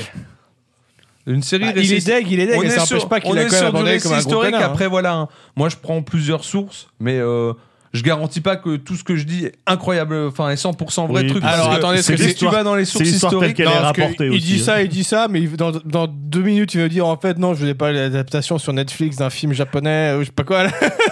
Tu me connais bien, mais c'est pas, Euh, c'est pas, c'est pas le cas. En fait, c'est le film Ghost of Tsushima. C'est ça. Non, non. Et du coup, euh, comment C'est Total War en fait. Et donc, donc là, le petit Temujin, il, il redescend de sa montagne au bout de 4 jours. Et là, le- globalement, il a trois options. Euh, il retourne à sa petite vie et il la poursuit donc euh, sans sa femme. Mais euh, tu dis que d'une certaine manière, ben, il a toujours la pression et la peur que les mecs qui reviennent et fassent. En fait, non, on vient finir le travail, tu vois. ouais, ouais. Euh, Puis autre, la culpabilité autre option, aussi, non Je sais pas. Ouais, aussi peut-être aussi. Autre option, fuir vers le nord, dans, dans la région de son enfance, tu vois. Donc euh, c'est des régions où il chassait des, il chassait euh, sous comment sous la sous la tutelle de sa mère, il pêchait tout ça. Le problème c'est que c'est des régions assez pauvres. C'est vraiment. Du coup, certes t'es en sécu, mais bon, c'est une vie une vie de trimard, tu vois, qui t'attend. Et dernière option, euh, il va vers le sud, il va voir Onkan et il lui fait mec. Euh, Shoot ta pute. en gros, euh, que- ouais, aide-moi. Aide-moi, je suis sous ta protection. Bah, Onkan, en plus, tu vois, il, était, il avait un peu dit, bah, t'es sous ma protection. Il apprend que les Merkites, ils, ils ont roulé sur un mec sous sa protection. Ils font, ah ouais, Ah ouais. ah ouais, Ah ouais. c'est comme ça que tu, comme ça que tu la joues. Donc, euh, bah, on, Onkan, ce qu'il va faire, c'est qu'il va donner à Temujin 20 000 bonhommes. Ah, Bagatelle. pour, pour, pour sa petite vengeance, hein. Mais il, il devait vraiment bien l'avoir à la bonne hein, pour, pour lui donner 20 000 mecs comme ça. Ah, bah, vingt- C'était une tunique, Colette. Voilà. 20 000 bonhommes. Et euh, en plus, il suggère de euh, rallier aussi euh, à la cause euh, Jamuka Khan, donc son ami d'enfance, son frère de sang, qui entre-temps, lui, a pris du galon quand même, puisqu'il est Khan maintenant de sa, sa propre, euh, sa propre tribu. Et euh, qui a aussi un greffe avec les, les Merkites, puisqu'il avait été capturé Est-ce que par eux. can c'est un rang, c'est ça C'est pas, un- c'est c'est pas, un je- titre. C'est pas genre une famille de. Non, c'est pas, c'est Oui. pas, c'est ça. Et donc, euh, il avait été capturé par les Merkites plus jeunes, donc il a aussi des, des comptes à régler avec eux.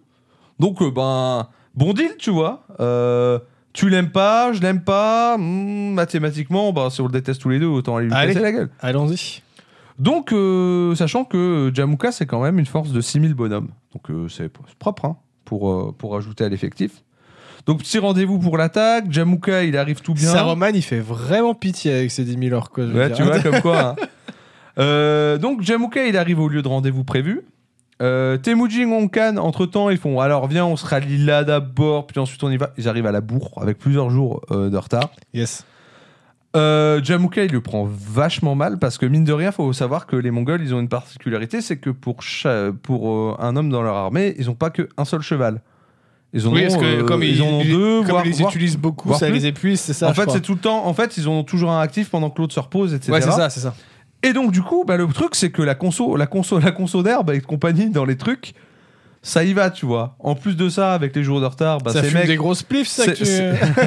ces, me- ces mecs, ils tapent en plus dans, le, dans leur ration bah, de, de campagne, tout ça. Donc, euh, ça décale pas mal de logistique. Du coup, et, et surtout, bah, rester avec 6000 hommes au même endroit pendant 3 jours, niveau discrétion,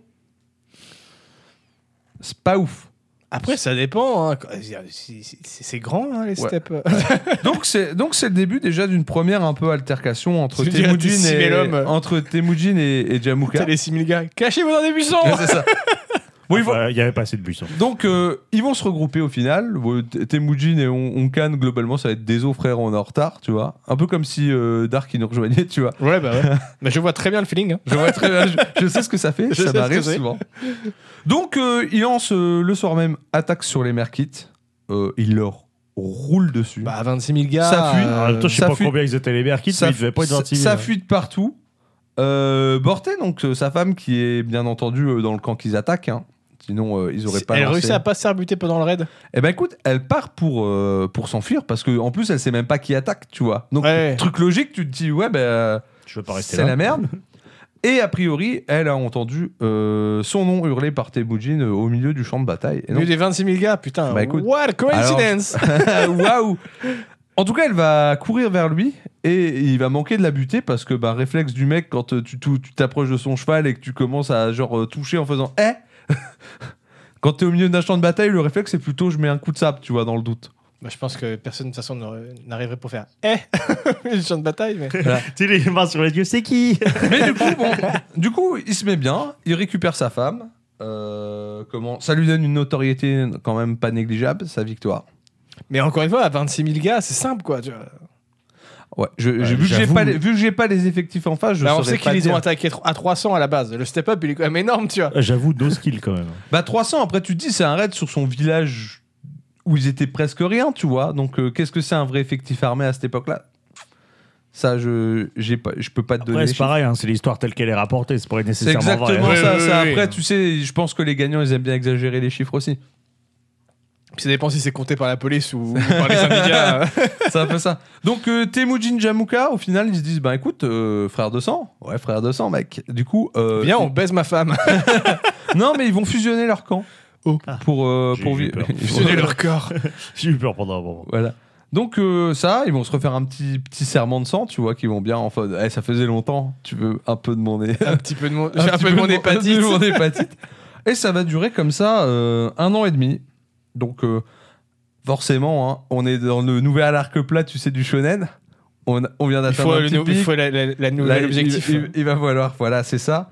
Et donc, bah, après, mine de rien, euh, que ce soit Temujin ou que ce soit Jamuka, c'est deux personnes qui sont quand même influentes et qui qui sont pas non plus en mode, en tout cas pour Temujin, qui est plus trop en mode euh, ma vie paisible, tu vois, qui a un petit peu plus d'ambition que ça.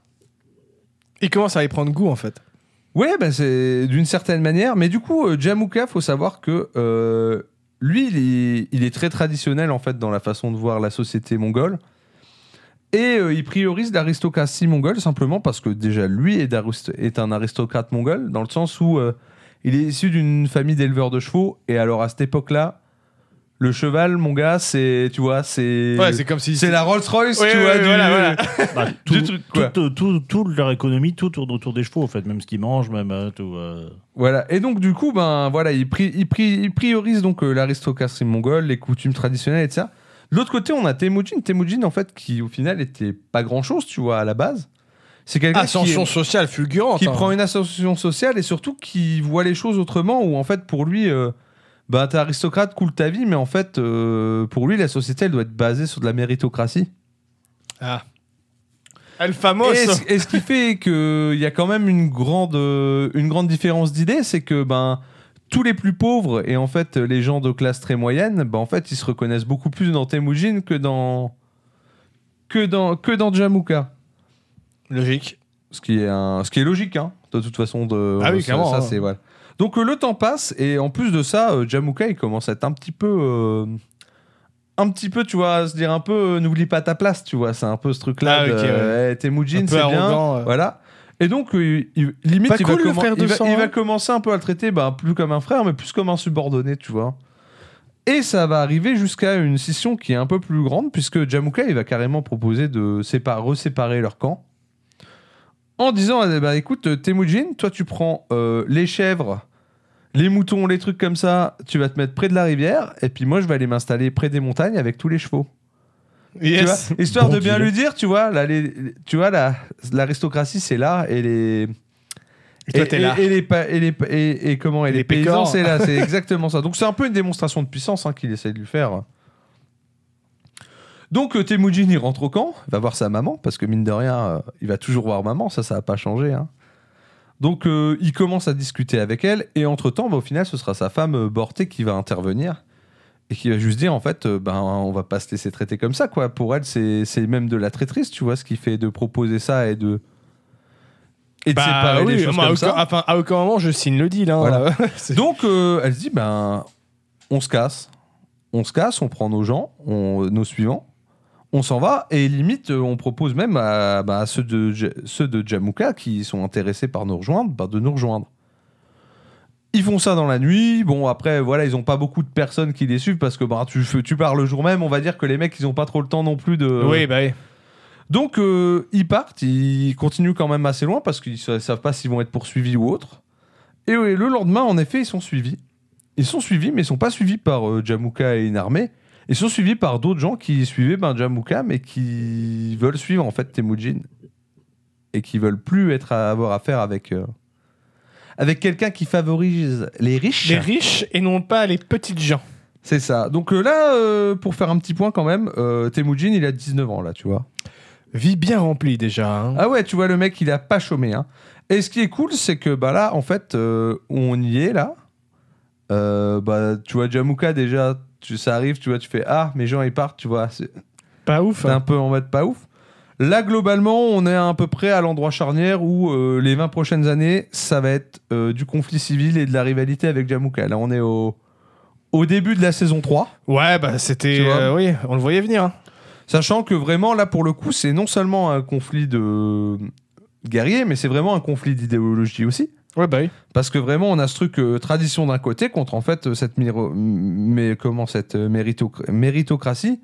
Et surtout, bah, en fait, euh, pour- pour tous les gens de basse classe qui sont enfermés en disant bah, de toute façon, j'aurai jamais un statut, je pourrai jamais élever mon statut, ben Temujin, c'est quand même un rêve pas dégueulasse, tu vois. euh, et Alors, une porte de sur le sortie papier, qui ouais. est. euh, Alors, alors qu'en vrai, Jamouka, il est juste vénère parce que Temujin lui a filé son hépatite. C'est exact. Alors qu'au final, c'est tout exactement ça. En tout cas, euh, ça- les rumeurs, elles vont aller très vite dans les steppes à propos de la scission et à propos du fait que Temujin ben, récupère des gens, etc. Et euh, donc Temujin, ce qu'il va faire, c'est qu'il va organiser ce qu'on appelle un Kurultai. Mortal Kombat. Un grand tournoi. non, c'est pas ça. C'est plus. euh, non, là, on est plus sur quelque chose de, de à la cool. C'est plus un vote entre guillemets où en fait, il va dire, ben, si vous êtes avec moi, en tout cas, si vous me soutenez, venez. Et en C'est- gros, c'est le RIC. C'est un, ça permet en fait de voir qui est avec toi, qui, enfin en tout, en tout cas c'est, si tu veux, c'est un vote. En gros, les gens qui viennent, c'est qu'ils sont pour, ils votent oui. Les gens qui viennent pas, c'est non. Ok. En fait, ça va lui permettre de voir précisément le nombre d'alliés et le nombre de personnes Ok. qui, qu'il, qu'il a avec lui. En fait, bon, très clairement, hein, ce qui en ressort, c'est que la majorité des clans reste, euh, reste du côté de Jamulka. Donc, euh, il a pas, il a pas la majorité encore à l'Assemblée, tu vois, d'une Hmm. certaine manière. Il est en train de faire la nupe là. tu vois. mais, mais en tout cas, ça va lui permettre ben, de voir ses alliés, tout ça, et surtout euh, de se proclamer euh, Temujin Khan, tu vois, et d'avoir commencé à avoir un petit peu son, son clan, ses trucs, ses gens qui le servent, tu vois. Donc, euh, Mais on a le droit de s'autoproclamer Khan? Visiblement. visiblement, De il toute façon, de peut... toute façon, qui l'en empêche? Premier truc qu'il fait déjà, c'est qu'il envoie un messager à Hong Khan et lui dit Mec, euh, je, je suis Khan, mais euh, cool, hein, on- je suis toujours avec toi, euh, toujours à la cool, euh, je sais pas pour te faire des problèmes. Toujours ta petite petite. Non, parce que tu sais, un ça, Khan. ça, ça reste toujours le risque de. Ah, bah, une tu- jolie little Khan. hein. tu, tu prends, tu prends de l'élévation et surtout là, tu te permets d'a- d'avoir Ouais, ton ouais. clan. Le mec, il peut dire Ouais, il va essayer de me la mettre à l'envers, c'est mort. Donc, non, il prend ses dispositions. Et euh, surtout, Temujin, le premier truc qu'il fait, c'est que bah, pas- normalement, en fait, euh, l'organisation classique d'un clan, qu'on appelle aussi une horde, c'est que euh, t'as le chef et les dirigeants, globalement, c'est le chef et euh, toute sa famille. Ok. Donc c'est les postes sont répartis au sein de ta famille et c'est les liens de parenté, les, les liens de parenté qui priment. Lui, Yes. qu'est-ce qu'il va faire? Oh, la vanne de Tosh, elle est monstrueuse. Oh là là, quel enfer Et donc, bah, lui, qu'est-ce qu'il va faire? C'est qu'il va péter tout ça, en fait, et que, euh, comment, euh, ton... le fait que tu sois de la famille, ça n'a On rien à voir, en fait. Méritocratie à 100%. du coup. Méritocratie, et en fait, il va se baser sur la loyauté et l'habilité des gens, en fait. Euh, du coup, il va promouvoir des bouchers, des cuisiniers, des gardes, mais voilà, un peu, des, même des paysans. En fait, à partir du moment où tu es capable ou autre, pourquoi tu aurais, tu vois? Ouais, ouais. Il part de. Putain, c'est c'est fou comment ça a l'air utopique quand tu dis. tu sais, tu te dis, Ouah, mais il crée une société parfaite. C'est Arthur. Et aussi, il va mettre en place euh, une chose qui est un régiment de garde du corps d'élite qui est déployé autour de son camp H24. Histoire de jamais se faire avoir par surprise Ouais, bah ouais. Ou Bah, comme il, ça. a, il, a, il, a, il, a un- il a quelques ennemis du coup. Donc, euh. Voilà. Sachant que le bon Jamouka, quand même, euh, de son côté, bah, lui, il est là en mode Non, mais attends, je vais pas non plus euh, te laisser ça. Le problème, c'est que euh, une attaque gratos comme ça, mal vu, tu vois. Ouais, ouais, ouais. ça peut- Donc, qu'est-ce qu'il va faire C'est qu'il va merde. attendre tranquillement. Et en fait, sur, pendant un raid de village de, de, de- de personnes de Temujin, il y a un de ces soldats qui va tuer un parent super éloigné de Jamouka, tu vois. Et le mec, il va dire Ouais, il a Ouais, tué, ouais, tu sais, je- ce mec que je ne connais pas À du tout, tu vois. Ouais, c'est ça, à la guerre. Euh, il va clairement, il va débarquer en fait euh, contre Temujin. Il va, euh, va y avoir un peu un no match hein, parce que mine de rien, euh, comment? Euh, Jamuka, il a quand même une force à l'heure à ce moment-là nettement supérieure. Mais il faut savoir que c'est pas des c'est pas des, des conflits où en fait se- c'est pas des guerres ouvertes, tu vois. C'est on va trader la gueule, on va t'affaiblir, on va laisser partir une partie, tu vois. C'est un peu ça les- la mentalité dans les steppes en fait, c'est que euh, du coup, ce qui se passe, c'est que bah, là, euh, Jamuka, il va lancer son assaut. Il va capturer une partie de personnes importantes. Il va capturer quelques prisonniers. Il va prendre euh, des ressources, etc. Cependant, il veut quand même faire Cependant c'est ça, une petite démonstration de force. hein. Il va faire décapiter euh, des chefs.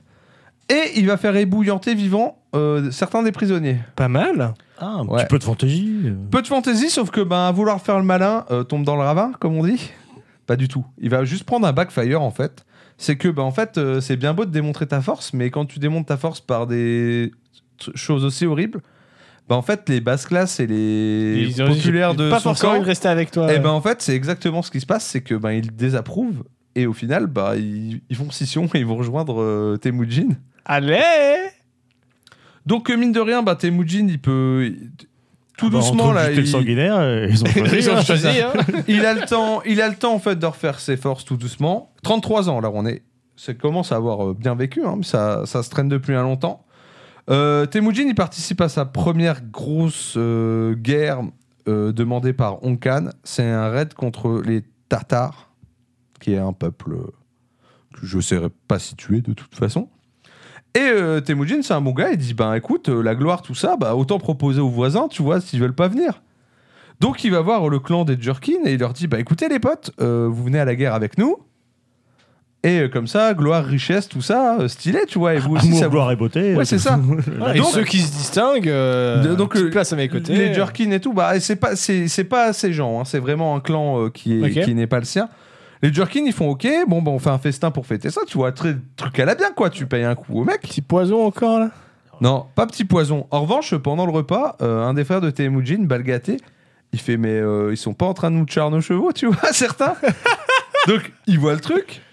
Euh, il- donc, forcément, il chope les mecs. Et dans les voleurs, il y a un mec qui s'appelle Buri et qui est un champion de lutte euh, bah, du clan des Jurkin. Et donc, ben, le frère de Temujin, il fait ben, Viens, on règle ça à la lutte, tu vois. Tu sais, le truc. Le Mortal on- Kombat. c'est le truc, on va pas s'entretuer, quoi. Autant, autant on l'a fait à la cool. Il prend un coup d'épée en, en retour à sa proposition. Il est plutôt. Il est, Ça, c'est est pas blessé. Mortal Kombat, ça. Voilà. Il est, il est blessé, mais pas, pas, pas, pas mort. Mais du coup, ça, ça, en gros, leur, euh, leur festin, il part en bagarre de comptoir un peu. Ça donne du grand n'importe quoi. Chacun repart en faisant la gueule avec des plus ou moins de blessures. C'est grosso modo ce que faisaient les Gaulois, ça. Et bizarrement, euh, les Jurkin, ils viendront pas euh, à la guerre contre les Tatars. C'est c'est fou, mais je pense que. Ah ouais, je pense les, que- les Tatars, apparemment, c'est les Turcs. Bon, bah voilà. Euh, donc, les Tatars, euh, Temujin, c'est easy win. Mais genre, il est fait tranquille, tu vois, c'est pas d'embrouille. Il ramène ses petits trucs, de l'or, de l'argent, de la soie, ça se met vraiment bien, tu vois. Comment Mais en revanche, il y a un truc qui se dit, c'est que ben leur méthode de guerre, elle est quand même un peu, euh, Enfin, c'est pas de la vraie guerre, tu vois. Au final, c'est des rixes et des, et des, et des C'est des, embuscades c'est- des hooligans bourrés qui se tapent dessus. Non mais et le truc c'est qu'en fait ben tu vois t'as un clan qui en bat un autre il va prendre une partie des recherches et des richesses et laisser partir les autres les autres ils vont dire ok on se reconstruit maintenant on va aller se venger et ainsi de suite et en fait ben, c'est un vieux cy- cycle perpétuel nul tu vois ils s'autodétruisent au final, tu vois. Euh, c'est ça donc il rentre il fait ce petit constat là il rentre chez lui, il constate quoi? Que les Jerkin, là, les mecs du sud, ils ont attaqué son clan pendant qu'il était pas là. Génial. Donc, T'as on va- rien qui va, quoi. donc je vais te dire que la cible suivante, elle est toute vue. hein. Et pire partie de civilisation du monde. Ah ouais, ouais.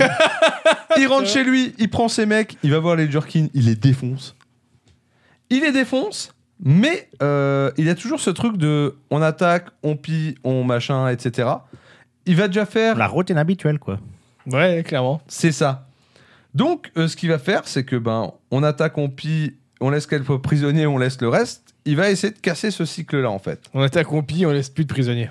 c'est des conneries. les Alors prisonniers. non. On pille d'abord, on attaque après. Déjà, chose qu'il va faire, c'est qu'il va, re- il va proclamer un nouveau Kurultai, donc euh, c'est c'est- ces votes-là qu'il faisait à l'époque, donc avec huit noms, avec ses suivants. Et euh, bah, ils vont voter donc pour l'exécution des aristocrates euh, Jurkin. Ok. Sim- Simple et net, ils vont occuper les terres des Jurkin, mais tous les suivants autres que les aristocrates, il va tout simplement leur dire bah, venez les gars, vous n'êtes pas esclave, vous êtes rien, vous êtes juste comme tout le monde. C'est ok, vous venez comme vous êtes, venez comme vous êtes, ouais, c'est McDonald's. c'est McDonald's. sans contrepartie, avec les mêmes droits, tout ça. Donc euh, franchement, euh, tu vois, les mecs ils se disent bon, on a perdu nos dirigeants, mais nous il nous fait rien, tu vois. Donc euh, pose la question, surtout que bah, les, les moins aisés, je pense que tu vois, ils Ouais, il fait une vont- Daenerys, quoi. ça. Il adopte aussi un petit enfant euh, Jerkin. Donc, euh, histoire de dire, regardez, en plus, En plus, je effort, gosses. ça. Qui s'appelle Biff. Et pour te- Biff Jerkin. Ah ouais, quel enfer. Il organise une méga chouille pour dire, voilà, sachant qu'il convie bien sûr les. Alors, faut qu'ils arrêtent, hein, parce que visiblement, dans sa vie, à chaque fois qu'il y a des chouilles, il y a un truc qui se passe mal. Donc, Attends, J'avoue. attends, on va y venir. On va y Oh venir. merde. Petite chouille avec les, les nouveaux Jerkin, hein, qui sont maintenant euh, assimilés en fait à, à son peuple. Et euh, notamment, il y a Buri, tu sais, ce, lutte- ce lutteur là qui a mis un coup d'épée à son frère. Il est invité à ce truc-là. Et ben cette fois-ci, euh, le frère de Temujin, euh, Balgaté, il lui dit bah écoute, cette fois-ci combat de lutte. Sachant que euh, Buri, il est connu pour être invaincu à la lutte. hein. Mais le mec, il fait tellement comme ça qu'il se laisse battre euh, dans le combat parce qu'il se dit bah si je gagne Temujin il va me mettre mal il se laisse mettre par terre hop il termine le combat donc ça proclame le vainqueur et la Balgaté qu'est-ce qu'il fait? Il chope le mec il lui pète le dos il lui pète le dos histoire de bien faire comprendre aux gens que euh, si vous vous rendez et que vous, et que vous venez il n'y a pas de problème mais alors dès que vous essayez de nous la faire à l'envers ou que vous jouez pas réglo vous, vous savez ce qui vous attend le message est donné Le message est donné. ouais. Le message est, est très clair. le message est donné tranquillement, hein, voilà. Euh, de son côté, Jamuka, pendant ce temps, ben, euh, il s'est fait élire Gurkhan, donc soit leader universel, si tu traduis ça. Rien Donc, que ça. Histoire un peu de. Voilà. Donc, c'est clairement en plus une provocation pour. euh, envers Temujin en disant Regarde où j'en suis, mec, voilà. Mais c'est une petite provocation. C'est une petite provocation aussi à Honkan parce qu'il faut savoir que le dernier qui avait ce titre-là, ben, c'était l'oncle de, de Honkan. Donc euh, en plus, il lui fait regarde, je prends le titre que ton oncle il avait, ça, tu vois. ça sent la connerie. Ça sent clairement Ça sent la, la boulette. Ah ouais, ouais, ça sent Donc le. on, on arrive quand même à un, Trop an plus, d'ambition. à un an plus tard, sachant que Jamuka il s'est fait rosser une fois déjà par Temujin sur cette année-là, tu vois. il- ils se sont déjà affrontés une fois et, et il a perdu. Et donc euh, un an plus tard, déjà on a un nouvel assaut sur les Tatars. Parce que après tout, ça faisait longtemps qu'on n'avait pas été les donc euh, Pourquoi ça pour- Hein, pourquoi, voilà. pourquoi ne pas y Le sport retourner, hein national, faut le reprendre, bordel. Bah oui. C'est ça. Mais là, du coup, tu sais, il a cette nouvelle méthode de euh, j'exécute les leaders, j'assimile la population. Ouais, non, mais c'est clairement des il l'applique, il l'app- il l'applique partout. Le problème qu'il a là, c'est que bon bah, il, il- il- il va et déjà il va mettre un autre truc en place, c'est qu'en plus de ça, c'est que ben d'habitude, t'attaques, tu fais fuir ou tu tues les gens, Ou tu te en pilles esclave. tu pilles et ensuite et, ensuite- et, c'est- et en fait tu poursuis jamais. Ils sont trop occupés à piller plutôt qu'à poursuivre.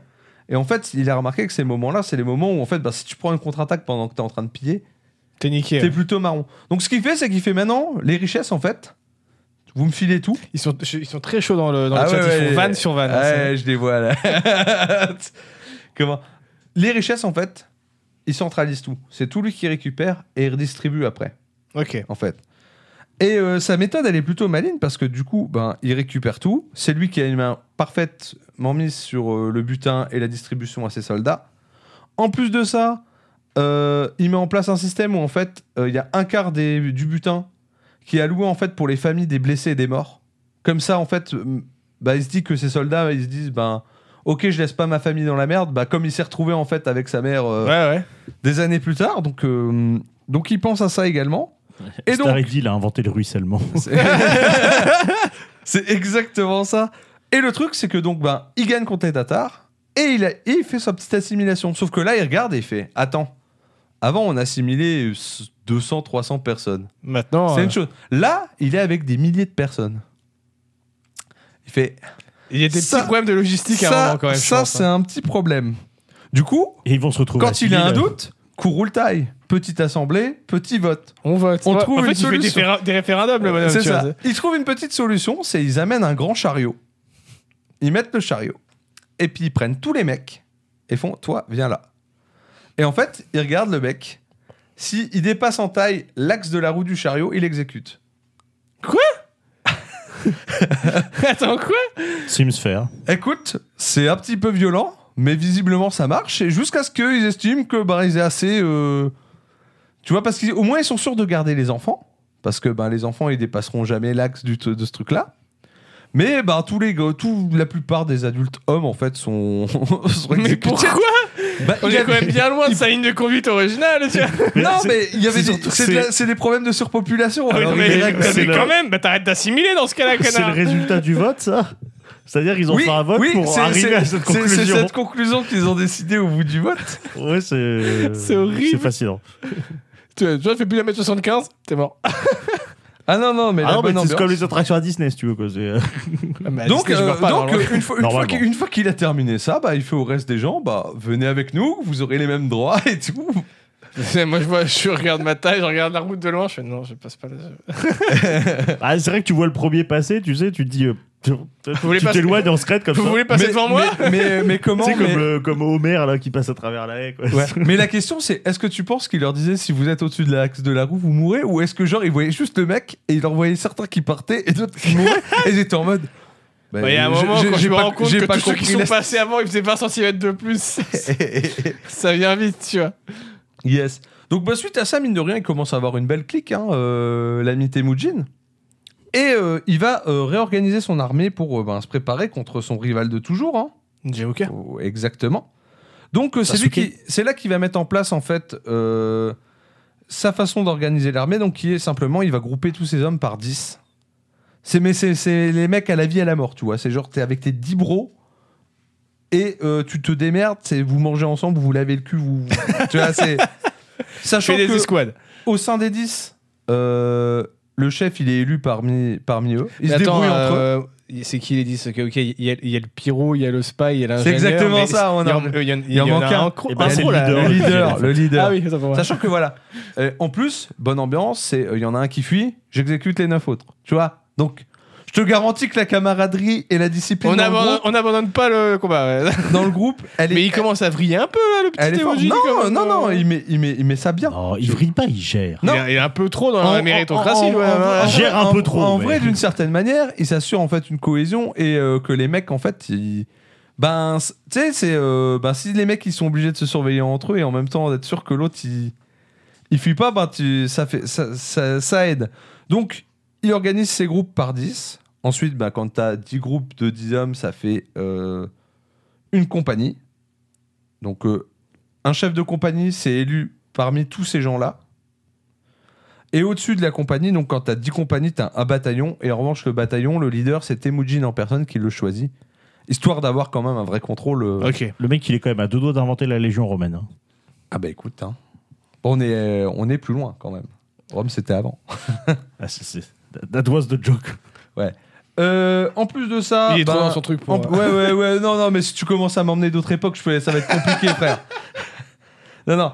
Euh, en plus de ça, euh, obligation pour tous les gens qui, se- qui appartiennent à la tribu de contribuer à toutes les tâches collectives et autres. Donc, couper le bois, tout ça. Que tu sois aristocrate ou pas, hein, et s'en bat les couilles. Tu Ouais, participes ouais. à la vie, la, vie, la vie communautaire et tu te tais, en fait. Et, et sur d'autres points, il est problématique, mais là-dessus, il est réglo, quoi. Ouais, ouais, c'est ça. C'est vraiment, c'est. Voilà. Voilà. Faut en- pas en faire plus d'un mètre entre-temps- 75, mais euh, au moins, euh, tout, entre tout le monde temps, entre temps, avant d'aller, euh, avant l'ultime affrontement avec son rival de toujours, euh, le copain Onkan là, euh, il est en mode ouais Temujin, je sais pas trop, il est temps de tra- petite trahison, donc bah, Temujin il prend les mesures nécessaires. Il- il- il- ça va s'affronter, ça va, ça va, ça va mourir. hein.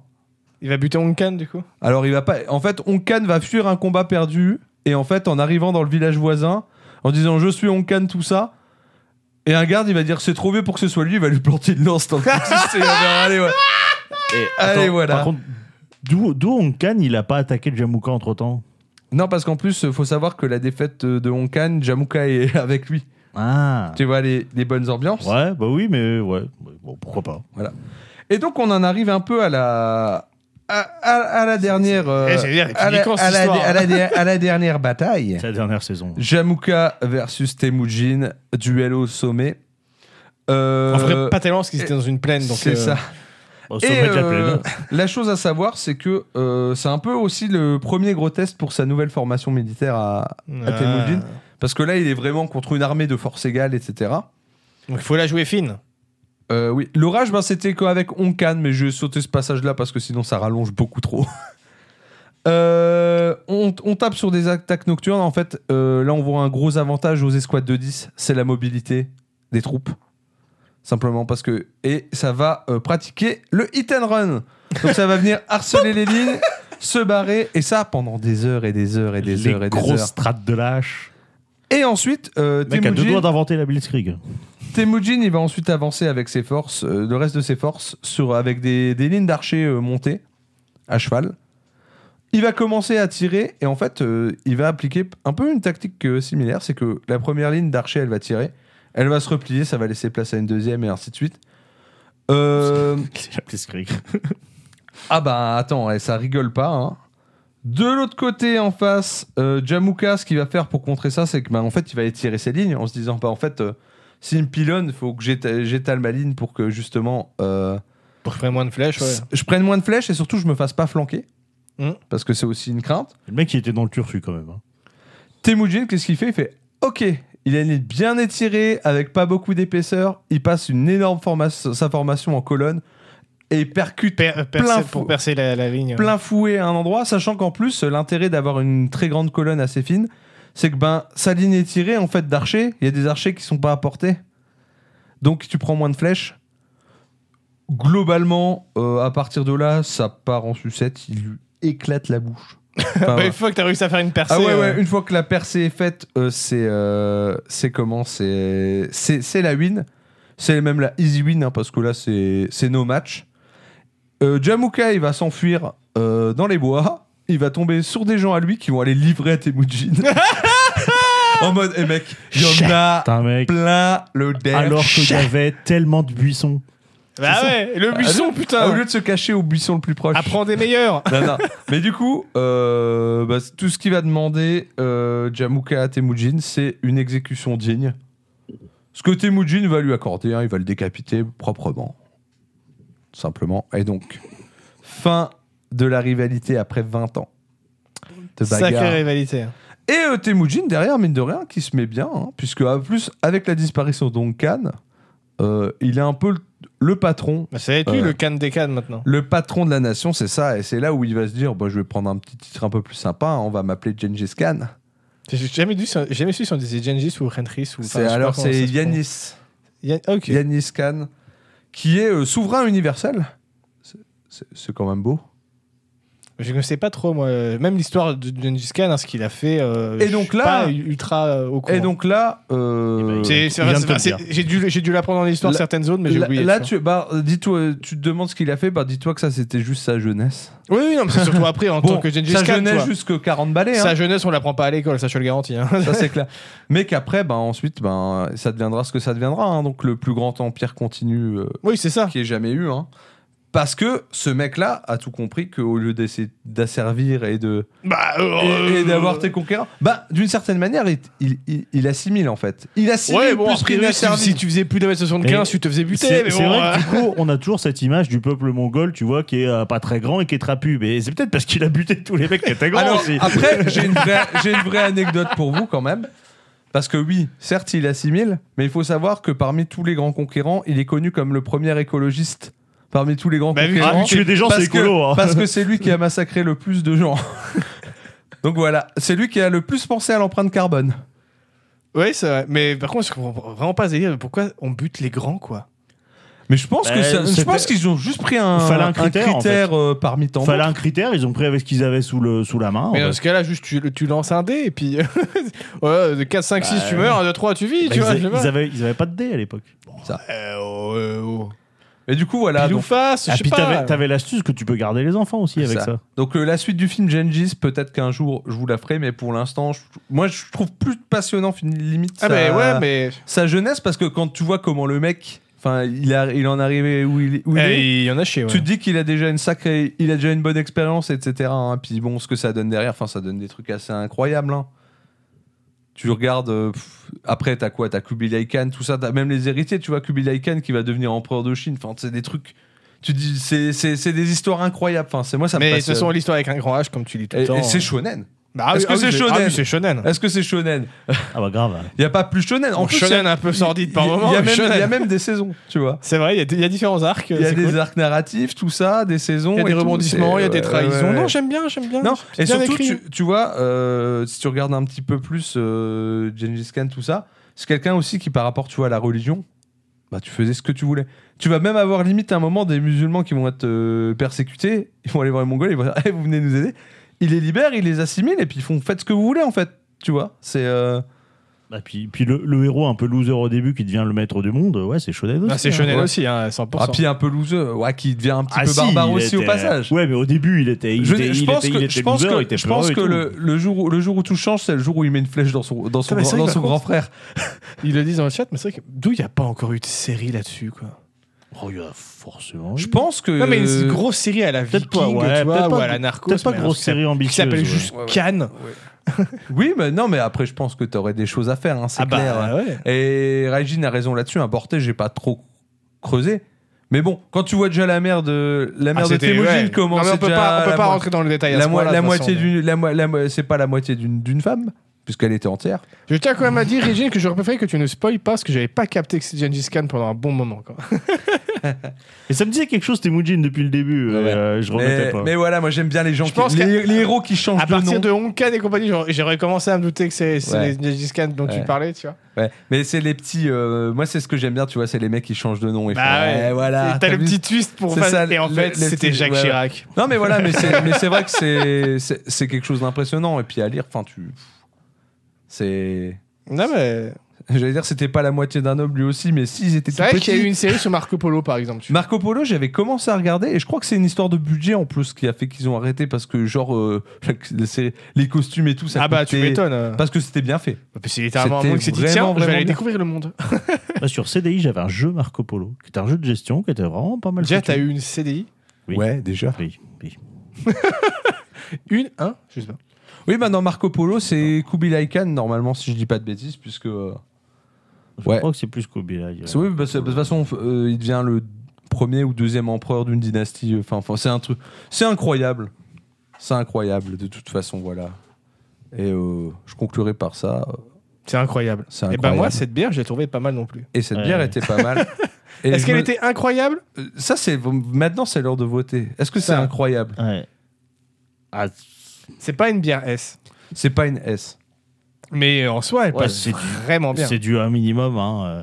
Ouais, mais ouais. c'est un solide A. Moi, je dirais que c'est du A aussi. J'ai j'ai envisagé le S pendant une seconde, mais, euh, mais euh, non, il y a. Je sais pas. Je saurais pas dire, il y a un petit truc qui manque, je sais pas quoi. Je sais pas si. Ouais, ouais, ouais, ouais, non, je peux pas mettre ça en B. Ah non. Bah après, alors, regarde, euh, en B, il y, a- il y a du beau monde quand même. Hein. Ouais, c'est sûr. mais, Remets dans le euh, contexte. Ah, moi, je suis tenté. par- Est-ce que tu la trouves meilleure, par exemple, que la grognasse blonde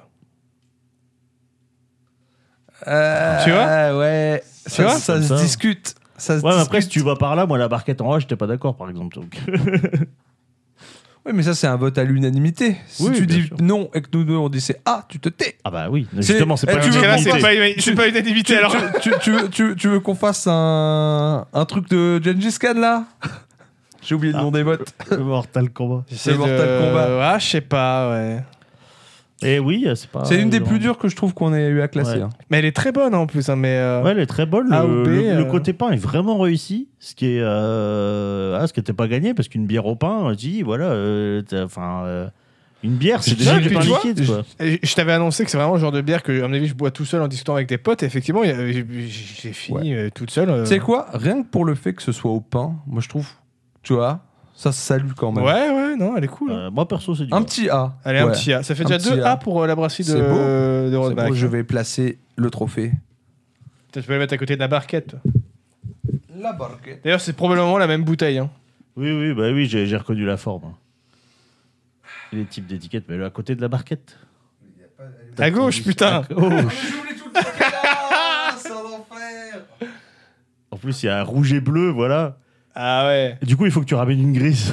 Eh, Pour notre future nation. Pas mal.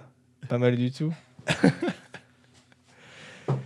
Et bah les gars, ce fut une sacrée aventure. Ce Ouais. fut long. Pas, pas mal, pas mal de guerres aujourd'hui. J'ai un petit- c'est vrai, c'est vrai. Je savais pas, j'ai même pas vu combien de temps j'ai passé sur Tu cette as histoire. un peu plus d'une heure. Un peu plus d'une heure. Et bah écoute, en même temps, j'avais beaucoup. Ah ouais, non, un peu moins, je dirais. Oh, j'ai pas Ah si, si, tu vas commencer à 22h50. Euh, j'avais j'avais beaucoup de choses à vous dire en même temps. Je vous avais prévenu hein, que j'avais beaucoup de pages, voilà. Et puis bon, moi j'ai le droit d'abuser de temps en temps, hein, parce Ah, que bien après sûr. tout, pédo il abuse tout le temps. C'est vrai. Moi, je regrette juste que là, du coup, ce soir, ce soit pas comme ce week-end. Parce que là, il y avait, y avait pas assez de saucissons. Ouais, ah, c'est c'est c'est vrai. vraiment le saucisson qui te manque? Moi je trouve qu'on va trop dormir.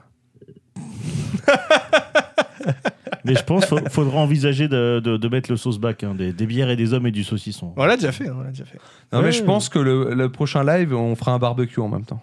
Moi, je vous l'ai dit, normalement, je peux bien. euh, Enfin, je peux avoir du matos pour qu'on puisse faire un truc Ah, sans- sans fil et faire des petits apéros. Bientôt, euh, oui, bientôt vous aurez la version sans fil. Une petite version euh, DBDH barbecue, pourquoi pas. DBDH Ah ouais, non, mais barbecue ou DBDH by the bar, on appellera ça. Mais là, par euh, contre, ça va être. euh, on prépare rien. C'est. euh, Ah non, vous, C'est, euh, vous vivrez l'instant avec nous. Bien sûr. ça. Il faudrait, une faudrait qu'on se mette ça en mode GoPro sur la tête, la caméra, On va peut-être pas aller jusqu'à là. Pour voir quand euh, ils iront aux toilettes avec nous. J'avoue que moi, je, rêve- je rêve d'un barbecue maintenant que, maintenant que les beaux jours ils sont Tu là. sais que je n'ai euh, toujours pas fait de barbecue. Ah bah pareil. Bah, a- j'en ai fait un ce week-end, moi. Petit canard au Euh, barbecue. J'allais dire pas avec nous. non, non, non. Ouais. Chez- Chez mes parents vendredi soir.